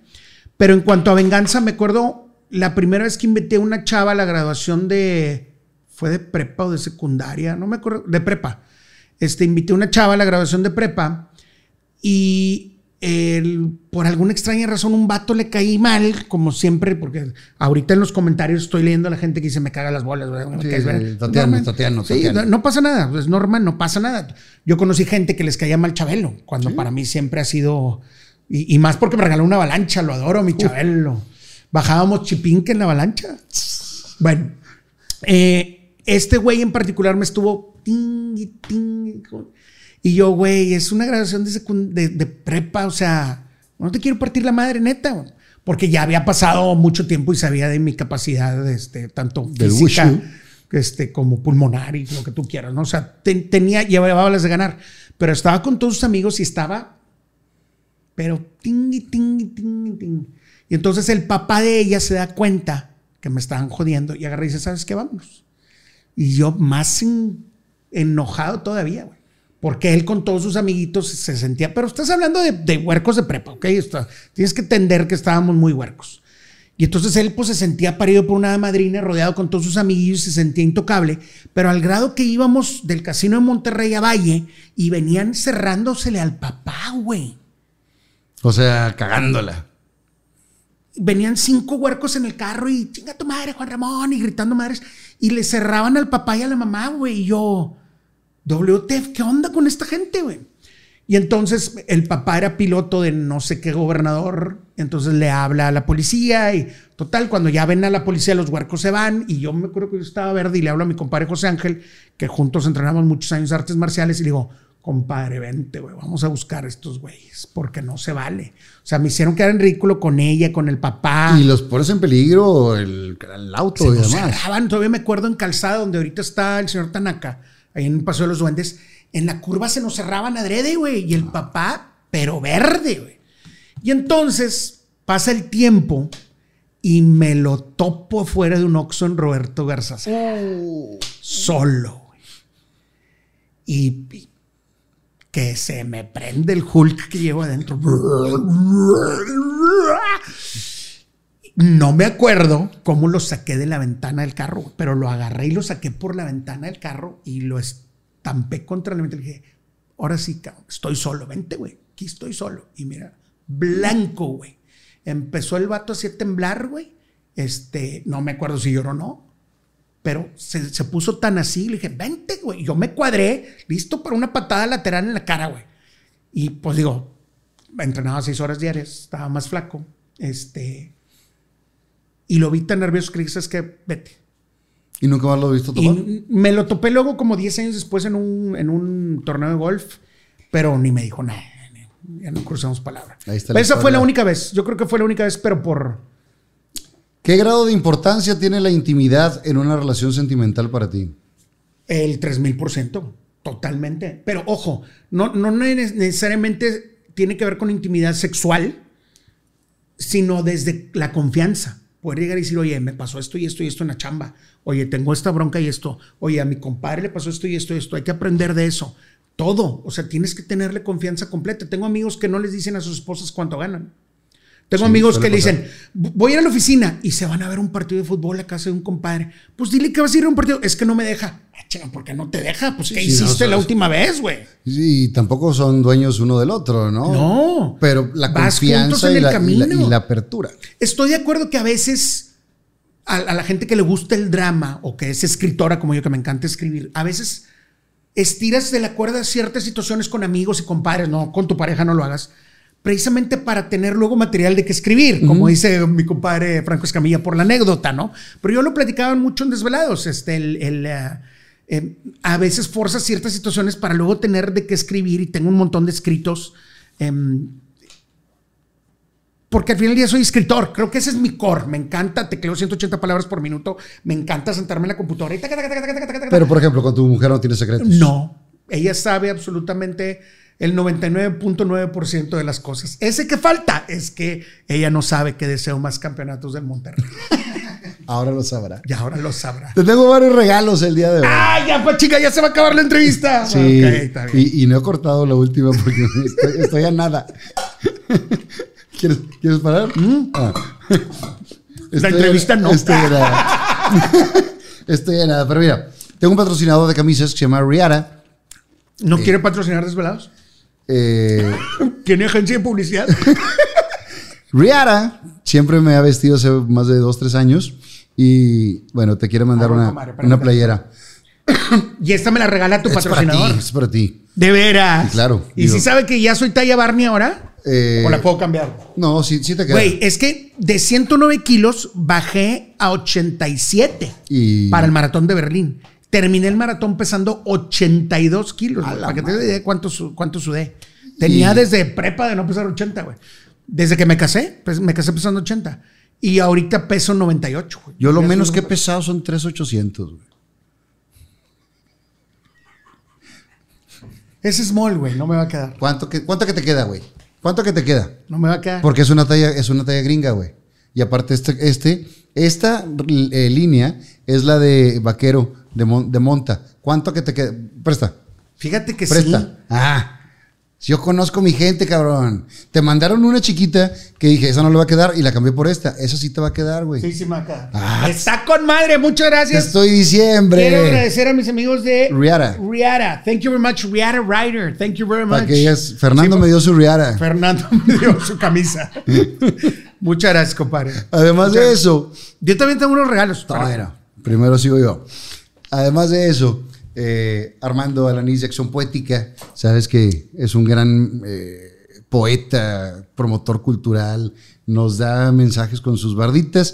¿Alguna vez te hizo algunas bardas para ti, para Sí, una de Desvelados, promoción y demás? Y esta te la mandó y dice, mi desvelo es el combustible. Ah, noche". está con madre. Muchas gracias, Armando. Muchas, muchas gracias. Te lo agradezco mucho. Muchísimas, muchísimas gracias. Está con madre, güey. Y además, también Oye, ni, a brincos dieras les diste tantos regalos. No, pues es que, güey, eh, brincos me iba a traer más el saco este, güey. y te, esta te la mando yo. Eh, ¿La puedo ver o no? Por supuesto, ¿O es por- trae porno o algo? No, no, trabajas en una empresa donde eh, fue un ícono y fue un pilar. Entonces, para que tengas ahí la. Ah, compadre, muchas gracias.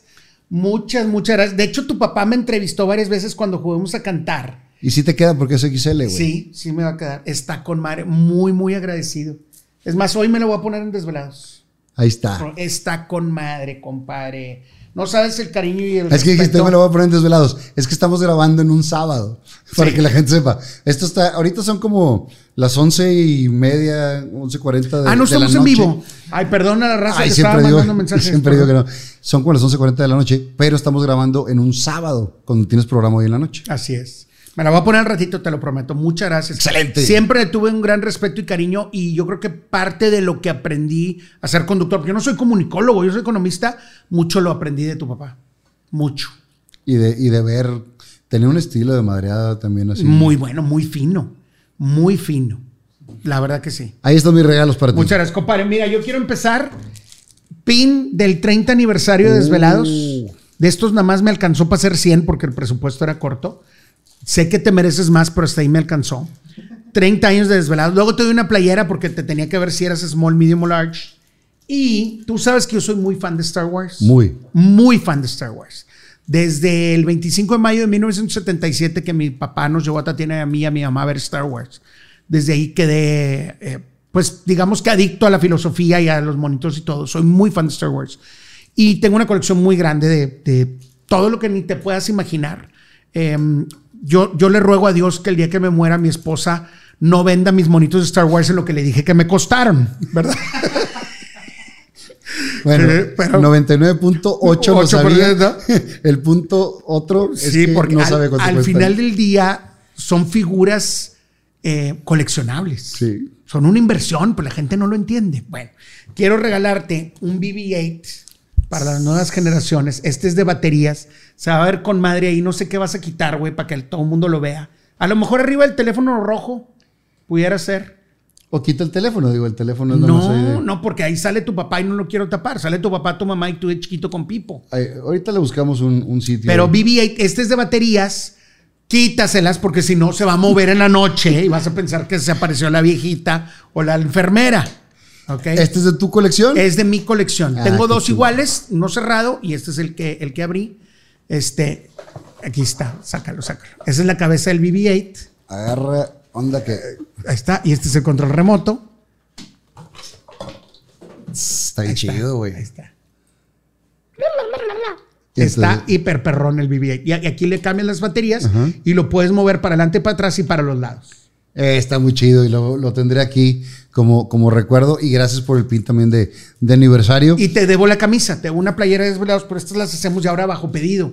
Las blancas de joya tengo muchas, pero que, quiero darte una negra que diga staff o con tu nombre Fernando Lozano. Muchas pero te gracias, la pones, güey. porque siempre andas de camisa de vestir. No, me la- eh, las camisas de vestir es para, para el cuadro y en la vida diaria traigo mis, mis Oye, playeras. ¿y las de tu marca? ¿Ya no seguiste con ese negocio? Las de Chidalima. Ajá. Hace mucho que quité el, el negocio, lo quiero retomar. Pues que, güey, todo el mundo te copió la idea. bajo on demand también, eh, ya no hacer todo ese eh, stock, sino irnos con, con esa... ya está- el marketing ha cambiado mucho hacia irnos hacia lo digital. Bueno, las de desvelados, ¿quieres comprar una playera?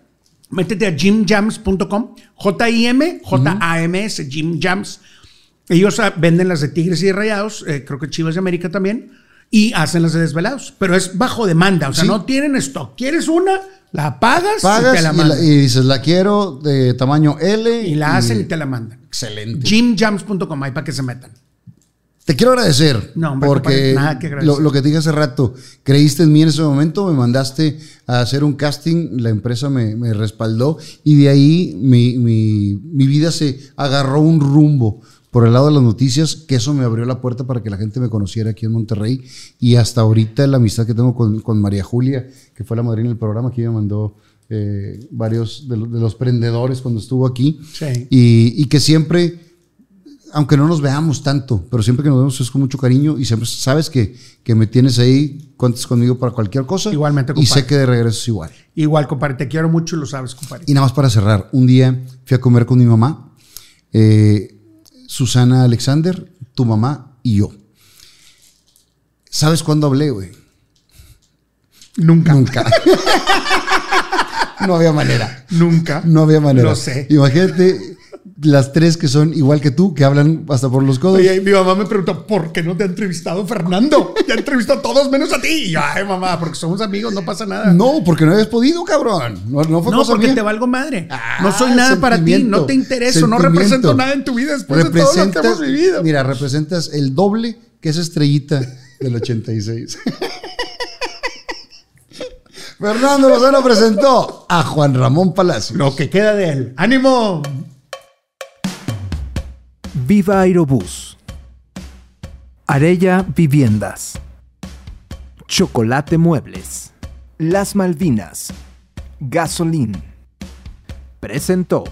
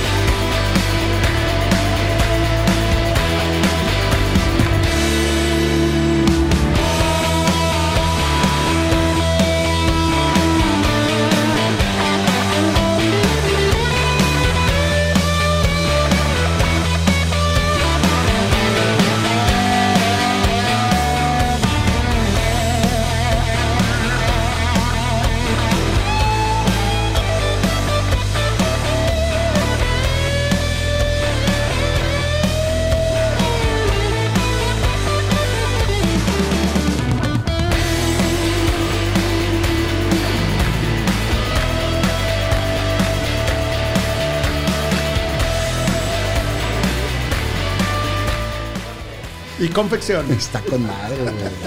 Está bien chingón. Y, y es que cuando vi el de este dije, güey, tiene que ser algo que cuando volteen digan Star Wars Juan Ramón Palacio. Está con madre, güey. Y sí habla. güey. Sí, sí, sí. de- Y este, cuando, cuando gira, se queda arriba. Sí, la cabeza se queda arriba. Güey, contigo nos podemos sentar seis horas, cabrón. De veras no se me quiere el camión. compa.